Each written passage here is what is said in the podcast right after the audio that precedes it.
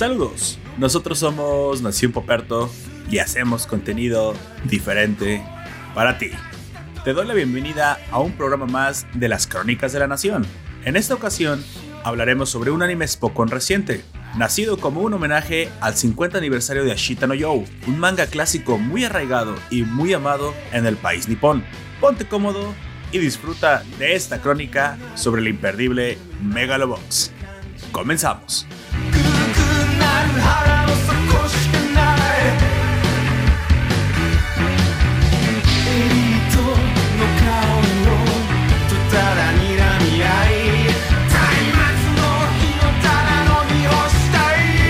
Comenzaremos presentando a los ciudadanos de la nación, como siempre nos acompaña.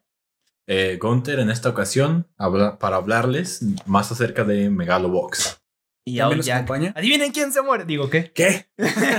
Tenemos que adivinar ya? desde ahorita? No. O después. Aún no. Aún no. Nada más Espérenlo. préstate. Espéralo. Ah, yo soy Aoyak. Hola. Ok. Y también, y también lo estará con- eh, eh, este, acompañando un servidor Poperto. Y pues a lo largo de esta charla estaremos hablando de uno de los animes eh, que nos sorprendió la temporada, pues finales del 2018, principios del 2019, que estaba basada en un clásico como, como ya lo mencionamos, que era Ashita no Yo, Eh, de hecho, es en el 50. ani- Fue hecha por el 50 para el aniversario. 50 aniversario. Para recordarnos a todos nosotros, los consumidores de anime. Así es. Este, incluso, eh, el, o sea, el nombre del personaje incluso es el mismo. O sea, te están diciendo literalmente desde el primer capítulo. Esto es una obra dedicada a la memoria de Ashita no Yo. A su memoria. ¿Por qué su memoria, amigo? Dijimos que no íbamos a decir Pues, deja- deja spoilers. spoiler a la gente. Aunque ya lo spoileaste tú. Ya lo spoilé. In, No. in memoriam.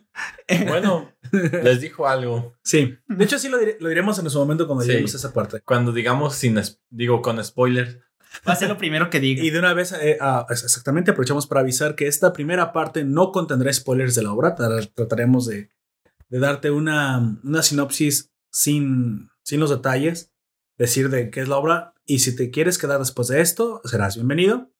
Comenzaremos precisamente eh, con un poco de los datos de quién lo hizo y del estudio que está realizando esta obra del 50 aniversario. Gunter, ¿nos puedes claro, eh, Megalobox es un anime creado en conmemoración, como ya bien decíamos, por el 50 aniversario del manga de Achita no Yo y fue producido por el estudio TMS TMS? o es. TMS Entertainment, que también produjo la segunda serie de Ashita no Yoe en 1980 y el jefe de producción fue el director Yo Moriyama, que trabajó con los guionistas Katsushiko Manabe y Kensuku Kojima con música compuesta por artistas del hip hop Mabanua.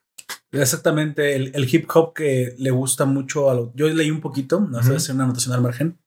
Eh, por ahí escuché que precisamente la- el director es fan del hip hop y que toda esta ambientación como, como un poquito eh, postmodernista, em, distópica, se, se va muy bien como con el arte urbano. Entonces él es como muy fan de, Eh, lo del que hip pasa- hop. Lo que pasa con el hip hop es que es algo que al tener sus toques de electrónica, tú sientes que es como que está como enfo- eh, ah, tú sientes algo futurista, pero al mismo tiempo te eh, sientes como si estuvieras en un lugar muy urbano, ya que de eso se trata completamente y de eso, y de eso, eh, todo eso está muy centrado. eh, de los stray dogs, los, los perros de la calle, que bueno, Sí. es la forma despectiva en que se le dice pues a los vagos, sí. a los vagabundos. Y pues todo eso está muy relacionado con el, el mismo concepto de Hablando precisamente de, de esta obra dirigida por Yomo Yema, ¿nos puedes comentar un poquito más del director, amigo Oyak? Pues eh, él debuta como director en Megalobox. O sea, esta es la primera vez que él tiene Sí, una obra a su cargo. así es. También estuvo en el, el- el departamento de animación de Redline. Lupin III, una película de Lupin III. Este, y Cabaneri eh, fue el director de el departamento del departamento de arte. Sí, para aquellos que no conozcan, Cabaneri precisamente tiene el mismo estilo que de la Attack on Titan. Sí, Incluso- pero en un tren. Sí, exactamente. se, se burlan diciendo que es, eh, es, es Attack on trenes. sea, Attack on Titan, trenes. pero en trenes. Que yo personalmente ya la vi y No es tan impresionante como Attack on Titan, obviamente, porque pues eh, es injusto compararla con... Porque van entre... Porque van en trenes, pero está muy buena tiene- y, y tiene también un argumento muy padre. O sea, para si a alguien le interesa también, Ca- eh, Cabaneri está bastante, bastante bueno. Creo que eh, la lista de episodios son pocos, ¿no? Sí. Son 13. 13 episodios nada más. En Estados Unidos fue emitida por Adult Swim. En Tunami. En, en el cadena Tunami, así es. en, bueno, en la- en- ¿cómo se llama? En la sección Tunami, por así decirlo, porque es una sección donde sacan animes en Adult Swim. Así es. Y también en su formato manga cuenta con dos volúmenes que fueron emitidos del 17 de febrero del 2018 al 17 de agosto del 2018. Básicamente, precisamente nada más para conmemorar, Pues, junto con el anime, un manga, el de Ashitano Yo. Que bueno, yo, yo seré sincero, antes de comenzar a, a ver Megalobox, no sabía absolutamente nada de esta, Otra serie. Pues como leyenda, porque es una leyenda en, el, se en el país nipón. eh, en Japón. Pero no solo, creo que no solo en Japón, también creo que de este lado del mundo se volvió como un referente pues de eso, de un anime pues bueno, un clásico del, del género y con algo con lo que pues me imagino que a muchas de las personas pues les agradó, les, les encantó la idea. Entonces, bueno, eh, exactamente yo creo que esa fue una de las razones por las cuales Ashita no Yo, manga creado más o menos en la época dorada de, del boxeo como tal, eh, lo mencionó eh, Gunther, eh, tuvo la razón de su éxito y no solamente eso, o sea, ustedes saben que los japoneses se, se lucen para los espocones, o sea, ahora yo personalmente no conozco demasiado bien la obra de Ashita no Yo, pero sé que, que su influencia, pues... Que estuvo- tenemos un spoiler bien. tenemos un spoiler muy canijo de Ashita no Yo, es que es la parte que diremos en los spoilers, diremos ya directamente cuál fue el final de Shitan Yo y cómo se compara con el final de, de Megalobox, porque precisamente O sea, eso en eso- va, en eso haremos, se haremos va. comparaciones con, con, su, con la obra en la cual está inspirada. Y pues bueno, ahí en ese momento Ashita no Yo crece, tiene la influencia que tiene y hoy a ya 50 años de su creación, Bueno, ¿cuándo salió? Cuando Megalobox? salió Megalobox. sí, cuando salió, o sea, En ya el 50 y- 2018. 2018 y estamos a 52 años. Se nos hace que los 80 fue hace, pero Pues nada. no, no es tan- Hace cinco años, 10, Así no es. sé. Los 90, lo que quieras. Así es, ya, ya tienen su tiempo, los, los que estamos desde los 80 aquí. Entonces, Me Megalo... viejo, güey. Sí, ya, Chale. Ya, boomer. Eso que soy el más chico de los tres aquí. ¿Esas son canas o es, o es polvo? No, esas ser canas, amigo. Es coca. Es Es estrés. coca. Es estrés. ¿Qué onda? ¿Qué? Estrés. Es- Soy es- como Rogue de los, de, de los hombres X que se le Ah, sí. pone. el- Ok, es del pues, estrés ya, pues. Entonces, como Eric, ¿cómo se llama? Ah, Magneto, sí, que te da todo el pelo blanco, pero siempre lo tuvo blanco. O sea, sí, siempre estuvo viejo. Chale. Nació viejo. Chale. Al menos nació. Al menos que. ¿Qué clase de.? ¿Qué clase sobre chiste del aborto es ese? Sí, amigo. Todos de nuevo. ¿Qué chingados estoy escuchando? Ya sé. Cada vez que entro a un podcast de estos güeyes me hablan de todo menos de lo que. Me hablan de su vida, me hablan de política, me hablan de otras cosas, pero no de lo que vine a oír. Se van a tragar media hora de no megalobox. Me van a escuchar nada más, amigo. Todavía no vendemos hot dogs con nuestra marca. Aunque no es una mala idea, amigo. Les voy a vender Pues- mi salchicha. Mira, pues. Deja de alburear a la gente. Ahora hasta albureas al oyente, güey. No, o sea, Yo no- nunca dije que lo no- era al no te basta con haber spoileado cada pinche podcast todo, güey. No, pero yo no estoy hablándole al oyente. Yo le prometí a un oyente en unos comentarios que te iba a dar un, un, un azote con el látigo de los spoilers. Un azote. No lo compro, güey. Bueno, Ay. ¿cómo seguimos? Podemos usar esta botella de vidrio de una marca de. de tequila. Vaya, está a la mitad. ¿Qué le pasó a la otra mitad? Ah, no importa, ya me puedo dar una idea qué le pasó a esa mitad. Bueno, No me mires a mí. no, no te estoy mirando nada más a ti. Claro. También estoy mirando de reojo a Uyak. Pero yo no puedo tomar esas cosas. Y ese espejo que tienes ahí, que ¿Por qué eres así? creo que te refieres a ti. Me reflejo en tus lentes, amigo. Y ese güey. Por eso está viendo al espejo y te está viendo a ti, porque en todos lados se está viendo a sí mismo. Ah, bien, bien egocéntrico. Yo no- Megalómano. Megalobox. Ah, De Megalonia. Mega, megabots. Me, me da Más voz. poder, güey. Más- ay no. Deberíamos hacer también. Me encanta me, me, Medabox, güey. Medabox. Medabots. güey. Los juguetes para niños. Ya parece que me tomé la otra mitad. Bueno, sí está basado, pero está basado primero en un videojuego. De hecho, pero sí eran juguetes para niños, pero eran robots que podían asesinar. No, pero yo me, me refería a los de Megabox, a los Ah, tú dices. Sí. ¿Cómo se llaman esos? como Legos chafas. Legos chafas. ¿No los has Pero- visto tú? Megablocks. Megablocks, sí. Esos son Megablocks. Sí. Y no son Legos chafas, es la competencia directa de Lego, güey. Ya sabemos ¿Qué a quién le llegaron unos Megablocks y no unos Legos. No, eh, yo compro de las dos marcas, güey. Porque son compatibles, lo es lo peor del caso. pero ya eres un adulto funcional, ¿no le hace? No importa. No le de- no importa, tengo más de 5 mil y seguiré comprando. Güey, era broma, yo también tengo unos cuantos, pero sí. No Oye, me arrepiento de nada. Pues ya saben en qué se gasta el dinero del Patreon Aoyak. Ah, no se crean. No, no nos dan dinero. dinero. este era. Y nosotros, espera, ¿dinero? Dinero. ¿A poco ustedes ¿A, les po- pagan? ¿A poco, a- a poco hay dinero? ¿A poco a ti te pagan? No. Caray. Y uno acá, le- Como les seguía hablando, uno que edita y los otros dos que acá funcionan de, de acompañantes en el podcast y, el- y le pagan al otro. van al otro. Chale. Salud por eso. Salud. ya, ya que nomás viendo. Los Chale. efectos de sonido, ¿no? Glu, glu, glu. ASMR de. Ay, sí, se me- De yo comiendo cacahuates. Vaya. Te, te complacería, amigo, pero hay que seguir con el podcast. Bueno, hay que, hay que platicarles este, acerca de. De cacahuates. de- no, del argumento. de- Ah, Exactamente. allá. Ahora vamos con spoilers. No, todavía ni, ni acabamos. Ah, ah, cierto, no, no hemos dicho sin spoilers No. nada. Vamos a darte un poquito del argumento, precisamente de qué se trata la serie. Te dijimos en qué está basada. Muy probablemente ya sabes que es un, un espocón de box al uso, pero está muy padre, la verdad. Es Es de los pocos Spokon que yo he visto.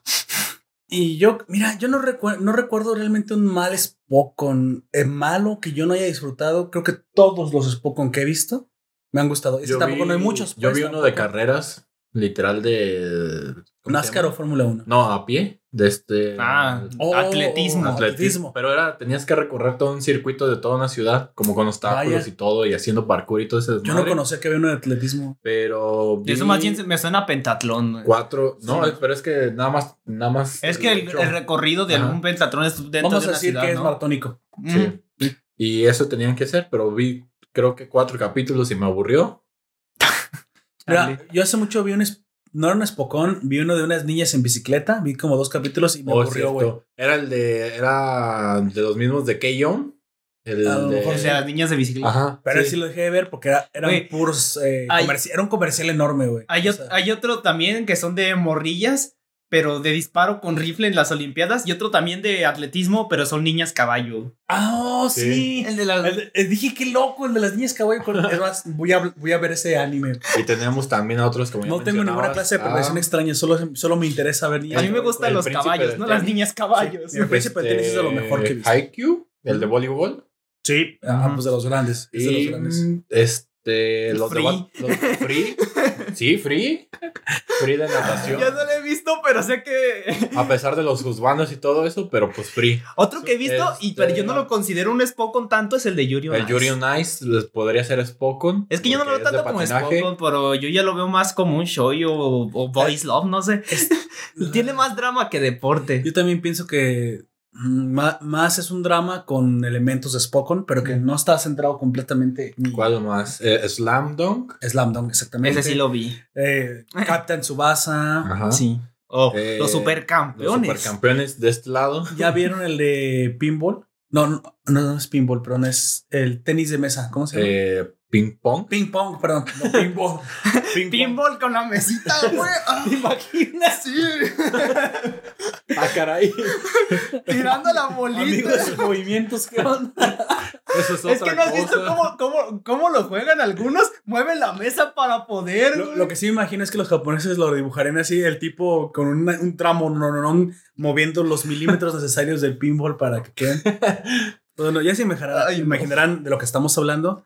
Ah, Agradecemos que en este caso no sea, no sea tan exagerado, es bastante sobrio dentro de lo que cabe. Es bast- más realista a pesar de su tecnología. Ajá, aunque se centra en un futuro distópico donde las personas que viven en, en la ciudad tienen una licencia para ser Son ciudadanos. ci- ciudadanos. Y existe una clase de ciudadanos de tercera que viven fuera en los suburbios, En un gueto. en como guetos. les dicen. Exactamente, donde pues bueno, ya se imaginarán, son vagabundos, personas de tercera, Personas pobres de pobres, baja en, economía. en vulnerabilidad, en los que bueno, se ven claramente las diferencias entre las clases sociales. Se vive como en un constante carpe diem porque po- no puede haber, puede que no haya un mañana. Exactamente, y de hecho Ashita no Yo está, es precisamente eh, de lo que sé del argumento es que comienza de, de abajo. Él es un, básicamente un perro callejero. Es un- humilde. es un stray dog, como se le conoce. Es humilde. Y comienza precisamente saliendo, si quieres, de una vida difícil de criminalidad, pasándose a su salvador en un futuro que será el boxeo. Entonces, eh, en el caso de Ashita no Yo, el- el- lo que investigué precisamente es que él tenía muchas peleas callejeras. Y Y era talentoso también para las peleas. El- Nada más que ese, ese, mm, era un talento mal Ajá. usado, pues. el- la comparativa que tenemos aquí sería pues este Joe y e Hippo. Cada uno pues con sus historias. Ya, Ujú. ya hemos visto en qué se diferencia más o menos cada una de ellas hasta el momento. Así es. Es que uno era un... Bueno, podríamos decir que ambos eran innatos. Mm. Porque ya estaban, estaban haciendo cosas que... Sí, naturales del ajá, boxeo. naturales de ellos. que y que, utilizaban su ajá. fuerza. Y que eran propias del boxeo. Uno por el lado callejero, teniendo, como ya mencionas, sus peleas callejeras y a- actuando por debajo de la ley. Y al otro, pues, que nada más as- cumplía su Su, trabajo. fuer- su, su físico y su fuerza tremenda nata que tenía, porque precisamente Hippo no es tan bueno con el- la técnica. Él, él, al contrario de Joe, que es un peleador nato que nada más tiene que ir eh, como disciplinándose. En el caso de Hippo, él tiene que ir aprendiendo técnicas que él no es capaz de desarrollar porque no es tan bueno, pero su fuerza terrible le ayuda en sus peleas. Lo que pasa es que esa es la forma en la que este anime de boxeo te cuenta las técnicas de otros peleadores de la vida real, porque pues él tiene que utilizar, por ejemplo, la defensa de Mike Tyson, porque la Mike Tyson no era muy bueno defendiéndose en la vida real. Entonces él, él desarrolló una, una técnica en la que se quedaba parado, se ponía los guantes enfrente de la cara y eso le llamaban la defensa peekaboo. Entonces, Hippo en su momento, como le dice su, su coach, estás bien, güey, para defenderte. Te están pegue y pegue y pegue, te van a dejar tonto, te van a desprender la, te van a desprender la, La retina. La re- sí, Sí, o- exactamente la córnea. La te van a desprender la córnea de un golpe.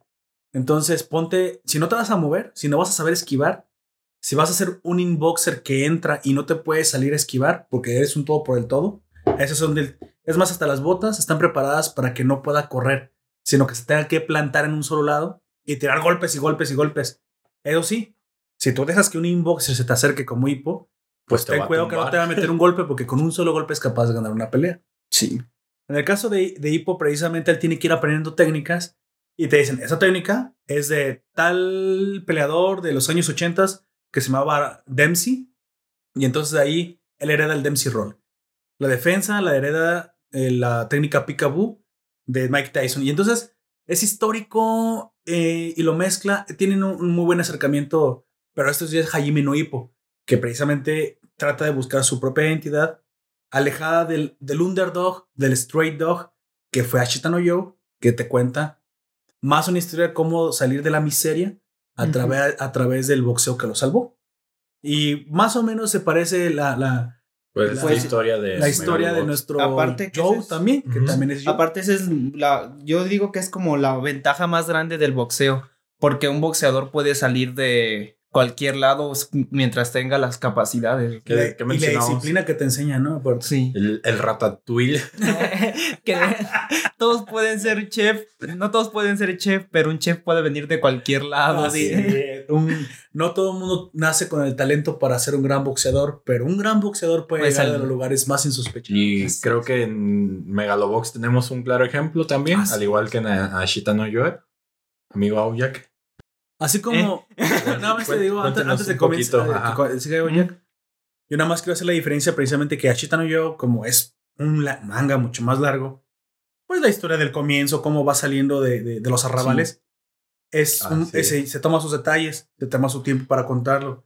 En el caso de Megalobox, Joe ya está boxeando, o sea, nos pasa Tenemos, un po- tenemos un desarrollo más, más rápido. más rápido, Sí, pero más- porque Se brinca, Se brinca todo ese proceso de salir de las calles y de las peleas No callejeras sabemos para. nada del pasado Ajá. de, de Junk, Junk Dog. Junko Dog, Junk es. le dicen a o él. el perro bas- de basura. perro de basurero. Perro de basurero. O así es. es perro callejero Como también. perro callejero, así Sí, es. Como pues la más acertada o más cerca Y es sería que esa, ¿no? él también se. o y se ve también así. en el, en el opening de la misma serie, porque sale, o es en es un el- lobo, Sí, no, es un perro. no es un. Bueno, lo que pasa es que te están demostrando que Bueno, es- sí. Es un él evoluciona a ser un, un lobo feroz. Ajá, sí. Sí. Porque incluso el, el- el último antagonista, que no, no te lo mencionaré, pero que obviamente tiene un antagonista que es un gran campeón, él tiene como mascota un lobo. Entonces, te están haciendo la, la, la, La comparativa. la comparativa de que un boxeador feroz se compara a la ferocidad que puede llegar a tener Pero un, de un lobo. hecho, si lo comparas a, a esa imagen que nos están dando, su lobo no es cualquier lobo. No, no, no. Es, es un lobo Un lobo bastante. fino. Ajá. No, bueno, sí, fino. Sí, aparte era fino. pero, ¿cómo decirlo? Finolis. Representa como toda esa abstracción de, de la personalidad de él. Ah, así es. Ah, Así sí. es. Ya esa personalidad te la podemos desarrollar en la parte con spoilers. Exactamente. Sí. Ahí la vamos a Pues, este, a- ahondaremos más en esto del perro y el lobo cuando hablemos con spoilers.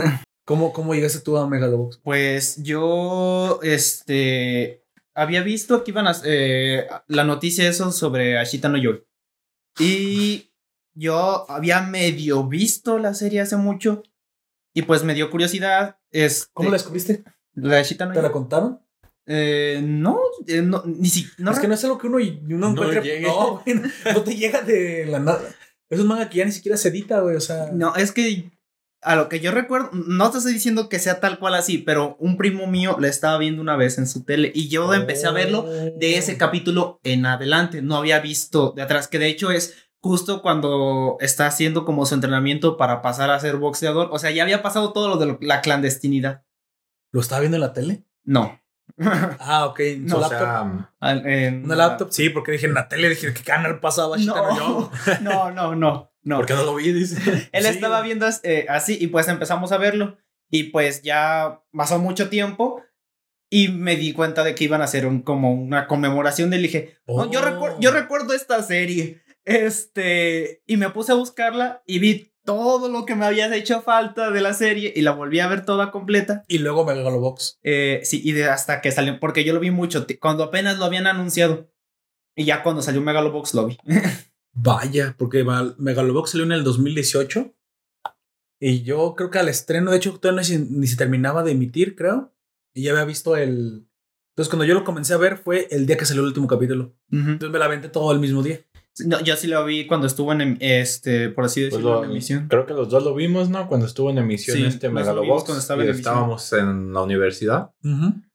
Porque de hecho recuerdo que así fue como en- lo encontré. Lo vi en alguna de las páginas que suelo ver animes. Eh, Legales, legales. Legales, obviamente. Claro, claro está.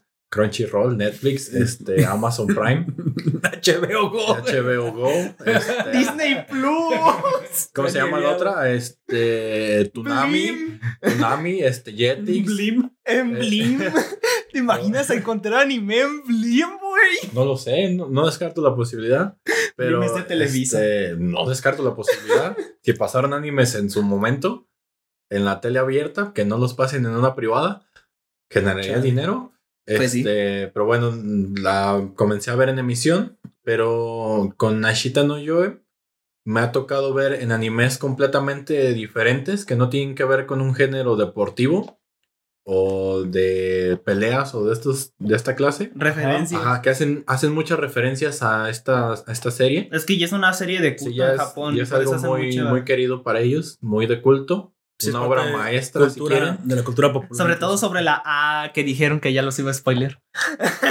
Sí. Y te topas con estas referencias de animes que no tienen nada que ver con Ashita no Yoe o con Hajime no Ippo I- también. incluso, Incluso, diremos, hay una en Mob Psycho, incluso. Sí. No diremos cuál, pero si tú, si tú has visto Mob Psycho y sabes cuál es el final de Ashita no Yo, que no te contaré, pues te darás de cuenta que incluso ahí está una parodia en él.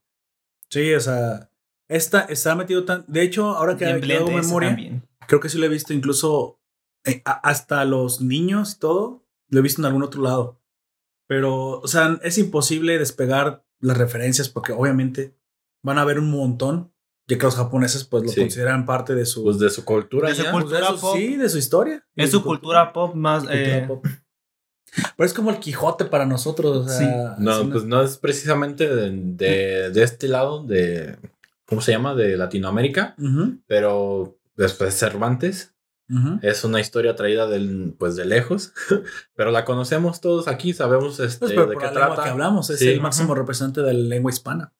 Bueno, entonces, ¿y tú, Gunter? Eh, Megalobox, ¿te enteraste entonces por Aoyak? No, no sé, él, él ya la estaba. yo ya la estaba viendo y él me dijo que la iba a empezar Él ya la estaba viendo y yo le iba apenas le iba a empezar porque yo no sabía que ya había salido. y de hecho le pregunté que si, que si la estaba viendo porque usualmente ¿Pero tú Em. te enteras de, por las páginas? Yo me entero por las páginas porque Ah, veo, veo todas las. Lo que hago cuando empieza una temporada, busco todos los, todos los animes que se vayan a emitir esa temporada Vaya. y los voy seleccionando por favor, conforme van- me van llamando la atención su portada y su sinopsis. Su portada está buena, pero su sinopsis está mala. Este, los elijo por la portada y les doy una en un oportunidad. tal vez, dice. Les- sí, les doy una oportunidad de El, uno sis- de. el sistema de clasificación de Gunter, amigos, para que vean que no, no es Yo al también azar. hago eso, pero ya hasta que ya están en emisión. Cuando sale el primer capítulo. Sí, pero usualmente dejo que, que pasen dos semanas para que estén dos capítulos. No, yo al primer Veo capítulo el, los veo el veo, primer pero- capítulo y el segundo. Si después de eso no me presenta un, algo atrapante para mí, las descarto. Pero es que ustedes sí las ven en emisión, ¿verdad? Yo Sí, hace, yo hace rato juré que jamás las iba a volver a ver en emisión. Sí, porque me, Debes de empezar a ver en me he encontrado con emisión. cosas pues, muy raras y que quizás pues no son mis gustos, pero, no, me gustan. No lo hago por eso, lo hago porque me molesta estar esperando la Ah, semana sí, que también. se cumpla. Y a veces lo que sucede también es que se- hay animes buenos y se me olvida continuarlos porque mm, hago... Exactamente. Eso me Hago algo pasó con el del héroe este súper cuida- es cuidadoso, súper cauteloso. No Ah, le he sí. terminado. Porque ¿Y se me por eso? Sí, por eso se me olvida, eh, se me olvida. Que se me olvidó hay tantos animes que uno ve y se le pasa a lo mejor uno que otro que no es tan su favorito y pues se, se queda ahí olvidado. Pero así fue como yo me acerqué a Megalobox y conocí también esto que era. que ya conocía de antes por las otras series, pero que yo no sabía que era su 50 aniversario. O sea, no me imaginaba que fuera de tanto tiempo atrás. Yo esperaba un, eh, honestamente, yo esperaba un remake. También, eso fue lo que leí también en, en su momento. O unas, sí, o pu- pueden haberse hasta unas ovas, ¿no? Este. Pero, o sea, basadas, pero basadas en la obra Sí, original. reanimando cierto torneo, Ajá. cierta parte. Pero pues no, No. nos sorprendió, nos sorprendió a todos. Aunque sí tiene personajes similares a, a Sí, la sí, sí. obra, claro está. Sí. Prácticamente la, la personaje Esta femenina Shirato. principal es un Yukiko. Yukiko es, Shirato. es exactamente una calca del. De la novia Original. de... El- que, bueno, se llama igual. está poquito mejor dibujada en, en la versión No, de, claro. de Megalobox, eh, evidentemente. Sí, no, Megalobox usa una técnica ya bastante nueva. Pues bueno, eh, hay un dato curioso que les dije ellos, pero no, y no sabían. Este, Sí, lo- sí lo sabía, pero lo olvidé. Y ahora, Ah, ahora ¿cuál que dato? lo, Porque ya no sé ahorita que lo vuelves a mencionar, me acordé Eh, que sí, sí. este, Megalobox lo hicieron en HD, como se hace todos los animes. Después, eh, y lo realizaron así. Después lo, rende- eh, lo redujeron a 420. Ni- La palabra que dijiste fue renderizaron. Sí, Ah, ok, renderizar es cuando hacen ya todo el modelo. ah, por así decirlo. Pero eso fue hecho en alta en, definición. en postproducción. Sí, y después Oh. la redujeron a 420. La calidad. Ah, como las teles cuadraditas. Sí. Y después lo volvieron a renderizar en HD. Por eso se ve como si fuera un anime antiguo. O sea que no es un filtro. Porque de hecho muchas personas cuando estuvieron... eh, Viéndolo. cuando tuvieron esa, pri- ese primer contacto, pensaron que era un filtro. Y salieron los creadores de la Salieron serie a creadores decir que no. que no. No, no, no, lo hicimos así a propósito. Así es. Chale. O sea, porque querían dar esa sensación de, de nostalgia. De y atemporalidad. atemporalidad. Es la palabra correcta. Atemporalidad. También es. Y lo dan, yo la verdad pensé que era un estilo de dibujo. Es más, yo no Hemos me eso, escuchado en eso. también acerca de que lo comparan con Cowboy Bebop en su Estilo. diseño, en su arte. Pero es que recuerda a todos los. eh, en su estilo, recuerda a todos los animes de más o menos esa época. Porque es que Sí. no es como ahorita que los trazos son un poco más definidos y todo eso. Es un, tra- Sí, es más un trazo sucio, Más gordo. Más... un trazo más gordo, un trazo más rudo. Otra de las cosas principales que, que nos trae precisamente Megalobox es que este, si quieres, perro callejero, no ve desde, eh, desde su perspectiva la facilidad de entrar a los círculos más grandes de competición, siendo el torneo de Magalonia el torneo pues principal y el torneo De cualquier Creo que es la primera edición que van a, van a hacer. de Megalonia. Sí, de Megalonia. Sí, la primera que de- sucede en este, En Japón. en, Bueno, en este universo. Pues sí, Porque- suponemos que es Japón porque habla en japonés, ¿ah? pero sí. Bueno, sí, nos- eh, yo creo que es en- Teníamos la loca teoría de que era en México. era en Tijuana. No, bueno, eh, yo, yo les dije esta teoría a ellos y pues como escuchan se ríen de mí, pero mira, tan morenos. es- se, eh, se, se comparten las mismas, eh, como en, en México, en el DF, hay muchos lugares en los que ves este modernismo Ah, super sí. OP con edificios grandes, casas Sa- grandes. Santa Fe, por. Santa Fe, Ajá. Y justo al lado, grandes oficinas. y todo. justo al lado ves una zona tan pobre en donde la gente eh, vive con hambre. Cartolandia. Cartolandia. Eso es aquí. Pero eso es aquí. Chale. Y hay Ay, muchos cartolandias en todos Bueno, lados. sí, no Bueno, negar. eh, sí. Pero es eh, un género. de hecho, popular. Es un este, género. no recuerdo cómo se llama. Es un género de vivienda. El vato. No yo vi- hace, hace Todo poco. insensible. eh, Pues bueno, nuestro protagonista precisamente viene de esos lugares y que y él aspira eh, en algún momento porque se por momentos del destino a llegar a lo máximo en el torneo Megalonia. Sin embargo, lo que tiene que cazar, los, los eventos que tienen que ocurrir y los oponentes que tiene que enfrentar para que nuestro perro callejero Joe llegue a las esferas más altas es una cuestión que no vamos a decirte todavía porque eso ya será en, el- en la parte con spoilers. pues eh, lo único que también para agregar para sin agregar. spoiler Ajá. es que ellos no, no boxean. No es, no es box, sino es megaloboxeo. Porque Ah, es cierto. Eso es cierto. Tienen. Es un ¿qué tipo tienen? de boxeo. Es un gear. Ellos le dicen gear. Es un implante mecánico en algunas ocasiones o, una, eh, o un exoesqueleto mecánico, por así Mejor decirlo. dicho, es un exoesqueleto, no No, pero es es que que en, en algunos depende. casos sí. se puede implantar. Sí, eh, depende del caso. Que se ponen eh, en los brazos para que los golpes sean más fuertes, para tener una mejor resistencia. Pero te imaginas asistidos mecánicamente, matas a una persona en uno de esos golpes. O sea, son Así tremendamente potentes.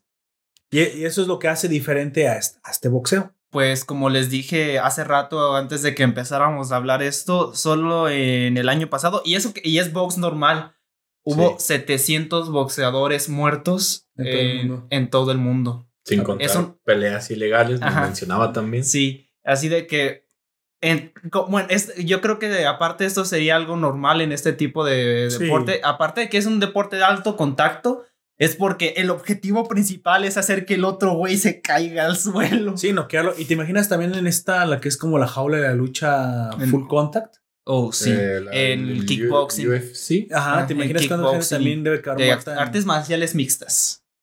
Ahí sí, pero, pero es que ahí tienen un poco. Mm, Ahí no es hasta que el otro vato no se levante. No, el otro se puede rendir. El otro se puede rendir. Lo puedes noquear o se puede rendir. O lo dejas en condiciones pues delicadas. Ajá. Y, pues, y, y todo también esa cuestión del refri. En el boxeo bueno, sí- también. Sí, es cierto, porque los golpes no siempre tienen que ir a la cabeza, se golpean en otros lados. Y lo peligroso del boxeo es que todos los golpes Todos van a la cabeza. Ah, lo, bueno, la ese es el objetivo pues al para tren, super- al tren sí. superior. Pues. Sí. Algunos van ta- tal vez al abdomen, pero el objetivo siempre es la cabeza, ya que es la forma más fácil de derribar al oponente. Así es, amigos. Si les gusta jugarse la vida y el deporte de alto, de alto contacto, pues ahí tienes el boxeo como una opción. Ahora, no se asusten, pues no todos terminan muertos.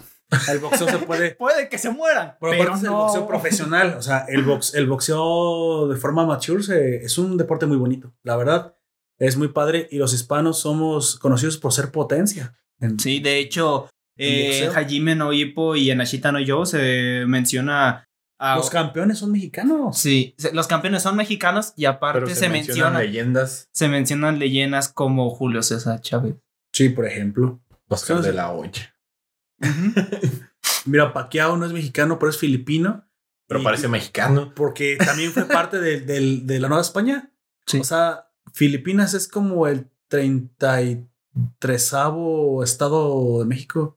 no es que no les digas porque luego se enojan, pero sí. El vato. Sí, y están mezclados y van indígenas para allá. Allá hay tamales, amigo. Ah. Y hablan, y, hablan Sí, español. La lengua oficial es el español también. Sí. Aunque Pacquiao no habla español. No, porque él, él está en la otra parte. o en sea, la otra parte. y, yo creo que, o yo me imagino que después de que el, se perdiera la, la potestad de España sobre la colonia, luego los gringos que fueron los que llegaron a invadir, pues ya obligaron que aprendan inglés. En inglés. Pero fíjate, esos son asiáticos que están mezclados con nosotros y están muy parecidos a los, pues a los mestizos. Son mestizos también. Pues Todos bueno, somos mestizos. sí, todos somos mestizos. Excepto Gunter, que es de ojos azules. Ustedes no lo pueden ver, pero Soy es hermoso. Ario, Reich, Reich Siren. No, no es cierto. Si lo ves, Come puedes decir Deutschland. ¿Cómo se llama? Uber- Uberlanden. Uberlanden, Deutschland. No, ya ven, no, es lo que les digo. no se crean, no nos No banean. es cierto, no, no, no, güey, nos van a banear. Yo no sé qué es eso, pero a mí me gusta el Uber. Es más, yo no sé Digamos que lo que dijo Gunter lo decían los. Sí, güey.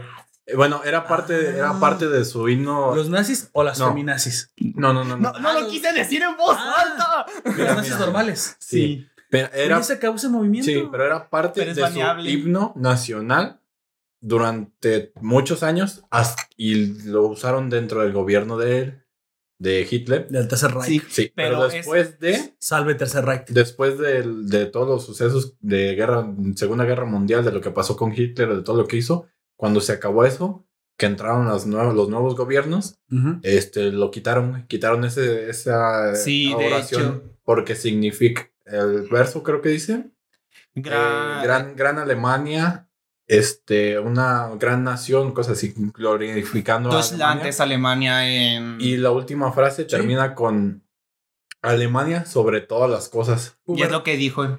Pues Uber es superior, me imagino que está posicionándola.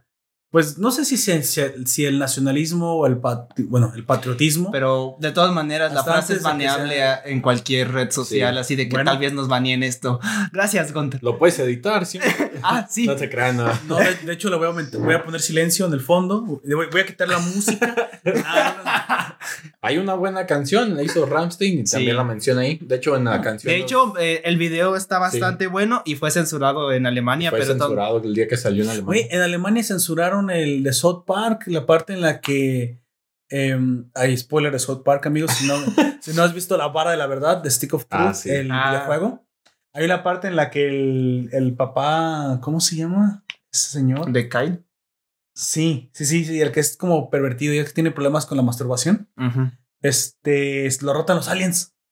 Y le insertan una sonda por ya, ya te- allá por donde te conté, por el final del Por el sistema siempre sucio. por el final del sistema digestivo, pero tú tienes que liberarlo. Y entonces tú, tú oprimes los controles y si lo oprimes mal, baja la sonda y pues lo, Pues lo lo penetra varias veces, pero si lo haces bien lo libera. Pero el juego está hecho para que te equivoques al menos una vez. Ent- Entonces, esa parte, cuando baja la sonda y le meten, pues la sonda tiene forma pues de dildo y lo, y lo penetra varias veces, esa parte aparece un, yo la primera vez que lo jugué, lo jugué en la versión europea, no preguntes por qué, no, no voy a decir respuestas, no voy a decir las respuestas a eso. Busqué la versión europea porque quería jugarlo en el español. De cuál España. Era el único español que había porque quería ver Antes las, no estaba en español. las diferencias con el, con el anglosajón. Y en esa parte apareció una bandera de la Unión Europea diciendo que estas escenas en, en- en la Unión Europea estaban prohibidas. ¿Qué? ¿What? Si eres, una, si eres una nación que no puede o tolera ver algo porque lo ofende mucho, entonces estás mal. La razón por la cual no, no, no debe de ser un problema hablar de nazis es porque se habla de nazis y sabemos que eso sucedió. No lo puedes Pero negar. es igual que como en. Alemania no, ah, no puedes saludar como en el. lo O sea, no podemos hablar que los aztecas se comían a las personas. Pues ya, eso pasó, güey. O sea, ni modo. Sucedió, güey, ni pedo. Pero es que la- ellos tienen muy arraigado todo Sí, eso. les quedó como un trauma. es- es- y este, de hecho, hay gente. por no, No, no nosotros, No. pero en, en otros lugares de Europa Nos lo perdimos la mitad del viendo mal. territorio y seguimos comprando iPhones, güey. O sea, no, no, No, pasa nada. seguimos Pero es que a a lo que yo me refiero, güey, hay gente de Europa que lo sigue viendo mal por todo eso. Y por eso están prohibidas Hay ese tipo de ofendidos cosas. profesionales. Pero bueno, esa, esa es la razón. Que no disfrutan de los por qué nos, nos podrían banear. Lo bueno es que aquí nuestro amigo Que no nos escuchen los alemanes. No creo que vayan a escuchar alemanes esto. O, o sí, no sé. No, pero no, es que es una, es una frase baneable es- es en todos Global. lados. Sí, Bueno. eso es posible porque no sé cómo. ya veremos el, el algoritmo nena de YouTube, que es el que puede hacerlo, porque no creo que. Oh no, Ley Copa. Ley Copa. Va a estar hasta febrero. Chinga tú. No, no, no. Ni, ni te mereces mi odio, Ley Copa. Ok. Pues ya bueno, está Solo muerto, te om- ¿no? omitiremos. Lo que merece mi cariño es Joe eh, y estamos hablando de él. Se Al- supone que estamos hablando de él, ya llevamos casi una hora y ni siquiera hemos... Algo más antes de. Bueno, lo que pasa es que todo lo, todo Pues es que todo lo que sucede es, todo el acción. contraste, el, el origen en Ashita no Yo, todo, toda la comparativa con, con precisamente con el box real, es lo que hace que sea tan interesante Megalobox. O sea, si Y tú ves lleva- Megalobox sin ser fan del box, ok. Es Puede que te guste. y puede que te guste. Pero si te gusta el box, le sabes, ya vienes con un background de haber visto Ashita no Sí. Yo, precisamente que es la que se basa. O incluso eres fan como yo de la mejor serie de box, en mi opinión, que se ha hecho, que es Hajime no Ippo, pues entonces la vas a disfrutar. Como yo te dije, yo en cuanto lo vi no me lo tuve ni que pensar dos veces, yo inmediatamente lo puse. a Además de que tiene un buen arte, lo vas a Sí, lo tiene. Pues Tiene una eh, banda sonora que puede que no Es muy buena. Es buena, puede que a otros les desagrade, pero y eso es gusto personal. Así sí. es. Pero pues en- en- eh, en yo, tona- yo las opiniones generales he visto que les gusta mucho. Yo, yo, que yo ya... me topé con una que no. Bueno, o sea, no todo el mundo le gusta el box. Sí, por eso, por eso lo No. menciono. O sea, no. No, la el box, banda la sonora. banda Ah, la banda sonora. Ah, Así ok. es. Ah, bueno, pues hay personas amargadas. en Ya que ya él, él mencionaba de que lo que sucedía con la banda sonora es que en algunos fragmentos de este anime. Ajá, ajá. Eh, ¿Qué pasaba, amigo? Te escucho. Dale. este, bueno, dentro de los fragmentos, que la- las voces rapeadas o el hip hop que se encontraba dentro de la serie, que era poco. ¿Cómo se llama? Na- profundo. Ya que literalmente era narran el rapeo que se hacía, era narrando los sucesos que iban pasando en Ay, el pues qué capítulo. quería, güey, una canción de Tupac. Que, No que lo lo sé. revivan o qué chingados, güey. Pero esa fue la, su opinión acerca de ello. ok. Chale, me recordaste que Tupac es... Spoiler, Tupac está muerto. Si eres de esa realidad alterna. Güey, Ex Extentation nuestro, nuestro oyente que participa mucho, Batalla Solar, y se quejó de que le spoileaste, de que Roberto Gómez Bolaños era Chespirito, güey. De que, de que Bruce Wayne era Batman y que el Circo Solar era un circo. Es un ojete. Es un ojete, güey. Le prometí. Ah, pues a él fue el que le dije que te voy a dar un, un- un azote con el Si nos látigo de la estás escuchando, ya me lo compramos. Así es. Te voy a decir otro Saludos, por spoiler. Somos humanos. ¿O eso queríamos hacerte creer? Tal a, vez. A, a veces yo dudo de Gunter con eso de que las lolis, pero bueno, sí, es un humano. Doy por terminada la parte sin spoilers. Ya sabes, oyente, comenzamos a hablar un poquito más eh, tendido y detallado de la serie de. de- bueno, nos, pues, ¿qué vamos a hablar? Los personajes y los resultados de las peleas. Pues lo más o menos lo que sucede en este universo. y así algunos es. datos, pues, que Y lo que nos- y lo que nos pareció. globito, nuestra opinión personal de, de lo que nos los- pareció el desarrollo de los personajes y de, los, de las peleas. los rocadatos, güey. Nos Bueno. Aquí acaba la sección sin spoilers. Ya te lo advertí. two, three, five, six, seven, eight, four, five. Entonces, continuando con la parte con spoilers, ahora sí. En, amigo, Hajime- eh, ya- en Ashita no Joe se muere Joe al final. Ay, no te puedes esperar, dile su contexto, pues, amigo. O sea, ponlos en contexto. Ah, agarran pues, a vergazos. Lo este, a vergazos. pues su último contendiente, ¿cómo se llama?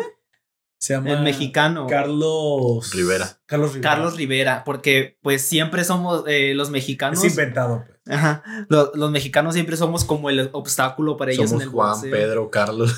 Bueno, lo No. que- hay que poner un poquito en contexto al oyente. En aquel entonces, eh, la- todavía más, eh, en boxeo mexicano era potencia. Sí. Éramos potencia en boxeo internacional. Entonces, los asiáticos y específicamente los japoneses nos veían como un muro a vencer. Sí, porque el, el boxeo también para ellos ha sido desde Pues- siempre uno de los deportes, Pues junto Más- con el más béisbol, importantes de, su- Ajá. de su país. son, de los, más- son los dos deportes más importantes, el béisbol y el boxeo. Y desde entonces también el, el boxeo mexicano siempre ha estado en los reflectores. O sea, Pues desde. Eh, sí, el como- boxeo de los mexicanos, bueno, no sí, solo el México. Pero desde antes, incluso en las mismas películas mexicanas lo puedes ver. Personas boxeando, personas Ah, sí. que eran. ¿por qué será eso? Y específicamente a nosotros. En eso sí, Que eran No. es mucho más Pues, como tradición de. buenos este peleadores, güey. Como que fue el deporte que se arraigó más, ¿no? Algo Sí, así. a nuestra En cultura. aquel entonces, Julio César Chávez estaba en su apogeo, entonces yo creo que Achita no yo también recoge mucho, mucho del, del De él. de él y de otro la inspiración. Eh, el torito se muere, güey. ¡Torito!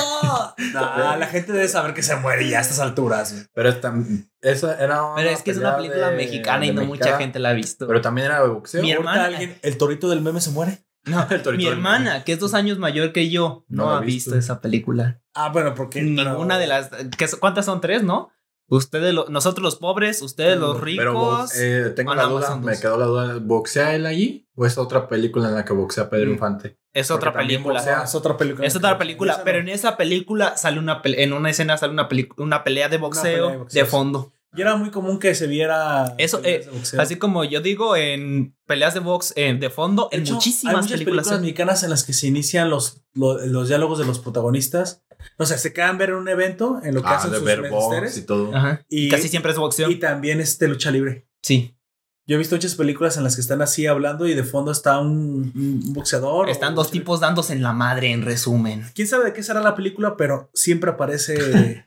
Casi Lo- siempre hay algo así. Lo tenemos pues va ya bastante En donde es un en poco. la cultura. Ajá, en donde es un poco menos común es en la de.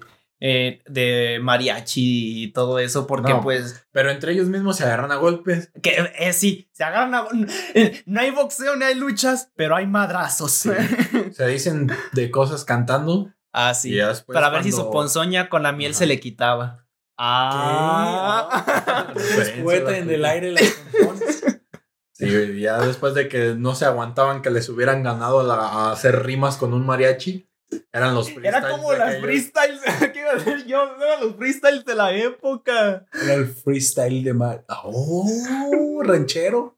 Así es. ya cuando Pero no sí es parte de la cultura, amigo. Es muy, muy parte de la cultura. Es más, nosotros ni siquiera, o sea, no somos rancheros, no somos charros. Pero la- Y todo el tiempo mm, nos hemos aventado más de una vez una, una borrachera con mariachi. Oye, ¿quién pagó el mariachi? ¿De dónde vino? ¿Quién sabe? Tú disfruta. ¿De dónde sacamos el alcohol? Te sabes las canciones y ni siquiera sabes cómo se Yo, llaman. 5 de la mañana en un Sí. bar. ¿De dónde sacamos esta botella? No lo sé, tú tómatela. tómatela. Oye, yo me acuerdo que una vez sí nos pasó eso en, un, en una fiesta. Estábamos todos tranquilos. Llegó un mariachi. Sí, llegó un mariachi. este, yo ahora eh, andaba todavía, yo andaba bastante bien. Y fui, eh, y los veo entrar y yo como, eh, no era mi casa ni nada, pero los vi entrar y yo como de, mariachi. Y yo eh, les grito, ¿quién pidió mariachi? Y los mariachis, ah, todos contentos. Nadie nos pide, nosotros No, llegamos. No, no, no, no dijeron nada, solo estaban sonriendo bien alegres con sus guitarras Amigo, y sus violinos. No, o sea, me, me dio esta ternura. eh, ¿Por y- qué habla así, señor? Yo, yo, yo, le- yo le entiendo. y, y como nadie contestó y los vi como bien emocionados, les dije, Avéntate la gema. Eres la gema que Dios. no, pues nomás hice, eh, hice el gesto de, pues pasen, eh, allá al fondo hay más espacio para que se acomoden. Y pues ya empezaron a caminar todos bien contentos con sus instrumentos y, de re- y, de- y ya de repente empecé a escucharlo de fondo. Y de repente, ¿y quién pidió mariachi? Entonces empezaron a preguntar yo, yo les pregunté desde hace rato. Y nunca descubrimos quién pidió el mariachi. Pero es que los mariachis tampoco nos pidieron nada de dinero, güey. Mm. ¿Qué? Oh, ¿Cómo está ese pedo? Alguien tuvo que pagar. Sí, pues, es lo que yo digo. Alguien tuvo que pagar y no fue nadie de los que yo conocía o de los que estaban en la fiesta. Alguien pagó por el Pues a lo mariachi. mejor ya estaba pagado y como andaban tan pedos ni se acordaron. ¿Es Pues, posible? Puede ser. Pero el chiste es que éramos como 30 O los personas. Oye, ya, ya sacamos lo de la noche. ¿Ya nos vamos para nuestras casas? Nos muy temprano, ¿no? Mira, hay que alegrarle la fiesta a esos morros. Vamos a meternos ahí. Están bien tristes. También triste. Éramos como 30 personas y nadie sabía de dónde salieron, quién los pidió ni Pues, nada. Éramos seis personas, tres vatos, tres morras. No es cierto, cuatro morras, tres vatos, siete personas. Ah. Y eran cuatro y media de la mañana y seguíamos tomando. Llegó una cubeta de, de cervezas y una botella completa. No sabíamos de dónde llegó. Simple- simplemente, de A hecho, ver, lo que pasa es que otros vatos les, que les quizás eso fue que nos se los querían, mandan a las morras. nos querían tumbar a las morras, y- pero las morras les valió madre. Y se siguen, se toman y- las y cosas como si nos nada. dieron- porque de hecho yo venía del baño y de hecho una morra, una o las dos, no recuerdo bien, Porque a mí nunca me han mandado una pero se me acercaron y me dicen, tómate otra. Y yo, ¿de dónde sacamos esta madre? ¿Qué pedo? ¿Te "Tú acuerdas de la tómatela". hermana de Kowa? Sí. Cuando íbamos a tomar a veces nos pasaba eso. Por eso se ve que tienen la moral distraída, güey. Yo también me mandaba algo. Pues esas también se veían así. Ah, de moral distraída. sí. Ah. No, e- e- ella se ve de mirar distraída, pero es bien lista, güey. Eh, de hecho, tiene la pinta nomás. No, sí, pero precisamente es Pero, la pues, clase de. Nada más, o sea, les dije, no, sí, yo me imagino, ¿no? Porque se quedaron todo, todo el rato con nosotros. Sí. Y pues. Eh, También ella siempre se quedaba con nosotros y a, y a veces le mandaban de hasta tres cubetas juntas. Y nosotros así como de... Era como sí, para pero- ver quién podía más. Sí, y nosotros, nosotros llevábamos 50 pesitos cada quien, nomás para tomarnos unas dos cada quien, y de repente llegaban las cubetas y nosotros nomás volteamos a ver y le hacíamos. Tú no estás para saberlo ni yo para contárselos, pero espero que esto no lo escuche mi esposa. Bueno, cuando no, cuando la conocí, ¿Así la ligaste? Ah, te voy a decir cómo. Te voy a decir cómo no. Lo que pasa es que yo iba con un amigo. Iba con Nefer, güey. Ay, Nefer. El, Nefer. del, el del podcast pasado de, Ah, de, se la de qué a veranero. Nefer. No, no se bajé a No. Nefer. No, no, no. No, de hecho, Nefer me había acompañado. Iba- íbamos nada más a beber, güey. Estábamos pasando pues una, pues, una tarde noche de compas, güey, bebiendo. Y en eso me encontré a un grupo de mujeres, este, todas muy guapas, pero yo conocía nada más a una de ese grupo, pero la que yo conocía de ese grupo simplemente había sido una compañera mía de es- escolar, ¿De clase? de clase. Entonces le dije, ah, y, pero yo, yo no traía otras intenciones, yo nomás era muy buena onda y le dije, oye, fíjate que pues aquí no hay mesa, no encontramos mesa y ustedes tienen espacio. ¿Nos podemos sentar con ustedes? No, es que ya casi nos vamos a ir. No hay problema, ¿a dónde se van a ir? No, pues aquí al- a, a otro bar donde se baila banda. Eh, aquí en México a veces se bailan las rancheras. Eh, hay, hay temáticas, si no quieres, no, si nomás quieres ir a tomar. Le dije, ah, ok, me está abriendo, me está diciendo que no, me está eh, dando una negativa. No, pero dijo, pero nos puedes acompañar, ya que nos vamos a ir. O sea, literalmente es, sí nos vamos a ir, no me estaba Pero mintiendo. te puedes ir con Pero te nosotros. venir con nosotros, pero porque yo me Ah. llevaba bien con ella, ¿no? Te puedes De venir hecho, con ellas. Específicamente con las demás tal vez, pero con ella no, porque pues era- aparte creo que estaba casada. Ah, entonces Ah, no. O sea, o sea, ahí sí, literalmente sí me estaba llevando bien con ella nada más, pero a lo mejor me quería acomodar con sus amigas.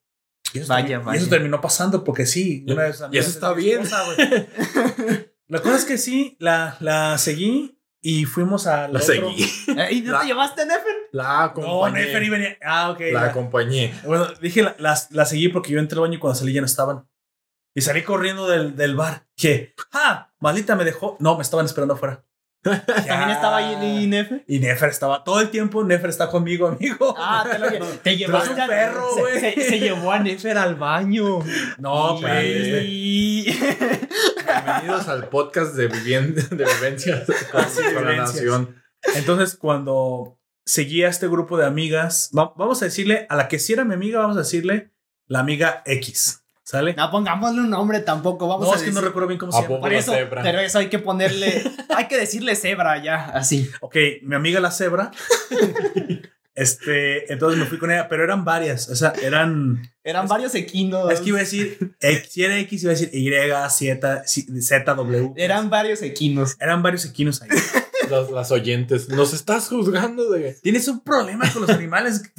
Bueno, el caso es que No tengo problema con los animales, me No, gusta. solo entramos queremos al mantener nuevo- la identidad sí. de estas personas. al nuevo bar y precisamente eh, nos sentamos en una mesa todos ya juntos y unos tipos que estaban ahí le mandaron bebidas a las muchachas y dije, ah, pues a mí no me interesa, yo no vengo con ellas. Yo nomás ven, y, y es más, empezó Bueno, la- sí vengo con ellas, pero Sí, no me pero- interesa. Pero no me importa pero lo no que me pase. importa lo que pase si quieren Ajá. invitarles. Y de hecho, yo estaba viendo las demás mesas, yo pensaba sacar a otras. Porque eh, eh, a lo mejor te, te estás enterando en este momento, oyente. Yo estudié muchos años baile de salón. En algún momento en un podcast lo dije sé bailar. Y me gusta, aparte, bailar. Mientras tanto, ella en el teléfono. ¿Qué? ¿Perdón?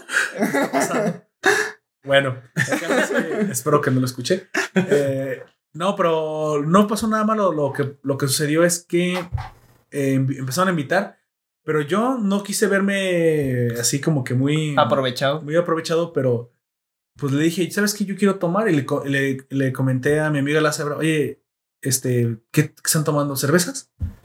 Oye, pero es que yo ya estaba soltero, estaba trabajando, todo el sueldo era para mí. No, no, no, no, no. Yo voy a poner una botella. Les voy a poner una botella a ustedes. Esa va de mi parte, porque pues aparte me invitaron y todo, como buena onda, entonces pedí una botella de brandy. El caso es que precisamente lo que habían mandado los otros tipos eran cervezas. Y cuando llegó la botella de brandy, yo nomás veía que unos tipos se me quedaban viendo muy feo. no me había enterado bien que se las había matado bien duro, güey, con, Con el con la brandy. botella. Sí, pues es que son, es otro pedo porque Sí. unas cervezas cuestan. Ches pobres. Tienen un precio diferente. Cuando juntamos, creo que para compramos Dos, dos, la botella es mucho más cara, dos claro. o- creo que dos botellas, güey, y fueron casi mil varos. ¿De brandy? Sí. No, de, de tequila. Ah. Entonces yo se los invité por- porque aparte, bueno, sí, sí me quise ver magnánimo, pero aparte porque me Pero tampoco tanto de. Y, pero mira, mi intención era sacar a, a bailar alguna y si no era de ellas, pues a otra mesa. Y yo no había tenido problemas hasta entonces porque sabrás oyente, y eso es un secreto, si estás soltero, amigo, Aprende a que bailar. aprende a bailar. Aprende a Sí. bailar. Yo sé que te, me lo vas a agradecer. Mira, te va a dar vergüenza. sí. Porque yo no sé A bailar. mí hasta, yo sé, yo sé bailar y me da vergüenza, pero de vez en cuando pasa. Yo no sé bailar. Pero mira, no les digas que no. Menos si es alguien que te interesa. Así es. Porque Así es, probablemente no te lo están pidiendo nomás porque sí. Y aprende, no, y aparte de Y eso aunque- también y aunque te- a sí sea da la porque confianza sí. sacar cualquier desconocida, es. créeme. La- lo, lo que me sucedió a mí fue es que con las que estamos ahí, eh, yo saqué una. Sí, pero eso no me interesaba. Y bailamos muy bien y todo. Ya cuando terminamos de bailar, pues yo, yo vi todas las miradas de todas las chavas a ver a quién sacaba. ¿Por qué? Porque sé bailar. Y en ese momento vi la mirada de la que hoy es mi esposa. Y dije, pues, ¿quieres bailar tú? Sí. O sea, casi sí. Después me enteré que ya le habían, o sea, un tipo ya estaba invitándolas y no quería. Una, no sé si fue por la cerveza, otra por la bailada, pero igual al vato se la maté doblemente. Y Chale. no, y no solamente se la maté doblemente, sino cuando la saqué ya no la solté. Y creo que hasta la fecha. Vaya. Entonces creo que la, la Aprendan a bailar, No sé cuál es la moraleja de esto. Ah, sí, sí, eso. Aprendan, Aprendan a bailar Aprendan a bailar. y a matársela a otros Y no, tipos. y no te voy a mentir, los primeros años, bueno, los primeros, el primer año, las primeras veces que lo haces de verdad, que quieres invitar a bailar desconocidas, sí, pasas unos osos. En el Porque principio te dicen que no. pisas, porque sí, sí, te pones no nervioso. te pones nervioso. Ah, ya al final se pelean por ti. Créeme, créeme. Yo nunca Todas. pisé a ninguna chava cuando bailaba. Entonces- bueno, güey. no bailaste con enjundia. Qué bueno O sea, que no las pisaste, No, güey. sí, sí, sí, baila- bailando Mañana bien y con güey. enjundia y nunca pisé a ninguna chava. Bueno. Más bien ellas me pisaban a mí. güey. Hoy, hoy en día, precisamente, bueno, ya al final, yo ya no me dejaba Mañana pisar. ponías, güey. Es que cuando, De cuando- nuevo. te imaginas, fueron cinco años. Yo de reciclando chistes, güey. ya sé. Pero bueno, ¿sabes qué otra cosa es como un baile? Las artes Las- marciales, las- el boxeo las- el también es como un baile. Es como una bonita boxeo. coreografía. Bienvenidos de nuevo al. Bienvenidos de nuevo, de nuevo, de nuevo, de nuevo, del de nuevo Bueno, a tenemos, Megalobox. tenemos una, una presentación precisamente de Joe. A la Pero es que estábamos hablando de lo de Ashita no yo primero. Sí, sí, sí. por Pero eso pues ya tenemos que regresar al, Ya, al- a, a nuestro tema. Bueno, el chiste es que se muere. Sí, bueno, empecemos ya con Megalobox. Ya mataste a Shitano yo y yo ya bailé y, y todavía no comenzamos ni con el pobre de, del perre, perreo. Iba a decir perro intenso. del, del perro callejero. yo. no. Bueno, entonces se nos presenta precisamente como un perro callejero, como él se llama incluso a sí mismo, Junk Dog. Young Dog. Como el una- ellos le dicen el Junko Dog. El Junko Dog, así es. Junko Dogu. Mira, básicamente esta, esta serie eh, tiene un símil muy parecido a, a Shita Ah, precisamente con las peleas. No tiene, si quieres, no Es- tiene demasiado, una trama demasiado profunda. Tiene esa clandestinidad. Eh, se siente clandestina. Pues su inicio nada más. Es básicamente una historia de superación. Y para la superación, precisamente se nos muestra. Se necesita estar abajo. y se nos muestra que él no puede ganar de otra forma dinero que no sea peleando Pues con, en peleas arregladas. con peleas arregladas. Así es, en los guetos. En peleas no solamente que son clandestinas y que son ilegales, o no sé si son ilegales, pero son clandestinas, pero aparte están arregladas. Entonces, él y su, y su coach, eh, De nombre- Nam- Nambu, así es, Gansaku Nambu, pues él tiene un problema de dinero que le debe a la mafia y tiene que hacer que Joe pierda las peleas para, Para que- poder se- seguir sí. viviendo. Sigue Pues lo más icónico de este personaje es que nomás tiene un ojo. Pero, ti- pero tiene muchas cosas más aparte de, de eso de que no tener un ojo. Porque usan parche. Creo que es el personaje que más desarrollan.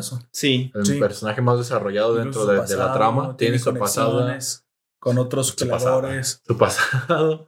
No, pero es que yo, yo digo iconicidad porque es como lo. Oh, bueno, sí, reconoces. es, es fácil de reconocer, pero dentro de la serie tampoco te abordan, te llenan, te abruman, Mm. es la palabra, te abruman de personajes No, no, O sea, no, simplemente tienes- los. Y los peleadores poquitos que salen tienen hasta una cierta motivación.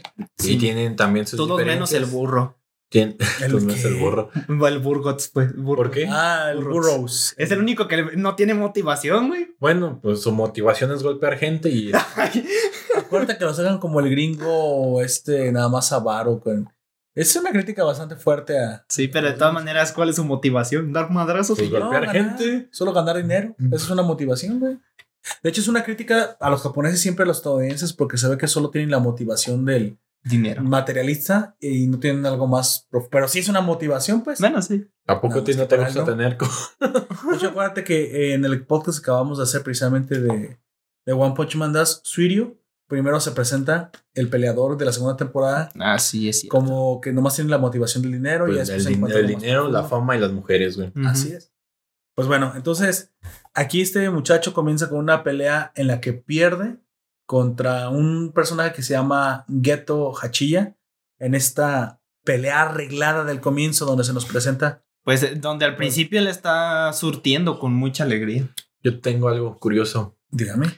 Eh, ¿Crees que todas las personas que estén ahí ni siquiera ya se preocupen por ponerse un nombre? O tú lo dices porque nunca se revela realmente si tiene este apellido yo. Mm. No, sí. pues, si tienen un nombre o algo, porque el nombre de él tiene Es Geto. Geto. eh. Hachiya. Yo creo que es un nombre de peleador. ¿Te, ima- te imaginas? Que- No. que- A, a lo que se refiere es que como son peleas clandestinas, a nadie realmente le importa cómo se llama. Ah, por eso se puso Jung Dog. y, Oh, si, pero es que- y si se muere tampoco a nadie Ajá, le no les van importa. a importar. De hecho, creo que uno de ellos lo menciona. Mm. Una persona de estos del gueto le dice: Pues todos, vivimos aquí en la miseria, ¿no? Casi no, no De- importa de- quién de vive o hecho, quién muere. Yuri le dice, ¿qué nombre quieres que te pongamos en tu lápida? La primera vez que pelea con él. Y le dice Jung Dog, nah, no hacen, no hacen tumbas para los perros callejeros. Sí, Así es. Entonces, sí, a lo mejor es podría posible. ser por eso. Yo creo que sí. Yo creo que ya incluso ya ni les interesa de... Están sumidos en su propia auto, autocompasión y su miseria. Así es. Pero bueno, así como con el símil de Shita no yo, eh, en algún momento este muchacho que anda en su motocicleta, nuestro, Nuestro Jun- Junko Dog. Junko Dog, Joe, choca o casi choca contra un, el automóvil. Precisamente yo creo que una de las personas más poderosas y más ricas de la ciudad, Que, que curiosamente. curiosamente, que es la heredera del grupo Eh, Shirato. Shirato, Shirato. que se llama Yukiko, una Yukiko. mujer rica y poderosa que no solamente es la heredera de este gran grupo, sino que también es, es la encargada de correr el Megalobox y el torneo de Megalonia, que es el torneo legal en la parte deportiva, si quieres, y rica de la ciudad, el torneo más importante de Megalobox. Y entonces, bueno, eh, ella eh, parece que había sido culpa del automóvil. Es que Se, se había que- se habían quedado varados en el, Así es, el no, automóvil. no, se han no. quedado parados, parados. Y él no- Ellos estaban no- parados, pero observando el estadio. Así es. Y por no chocar el contra ellos, yo pues se rompe toda su, su Porque de cara. hecho la, la carretera en la que están es- siguen construcciones. Así es. Hay, señalización de Ya reclama, oye, oye, ¿por qué, ¿por qué se quedan parados en medio del- O sea, casi, lo, casi atropello a la señorita. Entonces, eh, no le gustó. La señorita luego, luego le dice, bueno, te ofrezco Ah, le ofrece ayuda. Este, ayuda este, médica, porque bueno, sí fue nuestra culpa. Pero pues él quiere aparte una disculpa porque no le parece lo que acaba de suceder. Ajá. Y, y se pone bastante alebrescado. Se pone libre estado, pero para un, para un perro furioso, otro perro más furioso, Un lobo. un lobo. Y sale Yuri a calmar la La situación. Situación. Pues de hecho empiezan, se ponen los para Se que empiezan a imaginen gruñir. un poco la no a gruñir, pero De- en técnicamente. Sí, es- es- este entran los dos en guardia de boxeo. así es. Bueno, mm, Yuri no, el que no, el que sí entra directamente en guardia Sí, es, Joe. Es, es Joe. pero Bueno, Yuri, solamente. Yuri solamente se trata de imponerse entre él y, la, y Yukiko. Sí, pero después, es. después lo amenaza, le dice, oye, pues, ¿qué onda? ¿Tú quién eres? ¿Por qué? ¿Quieres pelear? Le, Así es. si sí, quieres pelear, pues peleamos y ya se entra en guardia. Así es. sí. Cierto. Para ese momento no, no recuerda si Joe ya sabe que Yuri es, No, no sabe. No, no lo saben. Comentábamos es el campeón. Antes de Megalobox. grabar. Ah, Antes de que pasara, eh, antes de que se pasara lo de la moto, él estaba viendo la tele con Oye, viendo ¿y la qué te parece? Ah, Esa- esta sensación, bueno, ¿qué sensación te dio? ¿Te, ¿No te dio la sensación de que se puso muy ridículo Joe? Muy... cuando Oye, se puso pues a sí. quejarse. Sí. Pues sí está bien que te quejes o algo así, pero tanto como para llegar Muy a dramático, ¿no? madrazos, Se eh, puso muy dramático el Joe. A lo mejor eh, se estaba desquitando algo. Es que hay gente que se- Pues- para quitar estrés o algo Bueno. así se va en la motocicleta. Es la teniendo, teniendo eso que dice Aoyak, posiblemente sea eso del estrés, porque él acababa de perder otra Sí, de las peleas cierto. que él no quería perder porque él ya es. no quiere perder peleas. Él, sí, él sabe que tiene la técnica, o sea, Tiene, tiene la yo- fuerza y técnica para ganar en ese nivel. sí sabe pelear. O sea, no es, no es Sí, cualquiera. porque al principio le- a, a este Hachi ya le está poniendo una Ah, buena sí. hasta hecho- que Nambu le recuerda que tiene que perder. En varias ocasiones él tiene la oportunidad de, haber, de haberlo vencido. En muchas ocasiones, y Chonambu mismo. y se lo- detiene. y se detiene. Así es. Pues bueno, entonces de aquí sale, surge una enemistad con el antagonista principal, que es Yuri, el cual eh, corte A en el siguiente eh, cuadro va, va a visitarlo a una pelea callejera, precisamente por, por el reto que Porque le- hizo. de hecho lo, lo reta. lo reta. sin, sin él saber que es, es el campeón. Ya que como mencionábamos, se encontraba en- con el mecánico que arregla su motocicleta.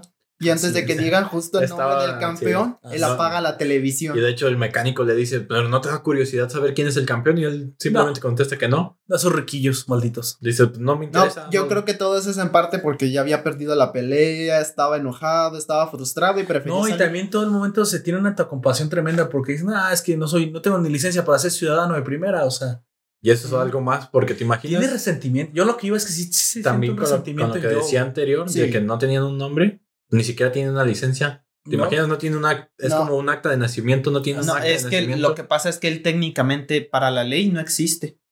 Chale, que eso nos vaya a pasar en algún momento. Espero que no.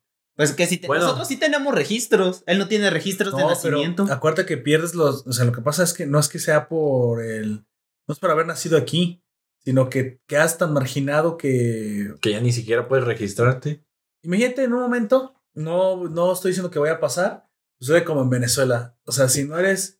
Si no eres. eh, Pudiente. no, no solo si no eres pudiente, si no eres simpatizante del régimen, no tienes el carnet de buen ciudadano.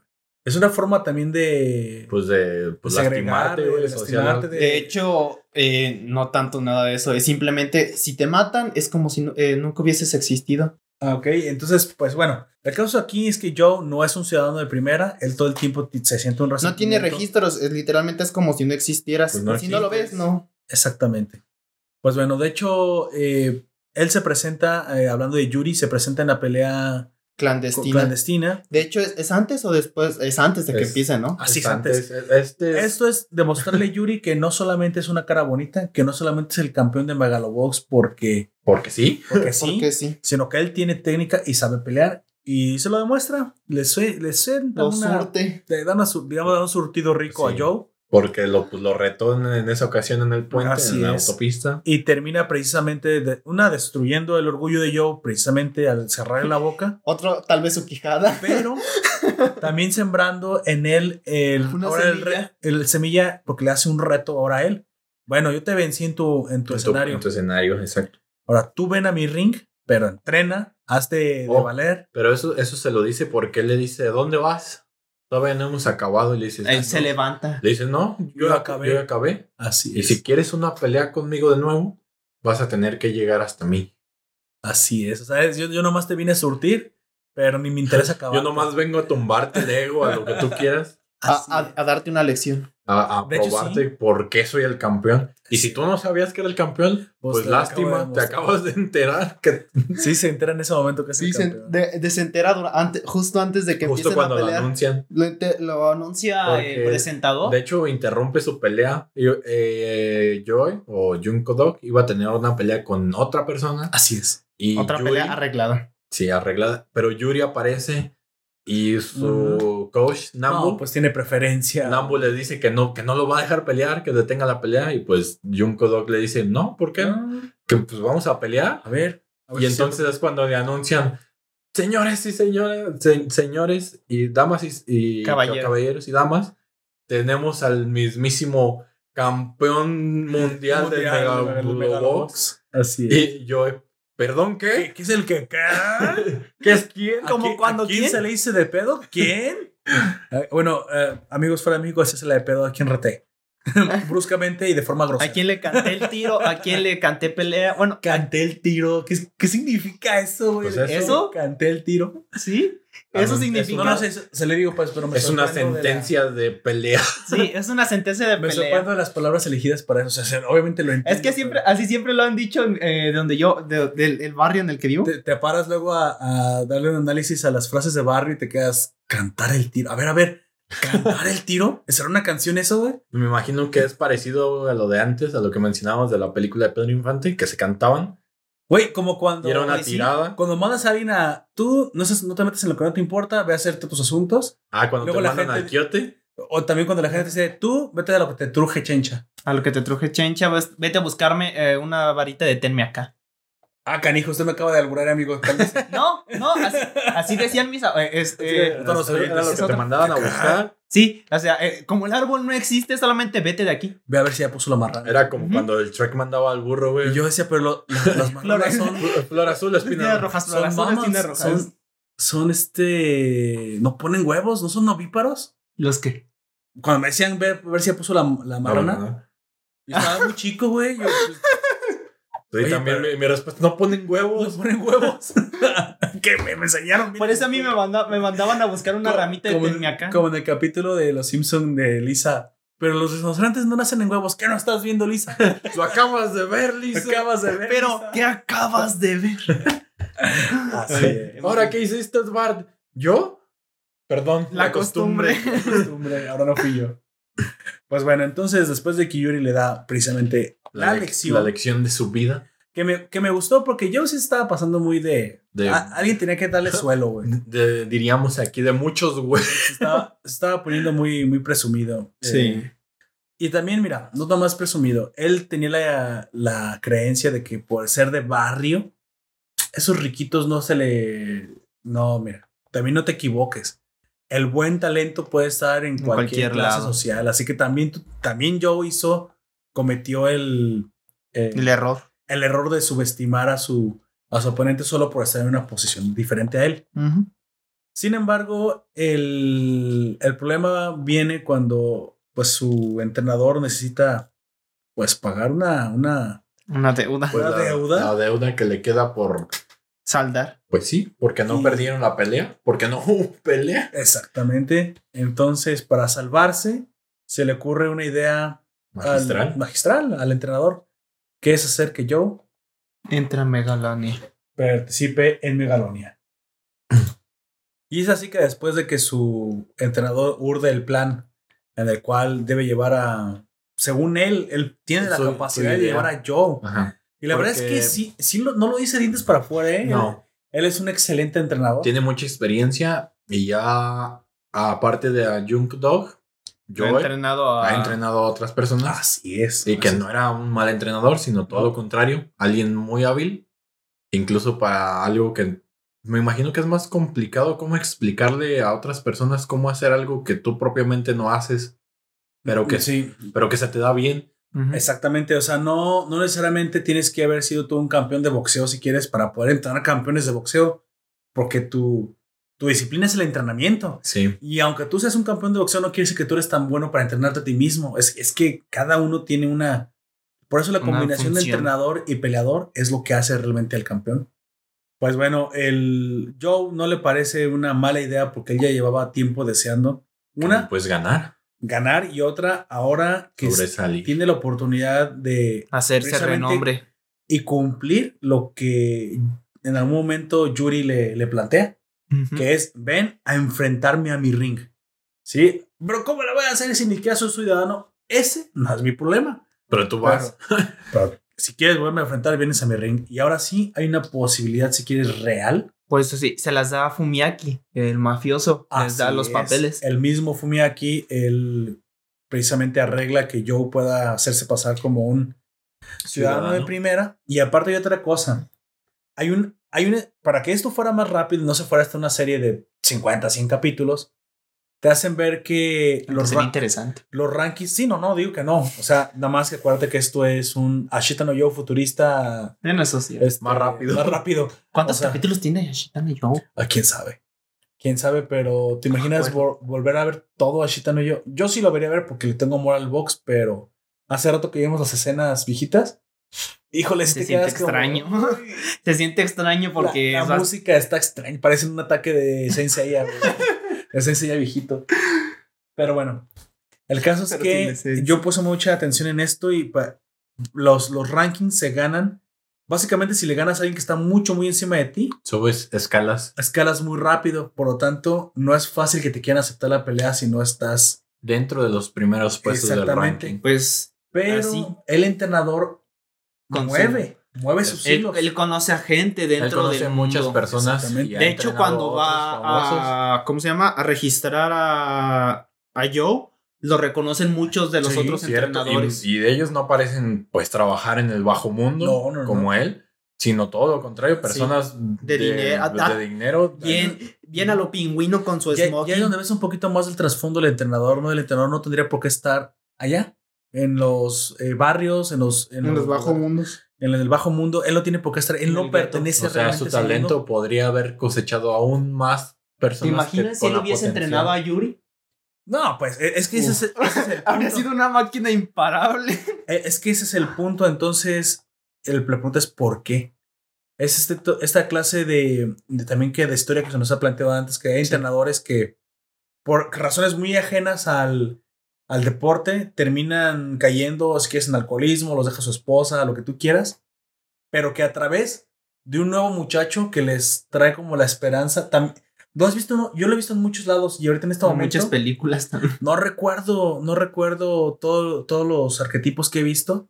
En un momento recuerdo a Roberto Cediño con Oliver Atom, que también es como Pues un coach se vuelve para el ellos. joven es el, es el si quieres, el redimidor a través del cual el, el coach también vuelve a tener Es que se ven como en un espejo. Sí, sí, quiero pensar que es eso. Y ese entrenador no solamente ve en Joe potencial, sino que ve la forma en que él mismo también pueda salvarse. O sea, lo hace con un objetivo y el objetivo es salvarse a sí mismo. Bueno, Sí, lo, lo califica y lo logra meter en una pelea en el que yo me acuerdo que la primera pelea no era, no era baja, eran más de 200 posiciones y la primera pelea es contra alguien del 50 y tantos. Más o menos. Y dices, bueno, oye, pero no tuviste que haber subido. No, no, no. Porque si de- le ganas, das un salto. Sí, de- totote. subes, no sé si reemplaza su posición Creo que es o así. una o, o a él lo desplaza nada más. o De- qué. debes, de, ver- debes de reemplazar su posición y desplazarlo a él. Ajá, a él. Porque Pero no sé si los demás siguen participando. Porque, bueno, no- es que no, no es ¿te algo que nos imaginas el último menciona. del ranking. Ay, me sacó un tipo que no conocía ayer. Pobre tipo.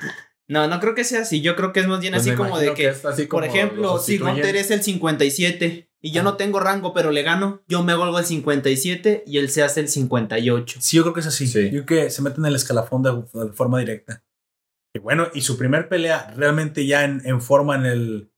Si quieres, en el mundo legal, en el deporte, como, como debe Pues ser, como tal. es contra un El muy tiburón. específico. ¿Cómo, El? Charpido. El Shark. No, no llama Sharkpino. Ese es un Paquimón. Baby Shark, la, la, la, la. Ay, no. Chale, tampoco. Daddy Shark, la, la, la, la. Ay, no. El, el Shark Samejina. Shark, Samejima. Samejima. Así es, ese es su primer. Pero este, mira, Barrera. Todos los peleadores tienen como. Un apodo. un apodo, tienen como un. ah, También tienen un trasfondo, aunque si quieres eh, corto, No, no explícito como no tal, explícito, pero te lo dan a entender por sus rank. Por y te hablan mucho de su personalidad. Ajá.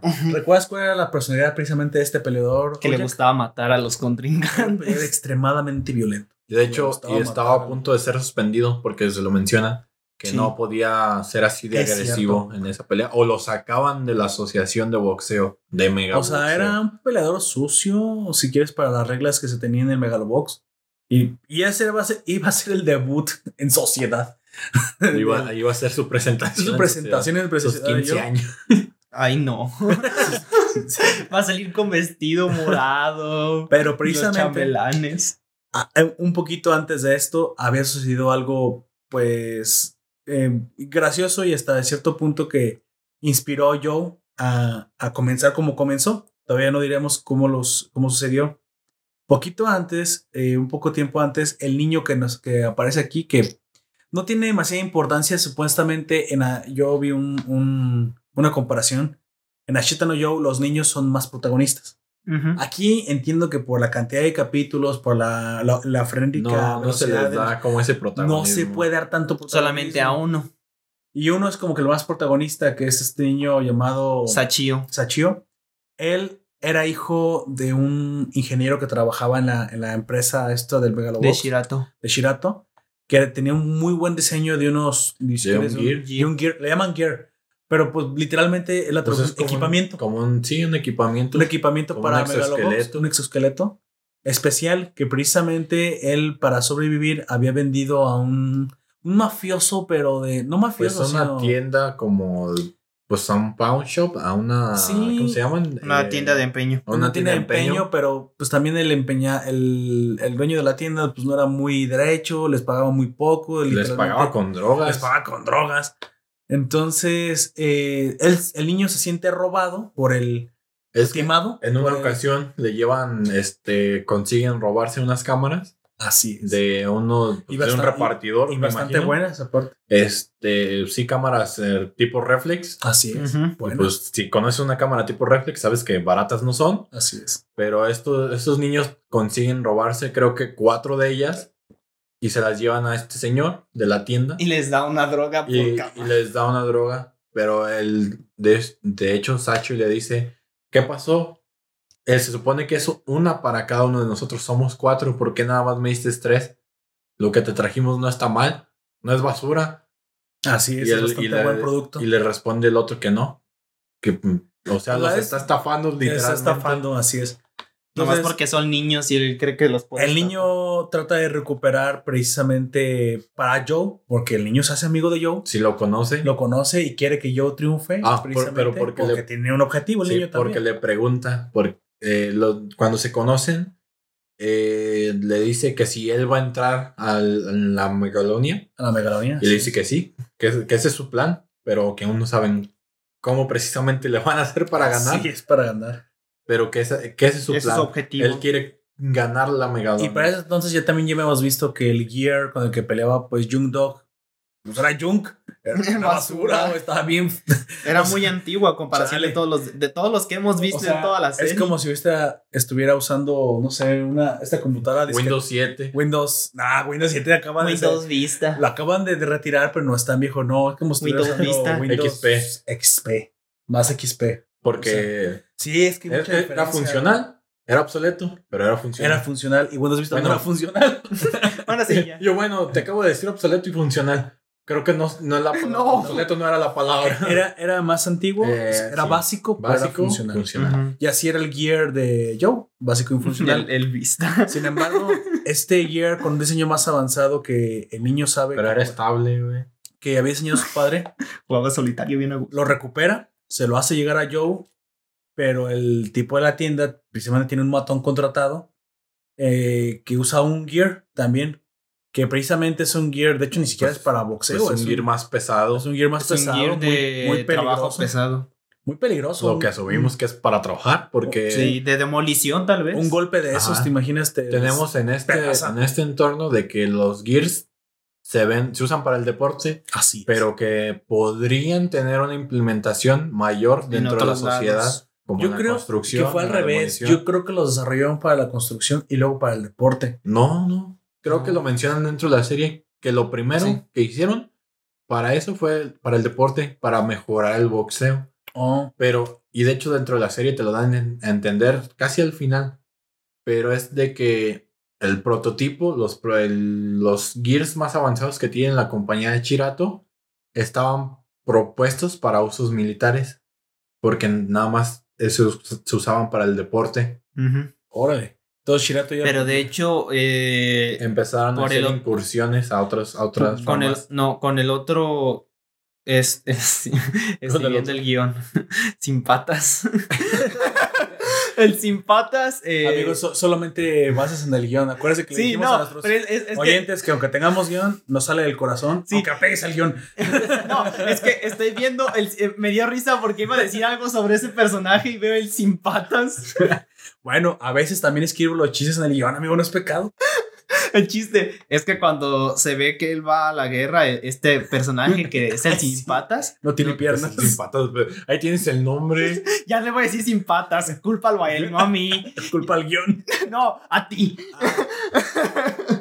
Es- al- el sin patas se ve que, este, que va a la guerra, Mira, pero no pues. tiene ningún gear. Di- di, pero ¿cuál es el nombre? Es Araraki. Ah, No, Araraki. pero no. Por porque todavía no digo, se están porque todavía, implementando. no, porque todavía no se implementaban. De Ujú. hecho, creo que ellos todavía boxeaban de la forma tradicional. Así es. Cuando pasó lo de la guerra.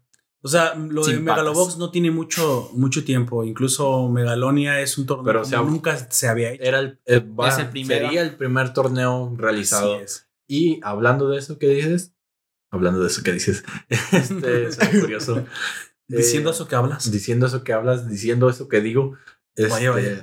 Tú me dices que te digo, que te digo, que me dices, Tres que te digo, que me dices, que me dices, que te digo, cuando me estás diciendo que te digo, que me dices, que me dices, que te digo. Ya me confundí yo Así es. Patricio.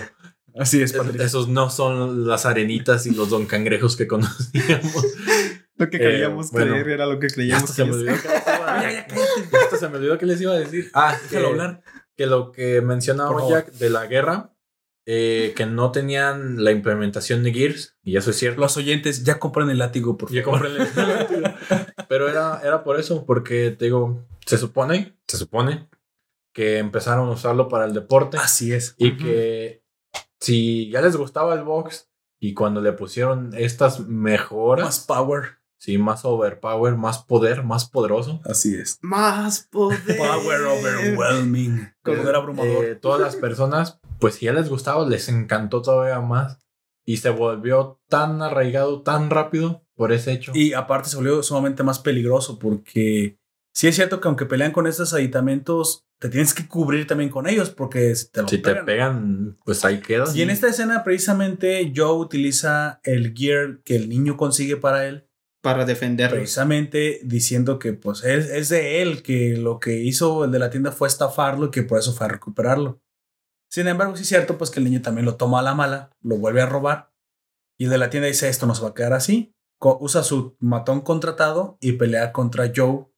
Y Joe usando el, el Después nuevo de casi matar al niño después de casi matar al niño y de que Joe le aviente su moto, y con un Sí. solo y con un Güey, es- ¿qué te pareció? O sea, ¿quién se mete con una moto a pues ese güey. Pudo haber matado al niño con la moto. No, asesinadero. No, No.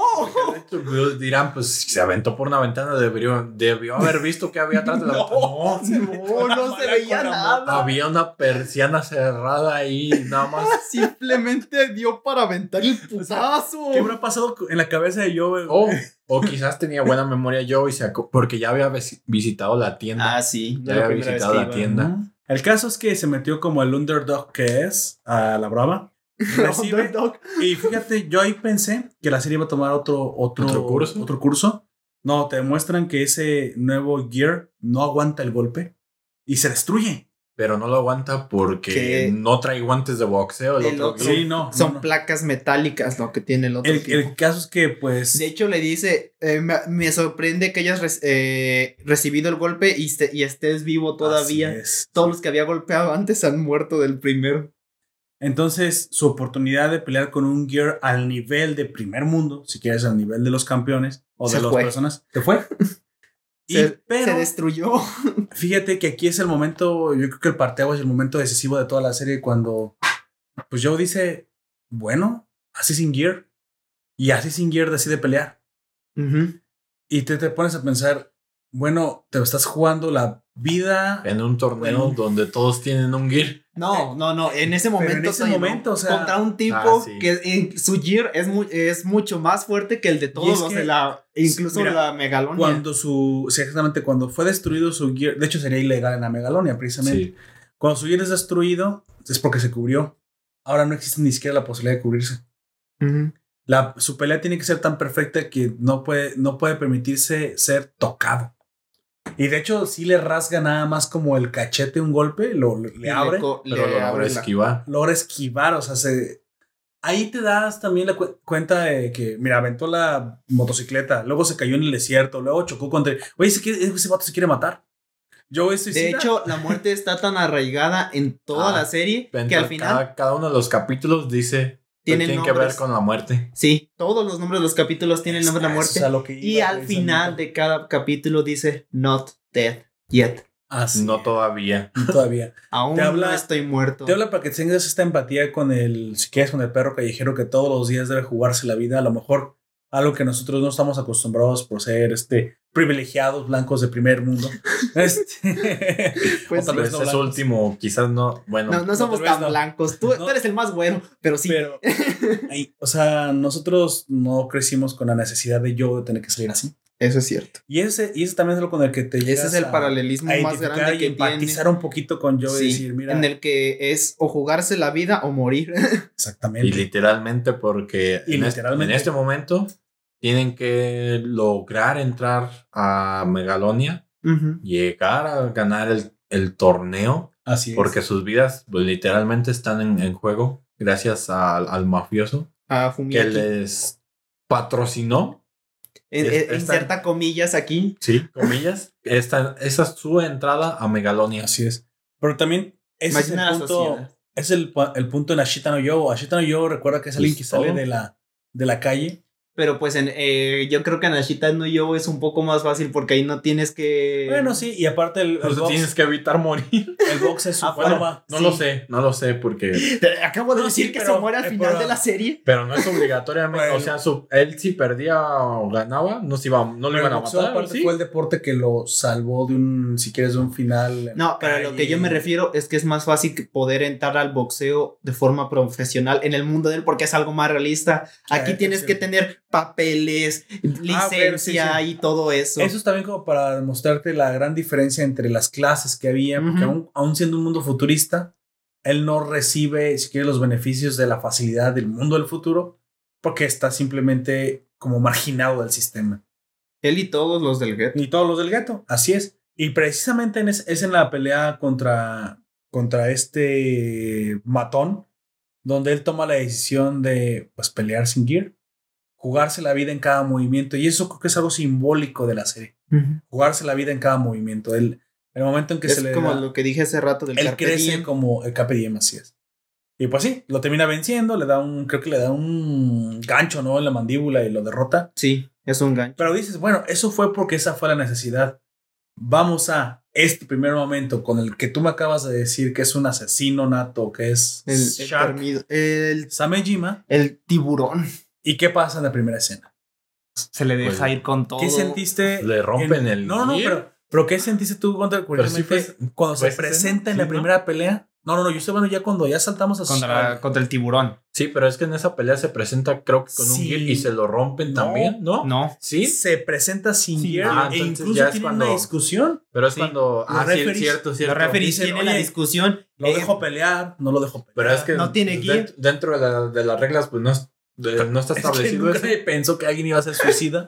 no- no- nunca pensó que habr- habría un loco para entrar a, a un, a un torneo en el que hay tecnología sin la ¿Te tecnología. imaginas un, es que un golpe directo? pues, no, no tiene por qué ser el del matón. Un golpe directo de alguien con gear, pues te revienta, no sé, un oro. Yo no sé. Por ejemplo, órgano. el de. ¿Cómo se? El león este, el No burro. sé. El burro El burro. león. Eh, Bur- Burrox. sí, ya le voy a decir burro, no Ah, me importa. El león burro. El león burro. El gear, Acompañado del Simba. el gear era. Se veía que era bastante Ah, potente. sí, sí. Imagínate un golpe con todo directamente Ah, al te pecho. te No, pero te imaginas también como que ese, ese Es- torneo está desbalanceado porque tienes pesos, pesos pesados. Ajá, tienes pesos pez pluma. no sí, sé cuál es el del medio. yo me imagino que cuando la tecnología ya es incluida, eso ya no importa. Mm. Está bien, si tú quieres pelear como peso pesado, además ten en cuenta que otro que te mete un golpe más rápido. Entonces, Podría ser, pero ya, ya no cuenta pues ahí en ese momento los pesos. De hecho, yo creo que el burro es un pe- dos pesos más que incluso Yuri, De que hecho, es el más de hecho, pesado que se ve. decían que el, que el, no, recuérdame si decían esto, el gear de Burroughs era el máximo permitido. Creo que lo dijeron, era el máximo permitido peso por tamaño y potencia. Pero precisamente lo hace, como tú dices, lo hacía más lento. Pero en esta primera pelea, si de por sí ya te habían mostrado que el tipo Shark tenía problemas de, De ira. de disciplina, de ira, que mataba a sus competidores y le pones un pobre morro flaquillo sacado de las calles sin gear. Pues a, ¿a quién lo mandas, güey? O sea, lo Pues a mandaste morirse. morirse. Sí. Pues de hecho, es todo lo que dicen es lo- de la todo- gente. Es cierto, todas las personas pues se, se quedan en, en shock o... Sí, es shock. en- O es una broma. Ah, de hecho le dicen, no se toma en serio el Megalobox. de, ¿Es una broma para él? Sí. Entonces. de hecho, muchos dicen que se quiere morir. ¿Es, es eso lo que busca? ¿Por qué, por qué se mete a pelear sin un Gear en, Así una, es. en un torneo de Gears? Así es. Así es. Del Pues bueno. Gears of War. Vemos. Fíjate que en esta primera pelea El se, 2. se se aprende mucho. Él pelea bastante bien las primeras, en las primeras ocasiones. Se esquiva bastantes golpes, pero en algún momento Le recibe- atoran bastantes golpes. Recibe-. Pero es que yo creo que, eh, aparte de eso, yo creo que los guantes también tienen, han, de, han de tener Sí. algún habitamiento Es lo que especial. te voy a decir. Los que le atoraban, bueno, los que le impactaban a Joe siempre Los eran cubría. los guantes. Los cubrieron con los guantes. Yo quiero pensar que los Muy guantes pocos. sí aguantaban. Sí, a lo largo de toda la, de Sí. toda la serie, muy pocos se los dan en donde no están. Es que el único que le dieron que no fue unos guantes lo dejó en la lona. Casi lo derrota de un solo golpe Shark en, en esta primera pelea y donde él aprende que no cómo se, siente un golpe Sí. sin, sin Sin gear. gear. Pues bueno, eh, el momento decisivo de, de Joe, si quieres, donde, donde lo vemos triunfal, donde hay el toma la decisión más importante para él es levantarse o no levantarse. Decidir si quiere continuar, Continuar. con esta travesía que ya empezó Y y lo difícil que probó. va. O sea, esta es la primera que vez. es, casi lo matan de un golpe. Y preguntar Pues- si todavía quiere continuar, si va a poder. ¿Tú te hubieras levantado? Creo que yo ni hubiera despertado. Pues no sé. Honesta- No sé si hubiera estado consciente. Para empezar. pero Sí. honesta- honestamente, yo soy bastante terco. Y yo creo que si me hubiese levantado, me valía. atropelló un carro. Bueno, sí, a mí me han atropellado varias veces. Así de que yo creo que también tengo. Ashita no Jack. vaya, vaya. Pues eh, yo sí me habría. eh, no tanto por resistencia, sino que El yo soy güey. El orgullo te hubiera levantado, amigo.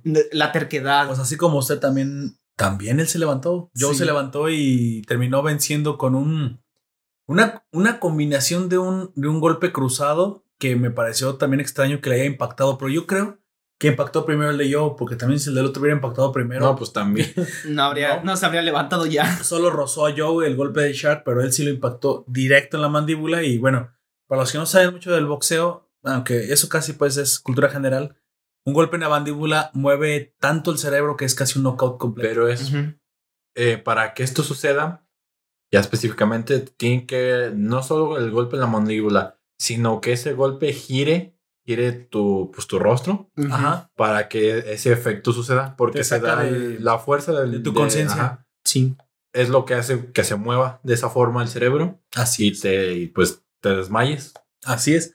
El knockout que conocemos nosotros en el box. Y pues también puede dejar graves secuelas.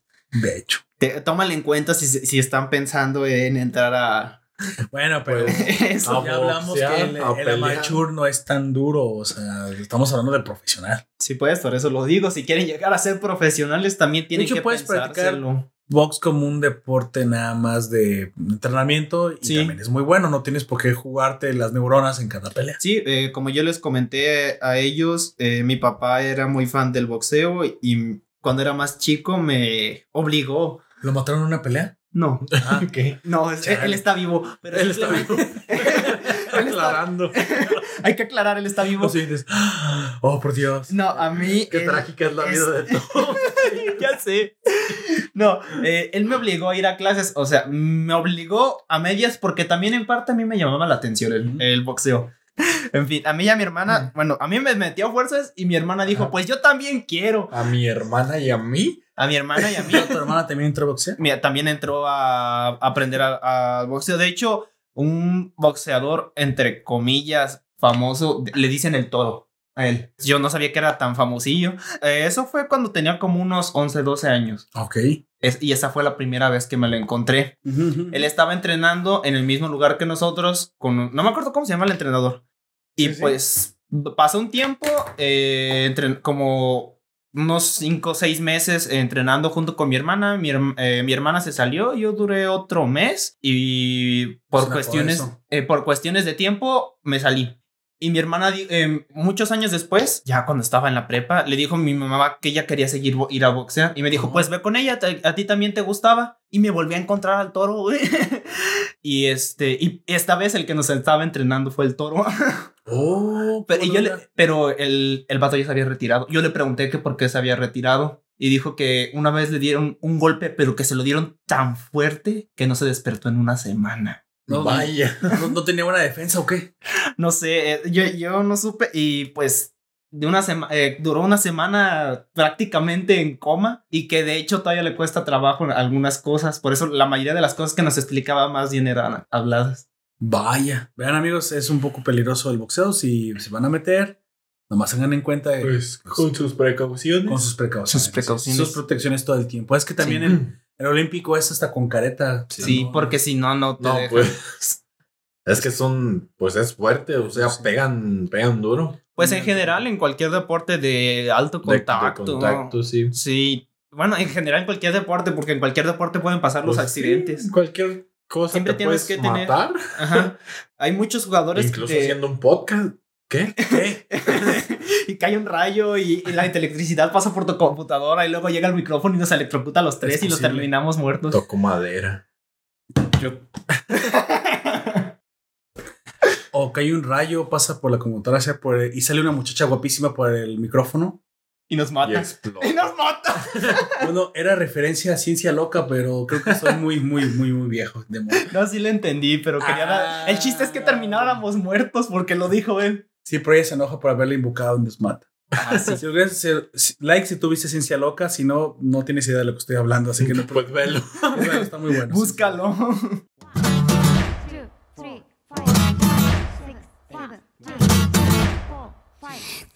Yo me quedaba. O sea, esos hicieron tres líneas de código y programaron una mujer que se materializó en la vida real. Canijo, yo hago mil líneas de código y no compila.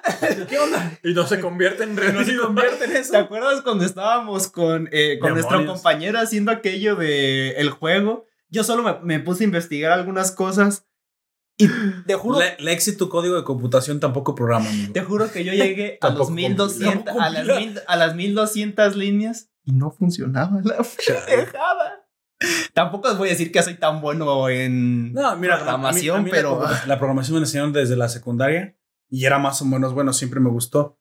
Pero sí, yo me quedaba viendo ese programa y pues como estaba chico no entendía bien. Hicieron una, hicieron como tres líneas de código y ¿cómo fue eso? no Así sé. que, pero es que aparte no hubo ni un rayo, eso nada más fue como, pues fue un programa de un computadora. Sasquatch sí, y ya. fue un programa de computadora que, y así fue como lo dije. Era cuando la gente pensaba que La las tecnología. era como mágica. Que Sí. hacía un montón de- en los noventas te- había un montón de programas. Y pues eran mágicas, para Oye. uno era nuevo. El, el auto que hablaba, dices, ahorita no, todavía Ah, no puedo sí, hacer este, que este ¿cómo se llama? pinche murero de Android me diga bien la dirección de un... Ah, sí, pero que un carro estaba épico. El, el auto Ah, sí, maravilloso. el ¿cómo se auto maravilloso, De este actor famoso que olvidé su nombre. West. Hufflepuff. Hall- Sí. No, no es juez. Eh, Iba a decir, este, no, Adam West es otra persona. Sí. Eh, yo dije Hufflepuff, ¿eso no es una casa de Harry Potter? Sí. Sí, Hufflepuff, pero, pero tiene un nombre, pero y tiene un nombre parecido. Sale en la película de Bob Esponja. Así es. A Bob Esponja David lo- Hasselhoff. David Hasselhoff. Hasselhoff. Así es. Así es. Sí. Ese mero. Bueno, este, bueno, antes de terminar con este Sale en la película de Bob Esponja. Sí, antes de terminar con este. Lo usan como lancha. Sí. Antes de terminar con este tema de la programación, este, yo les tengo una historia de cuando iba en la te- secundaria. Terror de código. De cuando No. programé un misil, ¿no? No, no. Este. Nosotros, eh, no era programación tal cual, pero sí había algunas cosas que nos enseñaba la maestra a los que teníamos como un poco más de curiosidad. Ah, ok. Pero empezó a haber una Chichis. pequeña. ¿A empezó qué escuela fuiste? eh, ignóralo. Empezó a ver como una pequeña mini guerra entre los hombres. De ver quién se hacía la broma más pasada de lanza, pero con programación. Pesada. Ok. Sí. El- el primer- eh, eh, la primera que hicimos fue algo sencillito, Una guerra geek. algo así. Pesada. Hicimos que se les pesada. bloqueara, eh, que se les bloqueara la pantalla, o sea, que no pudieran sacar ni la barra de tareas. Quitamos todo y pusimos de fondo de pantalla lo mismo. Vaya, Mr. Robot. Lo, deja- lo dejamos así y el vato, maestra, no funciona. Y lo pusimos en todas las computadoras. Ese fue como el, el- el ataque global a todos para ver quiénes Su respondían. primer ataque de DOS sí, antes de cursar 30 años en la, en la cárcel. Síguele. este, y las morras todas bien asustadas, maestra, no funcionan las computadoras. Y otros, ¿qué pasó? Y nosotros así, no, es que no sabemos qué pasó, maestra. Éramos tres, eh, tres los que habíamos hecho eso. Bueno, para los oyentes, si no, no saben que es un ataque DDoS, es un ataque de negación de servicios. Cuando ustedes no pueden entrar a Google o Facebook, pero en otras partes del mundo sí se pueden, pero específicamente no sé. Ustedes, Ustedes o su región. o su región es porque algún grupo de hackers les niega el servicio atacando precisamente el servidor Sí. con múltiples peticiones. Y pues oh, es como una chava. Si Pues llega se uno más guapo y le, y, y le tira la onda, pues te van a ignorar a ti. Es lo Así mismo. es. Eso pasa con Pero las con redes. Pero con computador. Sí, y aparte todas estaban conectadas a una computadora central. Así de que si hacías algo en la computadora central podías pasarlo bien Eso no saben, fácil. pero ahora lo único ya que- que es buscado por la ley. Lo único que llegué a hacer fue abrir la puerta del de sistemas para sacar la contraseña del internet. No, la ahí, ahí le va- ahí les va la Por eso más. es delincuencia tradicional, amigo. No, la más, pesa- la más pesada que hicimos de todas. En- de todas eran como 15 o 16 este, máquinas. Solamente una tenía bocinas. Y ese vato que tenía bocinas era el, el de, los, de los únicos que contestó el ataque. Y la, y la maestra me dijo, esta máquina va a ser de ustedes de aquí hasta que termine este año. Y no tenía opción a cambiarla. Como fue de los poquitos. y ya después de muchos eh, idas y vueltas Ah, entre pinches vatos ataques. Entre idas y ataques, eh, o sea, eran tres para tres. ¿Qué Ahí le sí. metieron gemidos? ¿O qué? Sí. Le programamos para que. Cuando Cada- contestara. No, Demonios. cada que abriera Word, porque hacíamos cosas de Word, cada que abriera Word eh, había conexión a internet, pero solamente en su computadora, en la de la maestra y otra. O sea, What? cada que intentara abrir Word o escribiera cualquier cosa en Word, se abriera una ventana con un video puesto en el que se escuchaban los gemidos a todo lo que. Yo cada rato ve este espectacular accidente y, ah, y yo, ah, demonios, ¿por qué hicieron esto otra vez? El vato regresando en el futuro. Ah, un video. Ah, ah, chingada madre. No, Los traumas de la infancia. me acuerdo la primerita vez que, que pasó eso. No, amigos, no hagan eso, no envíen gemidos, es, es muy gacho cuando uno está en la oficina. Lo más cagado es que nosotros no teníamos que hacer nada, solamente lo programamos, eh, lo dejamos ahí. Bueno, Y nosotros estábamos bien tranquilos, eh, estábamos escribiendo, eh, nos dijeron, ponga eh, la maestra. Abran Word, todos Ah. los demás. La maestra ah, dijo, abran Word y me hacen un trabajo sobre lo que quieren hacer cuando salgan de la secundaria. Yo abro Notepad, me, me vale, abro Notepad mejor. No, el vato no sabía, el vato no sabía. Chale. Esa fue la primera vez que pasó. Chale. Y la maestra, este, y pues nos estábamos haciendo güeyes y él estaba con nosotros. Y yo dije, bueno, pues yo ya me voy a poner a trabajar. En, eh, al fin y al cabo, esto lo acabo en corto. Y ya me senté y estaba sentado al lado de él. Y dijo, pues yo también. Viéndolo en primera fila. Todo el espectáculo. El peor es que iba entrando la maestra. Y abrí Word y empecé a escribir. Yo como que de repente no me acordaba, güey. Cuando eh, lo volteé a ver y vi que estaba moviendo el ratón pues hacia donde estaba Word. Fue cuando me acordé. Me acordé. Tan, Y yo tan, tan, tan, tan. me tapé la boca y volteé a ver hacia el otro Aquí voy a lado. poner música de tiburón.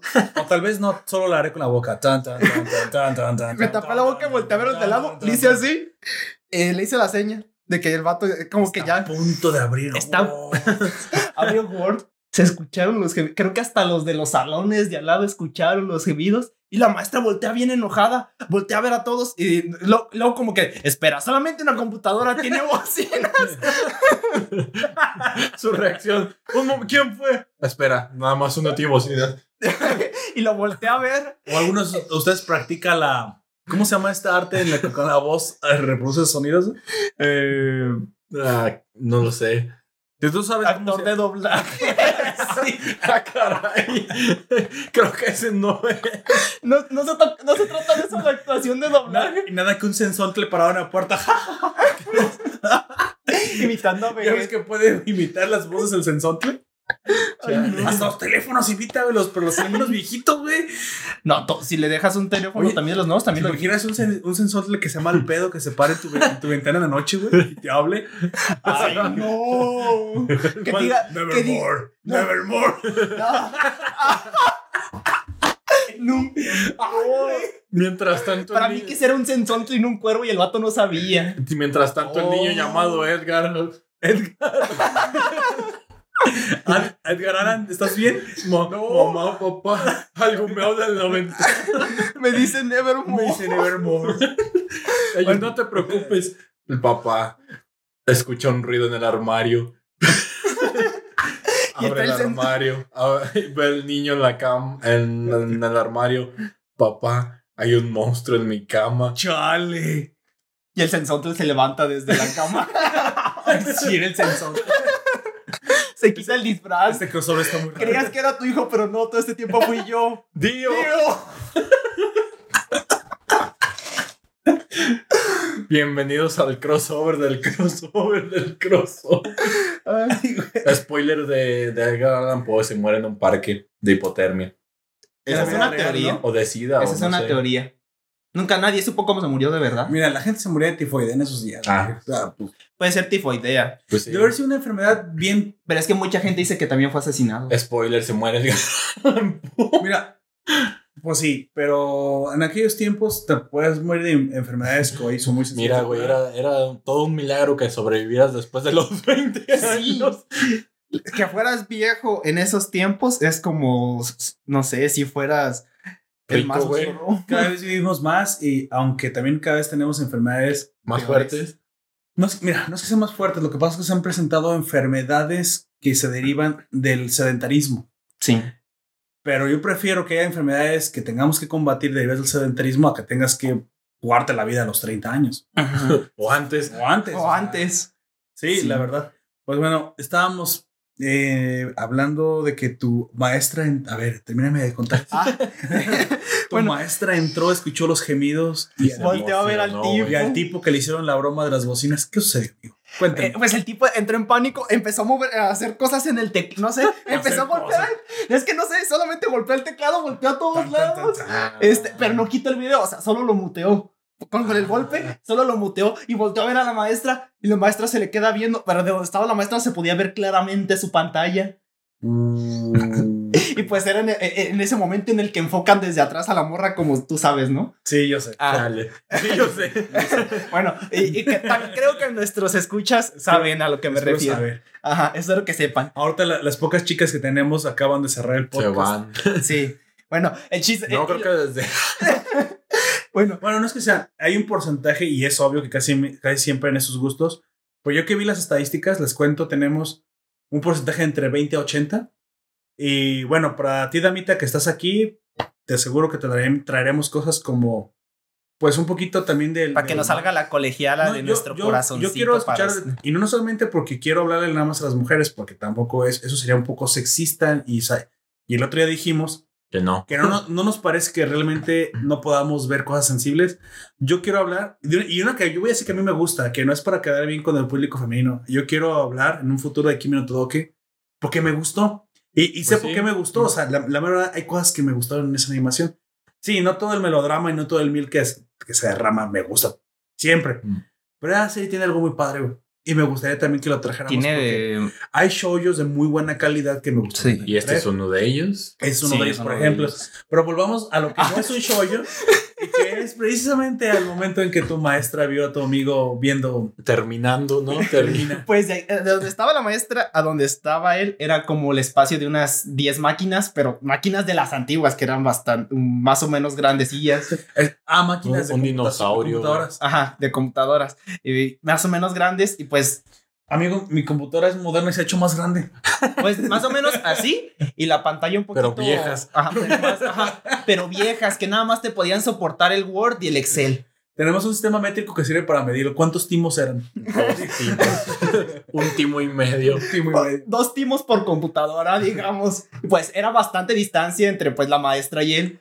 Y pues eh, solamente escucha, eh, todo el salón se quedó Sí, callado después de eso. Y solamente escuchábamos los tacones de la maestra caminar hacia él. Yo estaba así.